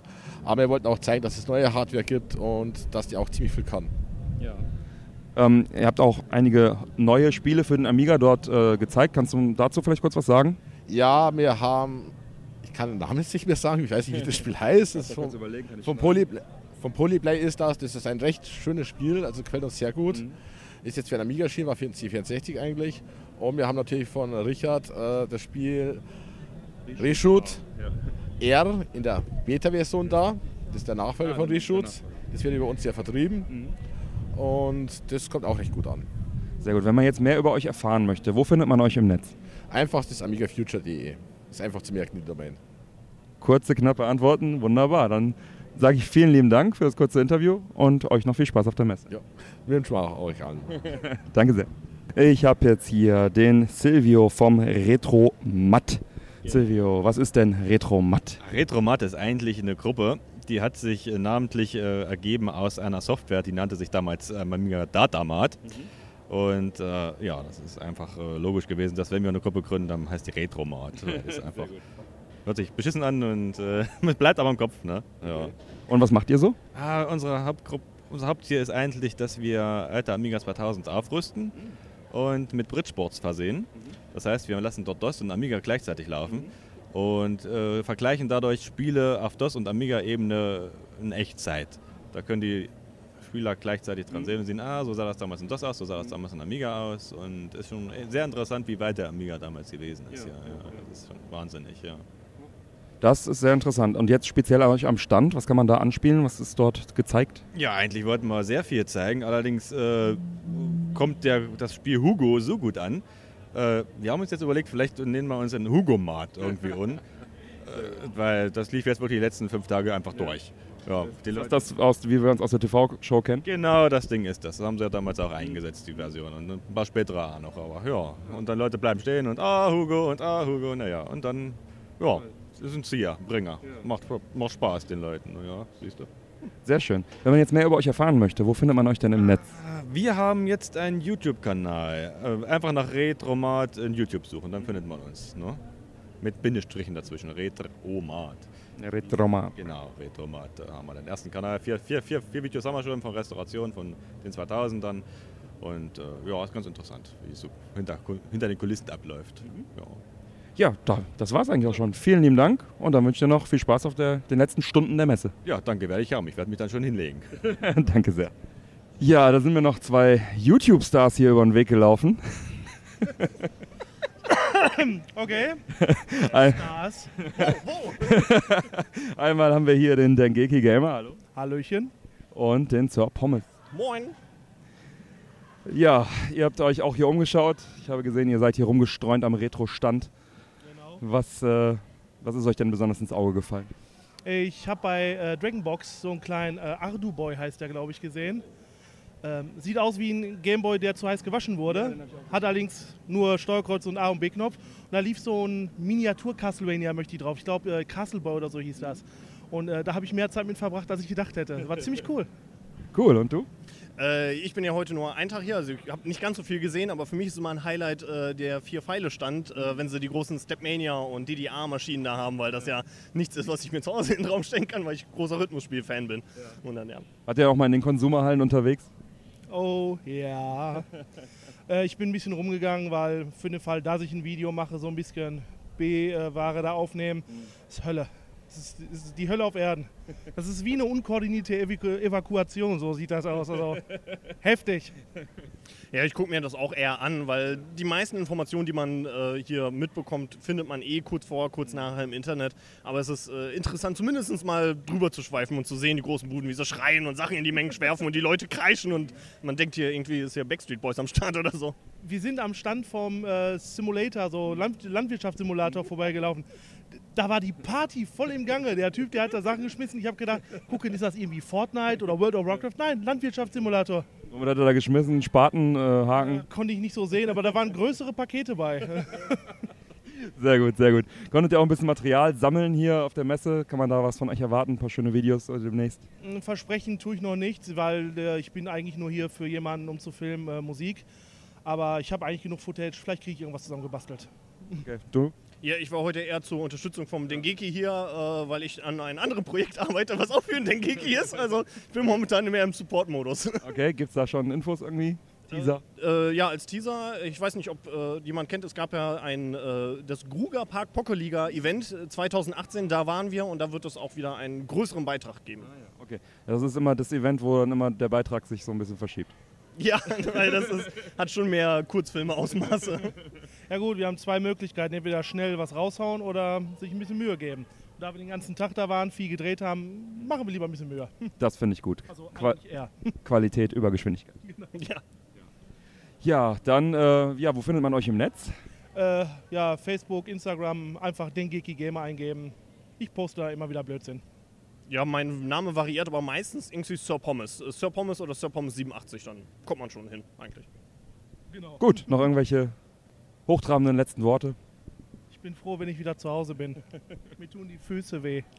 Äh, äh, nein. so, dann vielen Dank und noch äh, viel Spaß auf der Messe. Wünsche ich dir auch. Ja, danke gleichfalls. Vielen Dank. So, ich bin jetzt hier an einem Stand, wo ganz groß Pong steht und habe hier den Wolfgang. Hallo Wolfgang. Hallo. Was ist das denn hier für ein Stand? Was zeigst du hier? Ja, ich zeige den äh, Nachbau des äh, ersten ähm, Videospiels der Welt, das äh, erfolgreich verkauft wurde. Das ist Pong. Ähm, eigentlich bin ich drauf gekommen, als ich die Schaltung durch Zufall im Internet fand. Hätte nicht gedacht, dass ich die dort überhaupt finde. Ich habe hab das Ding also nicht nur nachgebaut, ich habe die Schaltung komplett nachempfunden. Und sie hat mir gefallen, der modulare Aufbau und so weiter. Und deshalb habe ich mich daran gemacht, den äh, nachzubauen. Es macht einfach Spaß, sowas zu machen. Ja, nicht immer, äh, wenn mal ein Lötkletz daneben geht und ich habe einen Kurzschluss drauf. Sie wissen sicher, wenn zwei digitale Leitungen, die nicht zusammengehören, verbunden sind, dann wird es recht analog. Da braucht man schon ein bisschen Equipment, um dann Fehler zu suchen. Aber wenn dann erstmal der Ball rollt, also nach der Verdrahtung der, der Logik für die Fernsehsignale, habe ich als erstes den Ball gemacht. Wenn der erstmal rollt, dann macht es wirklich Spaß, alles weitere zu verdrahten. Da sieht man Stück für Stück, wie das komplette Spiel dann wächst. Das ist echt ein interessantes Projekt. Und du hast jetzt hier deinen Automaten aufgebaut und daneben noch einen Fernseher mit einer Pong-Konsole. Ist das so einfach zum Vergleich, oder?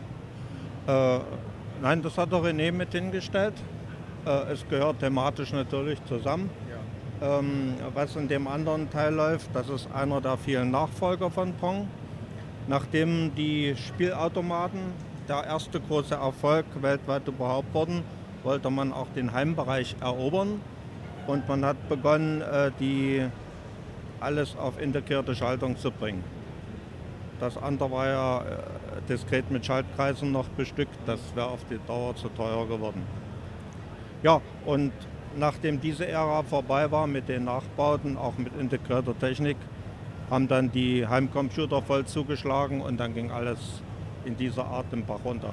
Aber es wird heute immer noch sehr, sehr gern gespielt. Ich bin jetzt das dritte Jahr dabei bei der Gamescom und immer ist eine große Wolke von Leuten davor, die das begeistert spielen. Ja, äh, habe ich beobachtet. Hier ist immer viel los bei dir am Stand. Ähm, kann man äh, sich im Internet über das Projekt irgendwo informieren? Gibt es da eine Webseite, eine Anlaufstelle? Ja, eine Webseite. Wolfgang äh, Leerzeichen N. Ja, sehr gut. Dann haben wir das auch. Dann wünsche ich dir noch viel Spaß in den letzten Stunden der Messe. Und ja. Werde ich haben. Dankeschön. Vielen lieben Dank. Euch auch. Tschüss. Danke sehr. So, ich habe jetzt endlich geschafft, jemanden vom Hungarian Pixels Stand zu bekommen. What's your name and uh, what is Hungarian Pixels? Uh, my name is Kaptas András. I'm from Budapest. Uh, I'm. What? What was the question? What is What is Hungarian, Hungarian Pixels? Hungarian Pixels. Uh, this is uh, uh, what we want to presenting here. It's uh, a little chunk from the Hungarian gamer culture, and I'm a president of the Inzercoin Association back at Budapest. But uh, I think uh, in Köln that means nothing for you. So we, uh, uh, so we figured out a new name uh, to, to presenting ourselves Okay. and our mission. Uh, our mission here uh, is just presenting uh, uh, the special history of Hungarian video game stuffs and so on. And there is uh, uh, three tables on, on our booth, and and the fourth uh, is just to settle down our stuff. So this is the messy. Yeah. Uh, so uh, the first thing is a, a Videoton uh, com- TV computer. Uh, it's from uh, 1984, and uh, back then there was a COCOM list. That uh, have a this kind of embargo uh, to the eastern countries uh, during the uh, Cold War, and uh, it was forbidden to export. Uh, uh, microprocessors and so on uh, to the eastern countries because uh, they can use as a weapon against uh, NATO. So, uh, but uh, the people uh, uh, back then in the communism uh, want to create uh, computers. Uh, the Soviets just copied uh, Zilog 18, so Mhm. the Z80 processor, and uh, they manufactured some units from it, and we, we got uh, it uh, uh, to create something, and that we, was uh, the Hungarian computer, the TVC, and it's a special and uh, unique uh, piece of the uh, history. Uh, on on our market, that wasn't so successful because it has a, really high price uh, compared. Uh, it's about uh, three months' uh, salary of, Mm. of a teacher. The price Mm. was, uh, but the state uh, order. Uh, I think uh, two, uh, 12,000 units uh, for uh, schools, and uh, they manufactured that amount. And uh, the quality was quite shit, so uh, many of them just died uh, in, in some years. And uh, if you want to uh, uh, get some units uh, from it, uh, it, you have to uh, very deep looking after where you can find. Uh, I bought uh, as a prize uh, for Rene uh, this unit, so it's remain here. Uh, yeah, he's really proud that he can get it. It's a rare piece of hardware. Yeah, it's, it's, Yeah. it's rare. Uh, the second booth, the second table at the booth is uh, s- telling a story uh, about uh, the early 90s, uh, where uh, the Commodore 64 system was uh, re- uh, really old, and on, on the w- Western countries there was no developing, uh, there was no new games, uh, but uh, uh, the elite g- gaming uh, person in Hungary uh, uh, got a lot of money uh, from copying uh, video games because there was no any law uh, to, prote- to protect uh, uh, the copyrights, uh, copyrights and, and, and these kind of properties. Uh, but in uh, uh, 90, uh, 1991, uh, we have a new uh, law that the rights uh, and uh, uh, who are in, in the uh, who are running shops for video games uh, must figure it out uh, how, how to sell new uh, Commodore 64 games, and they order uh, some programmers to uh, create games, and these two three games uh, were, was created by uh, this goal. Uh, and uh, they sold a lot of units of them. This is the Long Life, Burago Rally, uh, and Boom. Boom is uh, is advertised like a, a little brother of, the Doom uh, because there was Doom back then. That uh, it's released uh, 1960s, uh, 996. So it's and those are shitty games, but a very good design box. So Mhm. Yeah, we, we, we like them. Uh, the third is uh, the actual uh, creativity third table. Uh, there is a, a pinball, virtual pinball machine. There is a guy back then in Hungary, and I team, and we create a team for creating amazing stuffs. Uh, with hard words.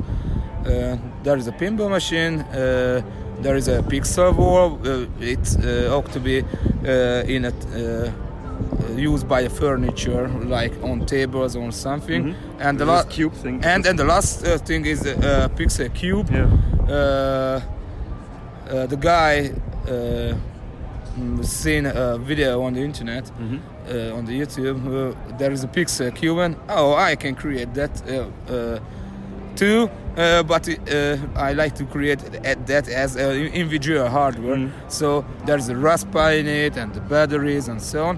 Uh, and we, we try to uh, go in the Godot campaign to sell uh, these, these ideas as a lamp or uh, an, advertising something and uh, and uh, games and I implemented that logic game on it uh, and i- even it has no name but the project name was Pac Cube because it's a Pac-Man like game uh, uh, in design but it's uh, a logic maze game so and uh, the people here in Gamescom is uh, love that very much Yeah, it's, always, so I, it's always crowded there. uh, I am so proud of, of, that creation. So I think uh, we will continue that uh, project. Yeah, it's uh, really nice. So- and, uh, and and there is an uh, the first table. Uh, there is uh, on the monitor is running a footage footages uh, about uh, our parties. Uh, the Inzercoin Association making big parties uh, to uh, pool uh, the creative forces of video games. Uh, back then, the uh, graphics, uh, uh, the musicians, and the programmers itself. Uh, because we think uh, every nation uh, has to have a uh, strong uh, civil background for video game creation. So it's a, uh, it's very similar uh, if you know what is the demo scene.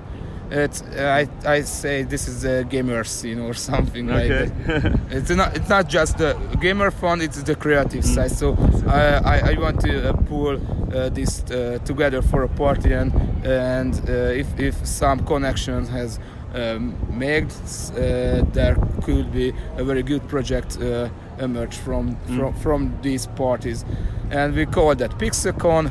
Uh, this is our, our uh, party brands it's much smaller than, than Gamescom, Yeah. but it's uh, just from uh, do- donations. So uh, association has uh, no goal to get advertisers or something because. Uh, we have place for independent, uh, so for not advertise, uh, but uh, do what we uh, what we think uh, we have to do uh, to emerge the Hungarian culture. I see. Yeah, that's really interesting. And um, where can we find out more about your projects in the internet? Is there a website? Uh, we have website uh, uh, insert. Uh, how insert uh, not slash it's minus Minus, minus, minus, yeah. coin.hu. Uh, that, that is our portal, our website, and there is something there is something uh, special. We will uh, drop an article on it, but uh, it haven't. Uh, uh, so the co- content development is a kind of uh, like it was that in that year. You can meet me if you find Inzerkön Egyesület means association in, in, in Hungary. Great, great. Hungarian. And then I saw your great performance on stage. What is your stage name again? Uh, my stage is double score dungeon, as I you see uh, in, in my uh, T-shirt. Yeah. It's from uh, a game named Wizard of War, and uh, if you kill the warlock, uh, this is a, a fly. Uh, like creatures in the maze. If you shoot them, uh, uh, the next stage will be a double score dungeon because uh, every kill, uh, every score you have, it's it's counts twice. So Nothing to do with Double Dragon. so it's not not the dragon and and the, the sign that dee, and that that's uh, you hear uh, strange music uh, uh, during during that uh, text on the screen. So this is double score dungeon. The ID was came from a video on YouTube. Luke Hesh as the guy who making live music using a Commodore 64 as a synthesizer. And that was amazing. Wow, I can do the same thing, but I'm a guitarist, Mm. and not a pianist. But I maybe I I, I can uh, play on any instrument in, in some skill. So I'm not a skilled uh, on piano, uh, but I can uh, trying so something. Yeah. Uh, and I want to create a, a band for it, but I I haven't I haven't found. Uh, so double score dungeon ought to be a two-person band, but I never uh, found a second person. Uh, so I, I start the project uh, with my own, with, uh, alone, and I see an, another performer on the internet uh, called Rain Overhorn. He's a, a video game uh, composer, uh, music composer, and uh, he, he has some uh, videos uh, with uh, doing uh, looped looped songs. Yeah. So he using looper. So I looking after a looper. I buy one, and after that I try to what I can do with that setup. And, that sounds really amazing. Yeah, thank you. All the flows uh, was on stage because it, it's a live news. It's, Yeah, uh, sure, sure, sure. So if I uh, can uh, hit the uh, the right key on time, then that yeah. will, will be Is here. there any um, any source on the internet where you can listen to this music, or where can you even buy this? music? Uh, no, there is no source because I, I haven't recorded. Mm. Uh, there are some videos if you find on the uh, YouTube if you type the double score dungeon in Mm-hmm. it. Uh, but I never go go to the maker records uh, because I'm a live musician. Yeah. So and uh, and I'm alone, so I, I I'm not uh, pressed to. Oh, well, you have to record Yeah, it. No, uh, you just do it my preference is uh, just go to the stage Yeah, and, and and be awesome. Yeah, I, I like to be great. awesome. To, to to be at the uh, uh, studio is not so awesome Yeah, thing. On the stage, it's awesome. Yeah. So it's it's about the feeling. So in my identity is very uh, important things to connection with my childhood when I was a uh, gamer on Commodore 64, and I really loved the music of Yeah. uh, the games, and uh, it's a kind of express myself.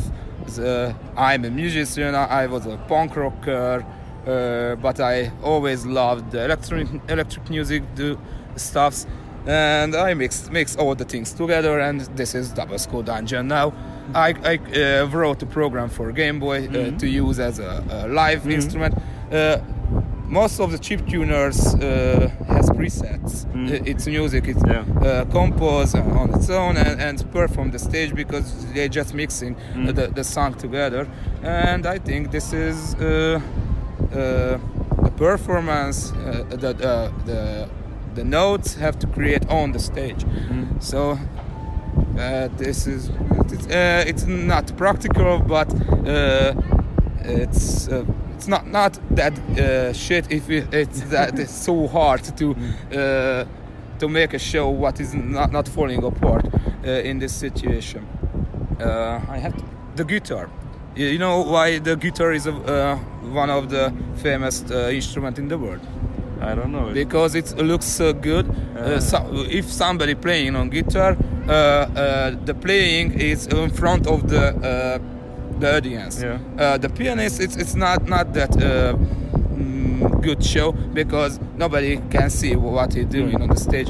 And the, my first uh, concept was to uh, make a camera uh, to my hand and uh, s- uh, see uh, my fingers and uh, and project it uh, to the background. And but but it's too complicated uh, to uh, do that in the setup. Uh, the, uh, I after that I create another conception that means guitar of war. Uh, there uh, you see uh, the, the wooden things on, on, on the stage. This is a guitar. Okay. Uh, you can use it as a guitar.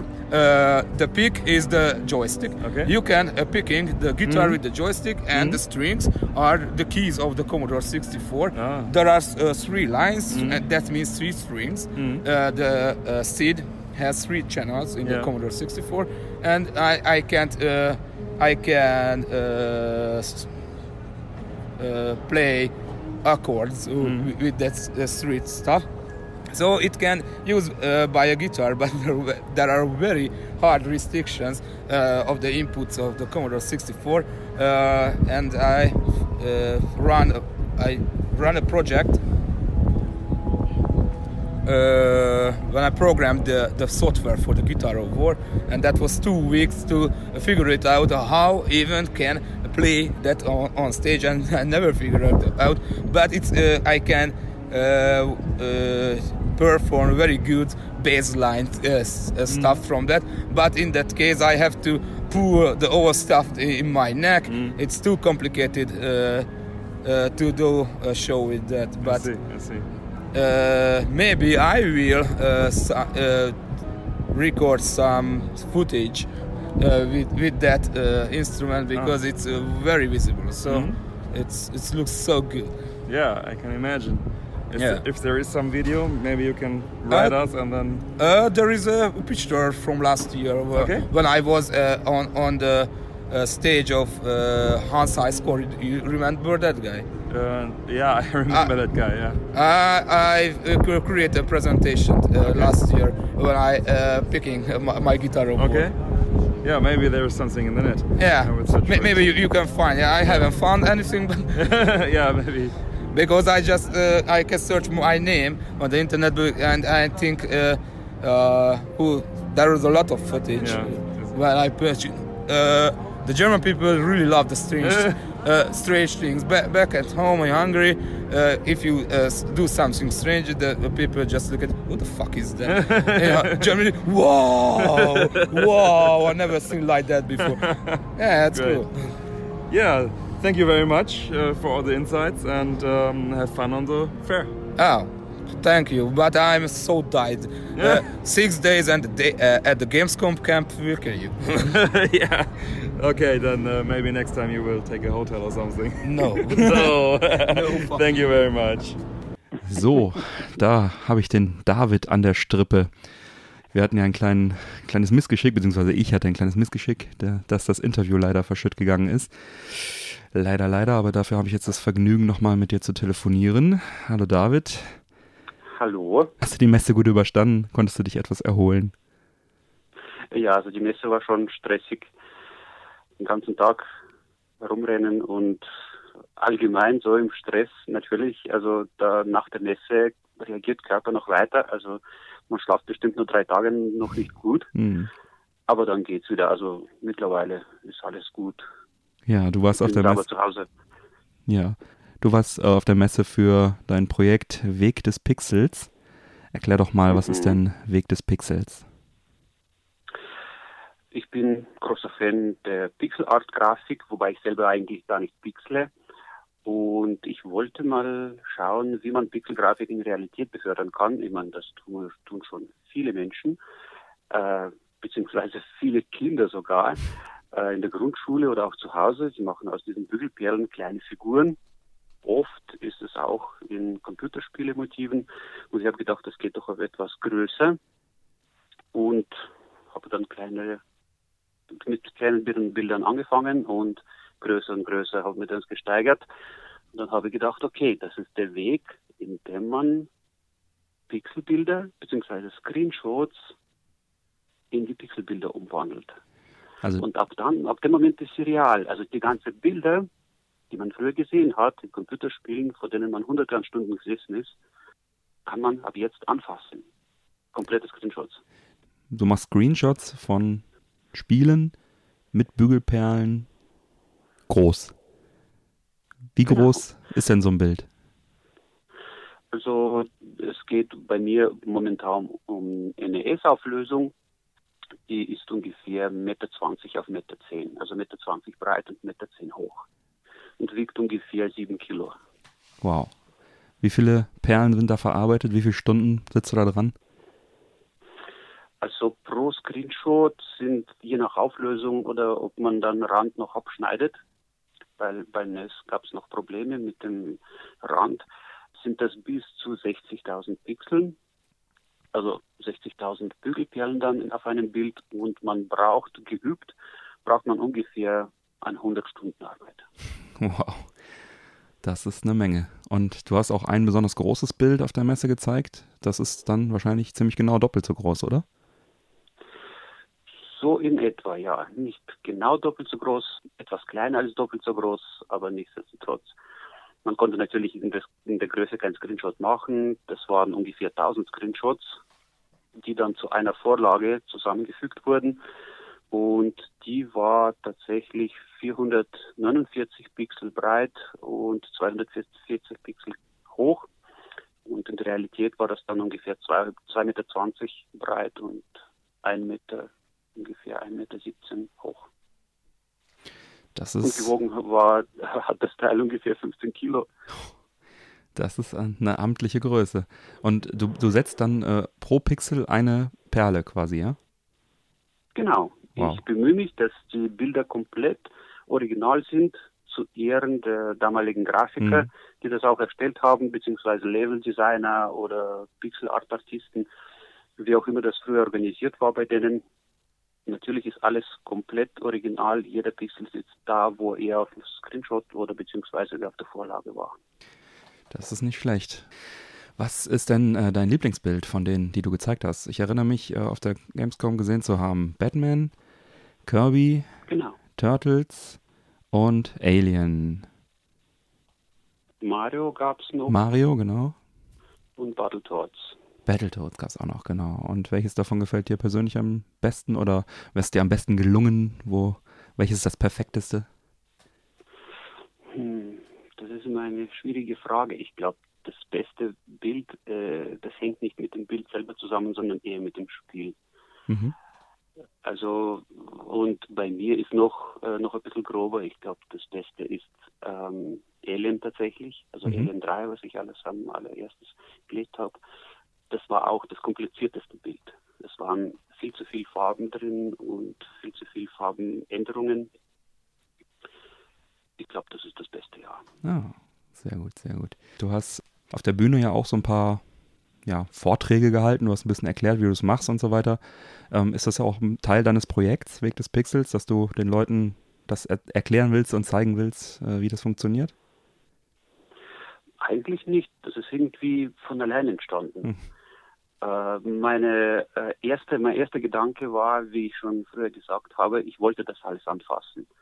Und das ist interessant, wenn man, äh, ja, man, man kann sich vielleicht so sich vorstellen, wie ein kleines Kind äh, sehen ist nicht genug. Das Kind will das anfassen, will das im Mund nehmen, will das irgendwie fühlen. Und das war bei mir genauso. Ich habe die Bilder hunderte an Stunden auf dem Bildschirm gesehen und am Fernsehen damals noch, aber es ist nicht genug. Ja, okay, man, man, man, man bekommt gewisses, gewisse Befriedigung vom Bild und so, aber das ist irgendwie nicht genug. Und während ich mich lege, schaue ich, dass ich zuerst zum Beispiel eine Figur lege und dann später den Hintergrund. Und wenn die Figur schon gelegt worden ist, also gesteckt, dann kann man die Figur mit der Hand anfassen, wie Hm. sie sich anfühlt. Oder wenn Hintergrund uneben ist, dann kann man jede einzelne Unebenheit so anfassen und dann vervollständigt sich das Bild im Kopf. Hm. Es ist erst später eigentlich für meinen allererster Follower gedacht, der hat gesagt, okay, das ist ein cooles Bild und so, als ich mein erstes Bild gemacht habe. Und er hat gesagt, er würde gern mich verfolgen und ich soll ihm ein paar Fotos machen und per E-Mail schicken, weil ich bin bei keinem Facebook oder sonst noch wo. Mhm. Und das habe ich gemacht. Schritt für Schritt, Fotos, Fotos, Fotos gemacht und er hat immer gesagt, oh, das ist voll cool und das interessiert ihn, weil er im privaten Leben äh, gepixelt hat. Ja. Und als ich dann voll Fotos gemacht habe, habe ich gedacht, hm, es wäre doch cool, ein Video aus diesen Fotos zu machen. Ah. Und so ist mein allererstes Video zu Alien 3 Screenshot entstanden. Und das kann man bestimmt auch online irgendwo finden. Verrate uns doch wo. Ja, auf YouTube Alien 3 Hammer als Suchbegriff. Man Mhm. wird es nicht verfehlen. Da sitzt meine Katze auf dem Bild. Okay. Und äh, gibt es dann auch noch eine Webseite, wo man mehr über dein Projekt erfahren kann?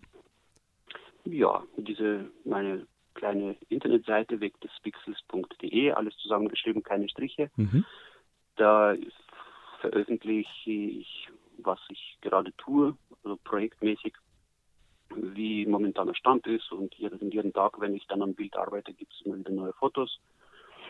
Da stelle ich das alles ein und wenn das irgendwann einmal fertig ist, das Bild, ich brauche ein bisschen Zeit, keine Ahnung, eine Woche, und dann gibt es auch ein Video bei YouTube, aber auf meiner Seite gibt es alles frisch. Sehr gut. Ja, Das war's auch schon. Vielen lieben Dank, dass du nochmal die Zeit genommen hast, das nochmal auch im Nachhinein aufzunehmen mit mir.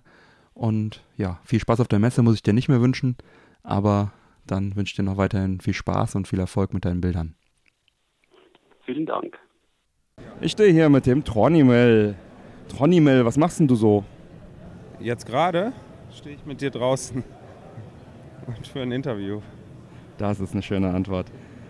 Könnte es sein, dass du was mit Musik zu tun hast? Ja, man munkelt. manchmal, ich sage manchmal auch, es ist Krach. Aber es ist rhythmisch. Also es, eigentlich, ich glaube, alles, was rhythmisch ist, ist Musik. Und ich kenne auch neues Kram, der ist unrhythmisch und zählt, glaube ich, trotzdem noch als Musik. Aber ja, ich, ja, Musik, ja, auf alten Konsolen. Sehr schön, sehr schön. Auch Chiptunes genannt, oder? Ja, ich nenne es selber ungern so, aber ich glaube, das ist der bekannteste Begriff, ist, ist es, glaube ich, ja. ja. Wie nennst du es? Äh, nee, also jetzt tatsächlich, wenn ich, wenn ich um das Genre rede, dann sage ich meistens Chipmusik mhm. oder Chipmusic halt, je nachdem, mit wem man da spricht. Äh, weil dieses, dieser Begriff Tune, äh, da, das, das ist, ja, das ist erstmal kommt es, glaube ich, ursprünglich echt aus der Amiga-Szene. Das, das, war da irgendwie verwurzelt und, und äh, Tune geht ja eigentlich dann nur um einen Song und das finde ich halt einen komischen Oberbegriff tatsächlich. Aber es ist der meist genutzte Begriff, also normalerweise wirst du da wahrscheinlich, wenn du da irgendwie nachsuchst, äh, am meisten Kram finden. Ja, du hast gesagt, du machst auf alten Konsolen Musik. Wir haben eben auf der Bühne gesehen, hast du einen, einen Gameboy in der Hand gehabt. Gibt es da noch andere Konsolen, die du zweckentfremdest? Ja. Welche sind das? Äh, also, was schon raus ist bisher, ist äh, auf jeden Fall habe ich mal ein Spektrum-Album gemacht. Also, ja, gut, alte Heimcomputer. Äh, Taschenrechnerkram habe ich schon veröffentlicht. Äh, ich mache Atari 2600 Zeug, habe ich auch schon rausgekloppt. Äh, Mega Drive mache ich, aber da hat, man, hat noch keiner was gehört, glaube ich, wenn ich das richtig in Erinnerung habe. Äh, ja, ich habe auch ein paar andere Sachen. Also, Nintendo DS und GBA habe ich auch schon benutzt. Finde ich aber jetzt nicht so super spannend. Äh, ich vergesse bestimmt auch ganz viel. Amiga habe ich auch schon mal benutzt aus Jux. Ist aber für mich nicht so interessant. Da gibt es genug Leute, finde ich. Mhm. Äh, also eigentlich suche ich was, was ähm, so limitiert ist, dass es dadurch spannend wird. Mhm. Wir haben jetzt eben ein bisschen gelauscht, äh, was mitgeschnitten, werden dann auch den Hörern eine kleine Kostprobe dann zur Verfügung stellen. Wenn es denen gefällt, wo kann man dich im Netz finden? Wo kann man dann deine Werke erstehen und mehr über dich erfahren? Ja, ich habe eine Website, aber ich glaube, wenn man die Musik tatsächlich hören will, dann kann man einfach bei äh, tronimal.bandcamp.com äh, gucken, weil da sind alle meine Alben äh, gehostet irgendwie. Ja, das war's auch schon. Kurz und schmerzlos. Vielen lieben Dank. Ich wünsche dir noch viel Spaß auf der Messe. Ja, auch so, klar. Dankeschön. Hier habe ich den Malte Schulze vom C64 Club Berlin. Hallo. Hi, wie geht's dir? Müde. ja, wie mir Wie geht's dir? Wir sind ja seit Anfang der Messe hier und äh, ja, äh, harte, Hardcore, ne? Freust schon auf den Abbau. Ja, genau. Erzähl, du bist vom C64 Club Berlin. Was ist das genau? Ähm, das ist ein äh, großes Lager mit äh, ca. 40 verschiedenen C64s, ca. 10 Amiga 500, diversen anderen Heimcomputern und Konsolen. Und äh, die sammle ich seit 2004. Du sammelst die, das heißt, der Club besteht aus wie vielen Mitgliedern neben dir? Das kann ich gar nicht so genau sagen. Ähm, wir haben auf unserer WordPress-Homepage C64 Club, äh, nee, Berlin c64club.de ähm, circa 30 gelistete Leute. Mhm. Es sind aber äh, auch viele Familienmitglieder, die man nicht als äh, echtes Mitglied zählen kann. Okay. Also so richtig der harte Kern besteht aus, sag ich mal, einer Handvoll. Okay. Und äh, ihr macht regelmäßig Treffen, nehme ich an? Äh, eher unregelmäßig. Also so ein bis zweimal die Woche in dem Lager draußen. Schon oft?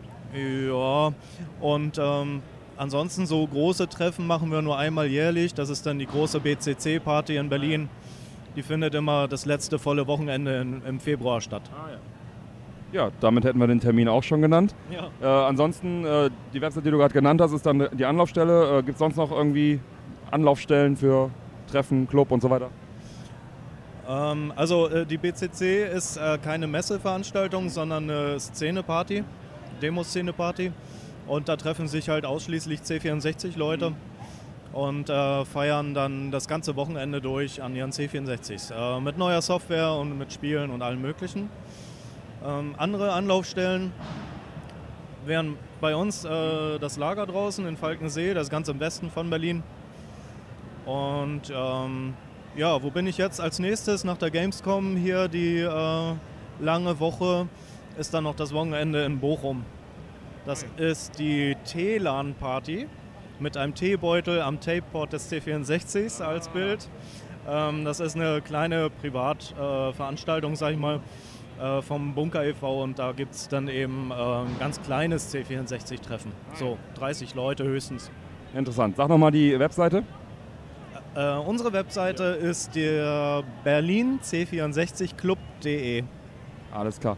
Gut, vielen lieben Dank und dann wünsche ich dir noch viel Spaß auf der Messe. Sehr gern, wünsche ich euch auch. Danke sehr. So, dann sind wir hier am Stand von Radio Parallax. Ähm, ich habe hier den Manuel. Ähm, erzähl uns doch mal kurz, ähm, was ist Radio Parallax und was zeigt ihr hier auf der Gamescom? Ja, wir zeigen nicht nur, wir spielen vor allen Dingen halt Chiptune-Remixe. Das ist das, was wir machen. Also wir spielen ja im Prinzip schon seit 2006 Remixe von äh, Chiptunes äh, in unseren Live-Sendungen und halt in unserem 24-Stunden-Webradio. Und das ist das, was wir jetzt hier haben. Wir haben jetzt hier eine ausgesuchte Playliste aus den letzten zwölf Monaten dabei, die wir jetzt hier vorstellen. Also halt ähm, bekannte Chiptune-Remixe wie aus Pinball Dreams oder Pinball Fantasies halt nur neu aufgearbeitet mit aktueller Soundsoftware. Und das ist das, was wir spielen. Ganz nebenher haben wir natürlich noch äh, einige Konsolen dabei. Dieses Jahr die Dreamcast, das CD32, ein C64 und ein Amiga. Und in diesem Jahr steht auch wie in den letzten Jahren davor immer im Zeichen, alles im Zeichen von aktuellen Spielen. Das heißt also Neuentwicklungen auf alten Konsolen. Wir haben zum Beispiel auf dem ähm, Amiga Warsea dieses Jahr dabei. Das ist eine polnische Neuentwicklung, die in diesem Jahr rausgekommen ist. Ähm, auf dem C64 haben wir Joomf 64.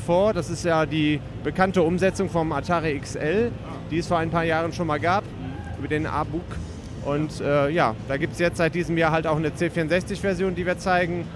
Und halt auch das ein oder andere Spiel, was ebenfalls in den letzten Monaten erschienen ist. Ja, das ist das. Und äh, ganz nebenher machen wir noch ein paar Game Competitions jetzt einmal pro Tag, wo wir dann ein paar schöne Preise, die wir von den anderen Ständen freundlicherweise bekommen, wie hier zum Beispiel von SceneWorld, äh, verlosen. Ja. Ah, das ist sehr schön. Also das heißt, man kann bei euch spielen, es gibt Competitions und ihr spielt aus eurem Webradio-Angebot dann hier einige Tracks. Genau. Ja, und wo kann man euch denn im Netz finden, wenn man jetzt interessiert ist an dem Webradio? Ja, die übliche Adresse ist radioparallax.de. Da haben wir halt unsere neue Webseite jetzt online gestellt. Wir hatten also bis vor ein paar Monaten noch eine alte aus dem Jahre 2004 mit HTML-Technik. Das haben wir jetzt mal umgestellt auf ein aktuelles WordPress-Design. Dort kann man uns hören direkt. Ähm, und dort gibt es dann auch einen Link zum Forum, wenn man uns da äh, anschreiben möchte. Man hat die Möglichkeit zu kommentieren. Es gibt eine Facebook-Seite, Twitter. Ja, und das ist so das, was wir nutzen. Ja, vielen lieben Dank. Das war's auch schon. Dann wünsche ich dir noch viel Spaß und Erfolg auf der Messe. Ja, euch ebenfalls. Dankeschön. Vielen Dank. So, wir sind jetzt hier beim Stand von Unstream und ich bin hier mit dem Kevin. Kevin, what can you tell us about Unstream? What is it? So, uh, I guess in the most simple terms I can put it, it it's, it's a bit like uh, Netflix or Spotify, but for retro games. So, purely focused on retro games. Um, so, the CEO, uh, Steve Cotton, uh, who's also the founder, um, he used to go you know, to, to, many conventions like this, or gaming conventions or, or shows, and often see that the most popular. Um, uh, the most popular places or most popular stands were um, retro stands, mm-hmm. and uh, there'd often be a queue of people uh, and one cabinet with a, with a classic game on it. Mm. And what he realised was that you know there's, there's, a lot of fascination out there. People love these games, but access to them is, mm. is difficult. Yeah. Um, and he's a, massive retro gaming uh, fan, so uh, he decided to kind of fill the spot and. Uh, and if you like, bring about the kind of Netflix of uh, retro gaming. So it is a streaming service that will um, launch in a couple of months' time. Um, and at launch, we'll have uh, several hundred games on the platform. We have uh, 2,000 games licensed. Um, you know, very much an ethical company, so we spent a lot of time going around finding all the original uh, rights owners mm-hmm. and making sure that you know, proper deals are in place and people get paid for, for, for, for their product being used. Um, yeah, some of the unique aspects that we bring is that uh, we, we, bring kind of challenges uh, to um, to, to the retro gaming platform. So yes, we can play. You can play the game as it was. and That's not a problem. You can play it as often as you want. Um, but if you want something a bit different, we, we kind of reverse engineer some of the games to present um, kind of challenge scenarios. So it could be a time challenge or a, a boss rush challenge, or uh, how quickly can you complete a level challenge, and then you can challenge other people on the platform as well. Uh, there are global leaderboards, um, and you know in the future we're going to be bringing about kind of like multiplayer head-to-head challenges and, and really work, really focusing on the challenge aspect because uh, you know I think people all like uh, a bit of competition and it helps with engagement. It keeps it interesting. Um, so yeah, the unique aspect from, from an Antstream perspective is we, you know we're, we're all about the challenge.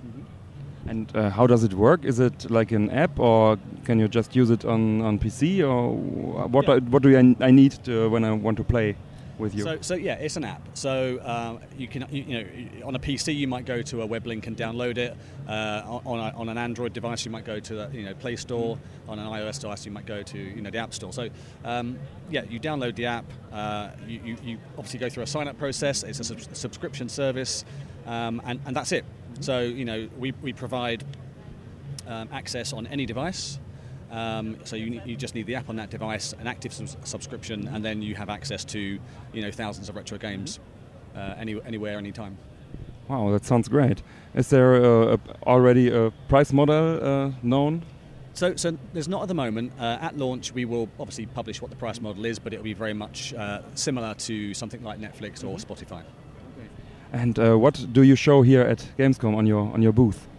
So uh, we have a number of uh, gaming stations so people can get an idea of what the interface looks like. Um, we have a number of Gamescom specific challenges. Uh, those challenges, uh, we have a leaderboard running, and every day the top three positions win a subscription to Antstream. Um, so we are showing the product for people to come and, and try out, um, and we're offering people the opportunity to, uh, you know, win a subscription. Uh, also to sign up to the mailing list, and, and if they do at Gamescom, then they get a big discount when we launch. Um, and we'll obviously notify anyone that signs up, you know, when we launch, what the details are, what, what, what games are on the platform at start, and what the price will be. And, and if they've been here, then they'll get a, a, a large discount. Wow, that's good. And where can uh, we learn more about your company? Where can we find you in the internet? So if you ser- uh, if you search Antstream, we, we obviously have a web page, um, but that you'll also find uh, there have been a number of press releases over the last um, several weeks, uh, and there'll only be more over the next several weeks. So uh, I mean, you know, uh, you can go to our website, and, and news is on our website. So we obviously post all the blog, you know, the blog articles and, and news updates. Um, but if you just go to Google and type in Antstream, you'll, you'll find us, and uh, yeah, you'll find out what we're all about. Um, another, another place I'd suggest you go, obviously, is our Facebook page. Um, you know, we have a, a, a very active um, uh, social channels, so we're on Instagram and, and Facebook and all those kind of things you would expect. Um, so fa- Facebook would be another good one. Okay, thank you very much. Then uh, have fun at the show, and uh, yeah, thanks for Yeah, you're telling. welcome. You're welcome. Thank you very much. Thank you. So, last but not least, am Stand von Thorsten Heine Game Collection. Ich habe eben schon das Vergnügen gehabt, mit den äh, Künstlern zu sprechen. Jetzt habe ich hier noch den Thorsten, der den Stand hier verantwortet. Hallo Thorsten. Hallo. Was ist denn Thorsten Heine Game Collection? Thorsten Heine Game Collection ist ähm, Ausstellungen mit Unterhaltungsfaktor mit dabei. Ist Geschichte von alt bis neu. Das heißt, du hast hier auch mal Vitrinen mit äh, verschiedenen Ausstellungsstücken und so weiter, wo du die Geschichte so ein bisschen abbildest. Genau, wir fangen halt an, teilweise bei den Vi- Videospielserien, beispielsweise Super Mario oder The Legend of Zelda mit den allerersten Spielen. Gehen dann aber auch, sag ich mal, was für den Retro-Stand eher untypisch ist, hoch bis zu den ganz neuen Spielen, die jetzt gerade erst erschienen sind. Und zeigen die halt, weil das gehört zur Geschichte mit dazu, der, der Serien halt. Gibt es irgendwas Besonderes, was ihr jetzt in diesem Jahr zeigt? Ähm, also besonders in diesem Jahr, wir haben ein paar Ausstellungsstücke, die ganz besonders sind. Das ist zum Beispiel da unten äh, Joystick Heroes, die VHS, sehr begehrt, auch mittlerweile sehr selten. Dann haben wir als besondere Stücke zum Beispiel dieses Buch da von Super Mario Odyssey, was da steht. Das ist ein Notizbuch und ähm, das gab es eigentlich nur für äh, Pressepromotion. Das gab es so nie zu kaufen eigentlich. Was wir stehen haben. Das sind so halt dann so ausgefallene Specials, die wir zwischendurch hier drin haben. Ja, okay. Und äh, dann hast du vorne ja noch auch so einen Cosplay-Bereich. Kannst du da vielleicht noch mal kurz was drüber erzählen? Ja, der Cosplay-Bereich, den haben wir vor zwei Jahren eingeführt. Einfach dabei gesehen haben, dass es sich teilweise mit der Ausstellung sehr gut ergänzt. Die Leute sehr viel Spaß daran haben, Fotos zu machen hier. Und deswegen wurde das halt übernommen, wurde auch, auch jetzt in, den, in der letzten Zeit immer weiter ausgebaut. Und genauso ist es auch für die Zukunft geplant. Das heißt, ihr habt da immer Cosplayer, mit denen sich die Leute dann fotografieren können. Ja, richtig, klar. Das machen wir. Ähm, ja, dann äh, bleibt mir noch zu fragen. Ich habe gelesen, ein Banner, Thorsten Heine, Game Wedding. Hast du da auch was mit zu tun? Äh, nicht ganz Game Wedding, das heißt, das ist die Heine Wedding. Das, Heine Wedding, Entschuldigung. ja, die gehört mir auch. Äh, die Heine Wedding ist äh, spezielle Motto-Hochzeiten, die ich selber mache, weil ich halt äh, gelernter Eventmanager und Hochzeitsplaner bin. Und äh, dann mache ich halt Motto-Hochzeiten für Gamer, Anime, Manga, Film und Serienfans. Das klingt doch interessant. Und jetzt natürlich noch die wichtige Frage: ähm, Auf welcher Webseite erfährt man denn äh, mehr über die Game Collection und über die Wedding? Äh, die Game Collection findet man unter www.torsten-heine.de. Torsten ohne H geschrieben da. Und äh, über die Wedding findet man mehr unter www.heine-wedding.de. Ja, wunderbar, dann haben wir doch alles. Vielen lieben Dank, dass du dir die Zeit genommen hast und noch viel Spaß die letzten Stunden der Messe. Vielen Dank. I like the flower, I like the daffodils, I like the mountain, I like the rolling hills, I like the fireside when the night is low.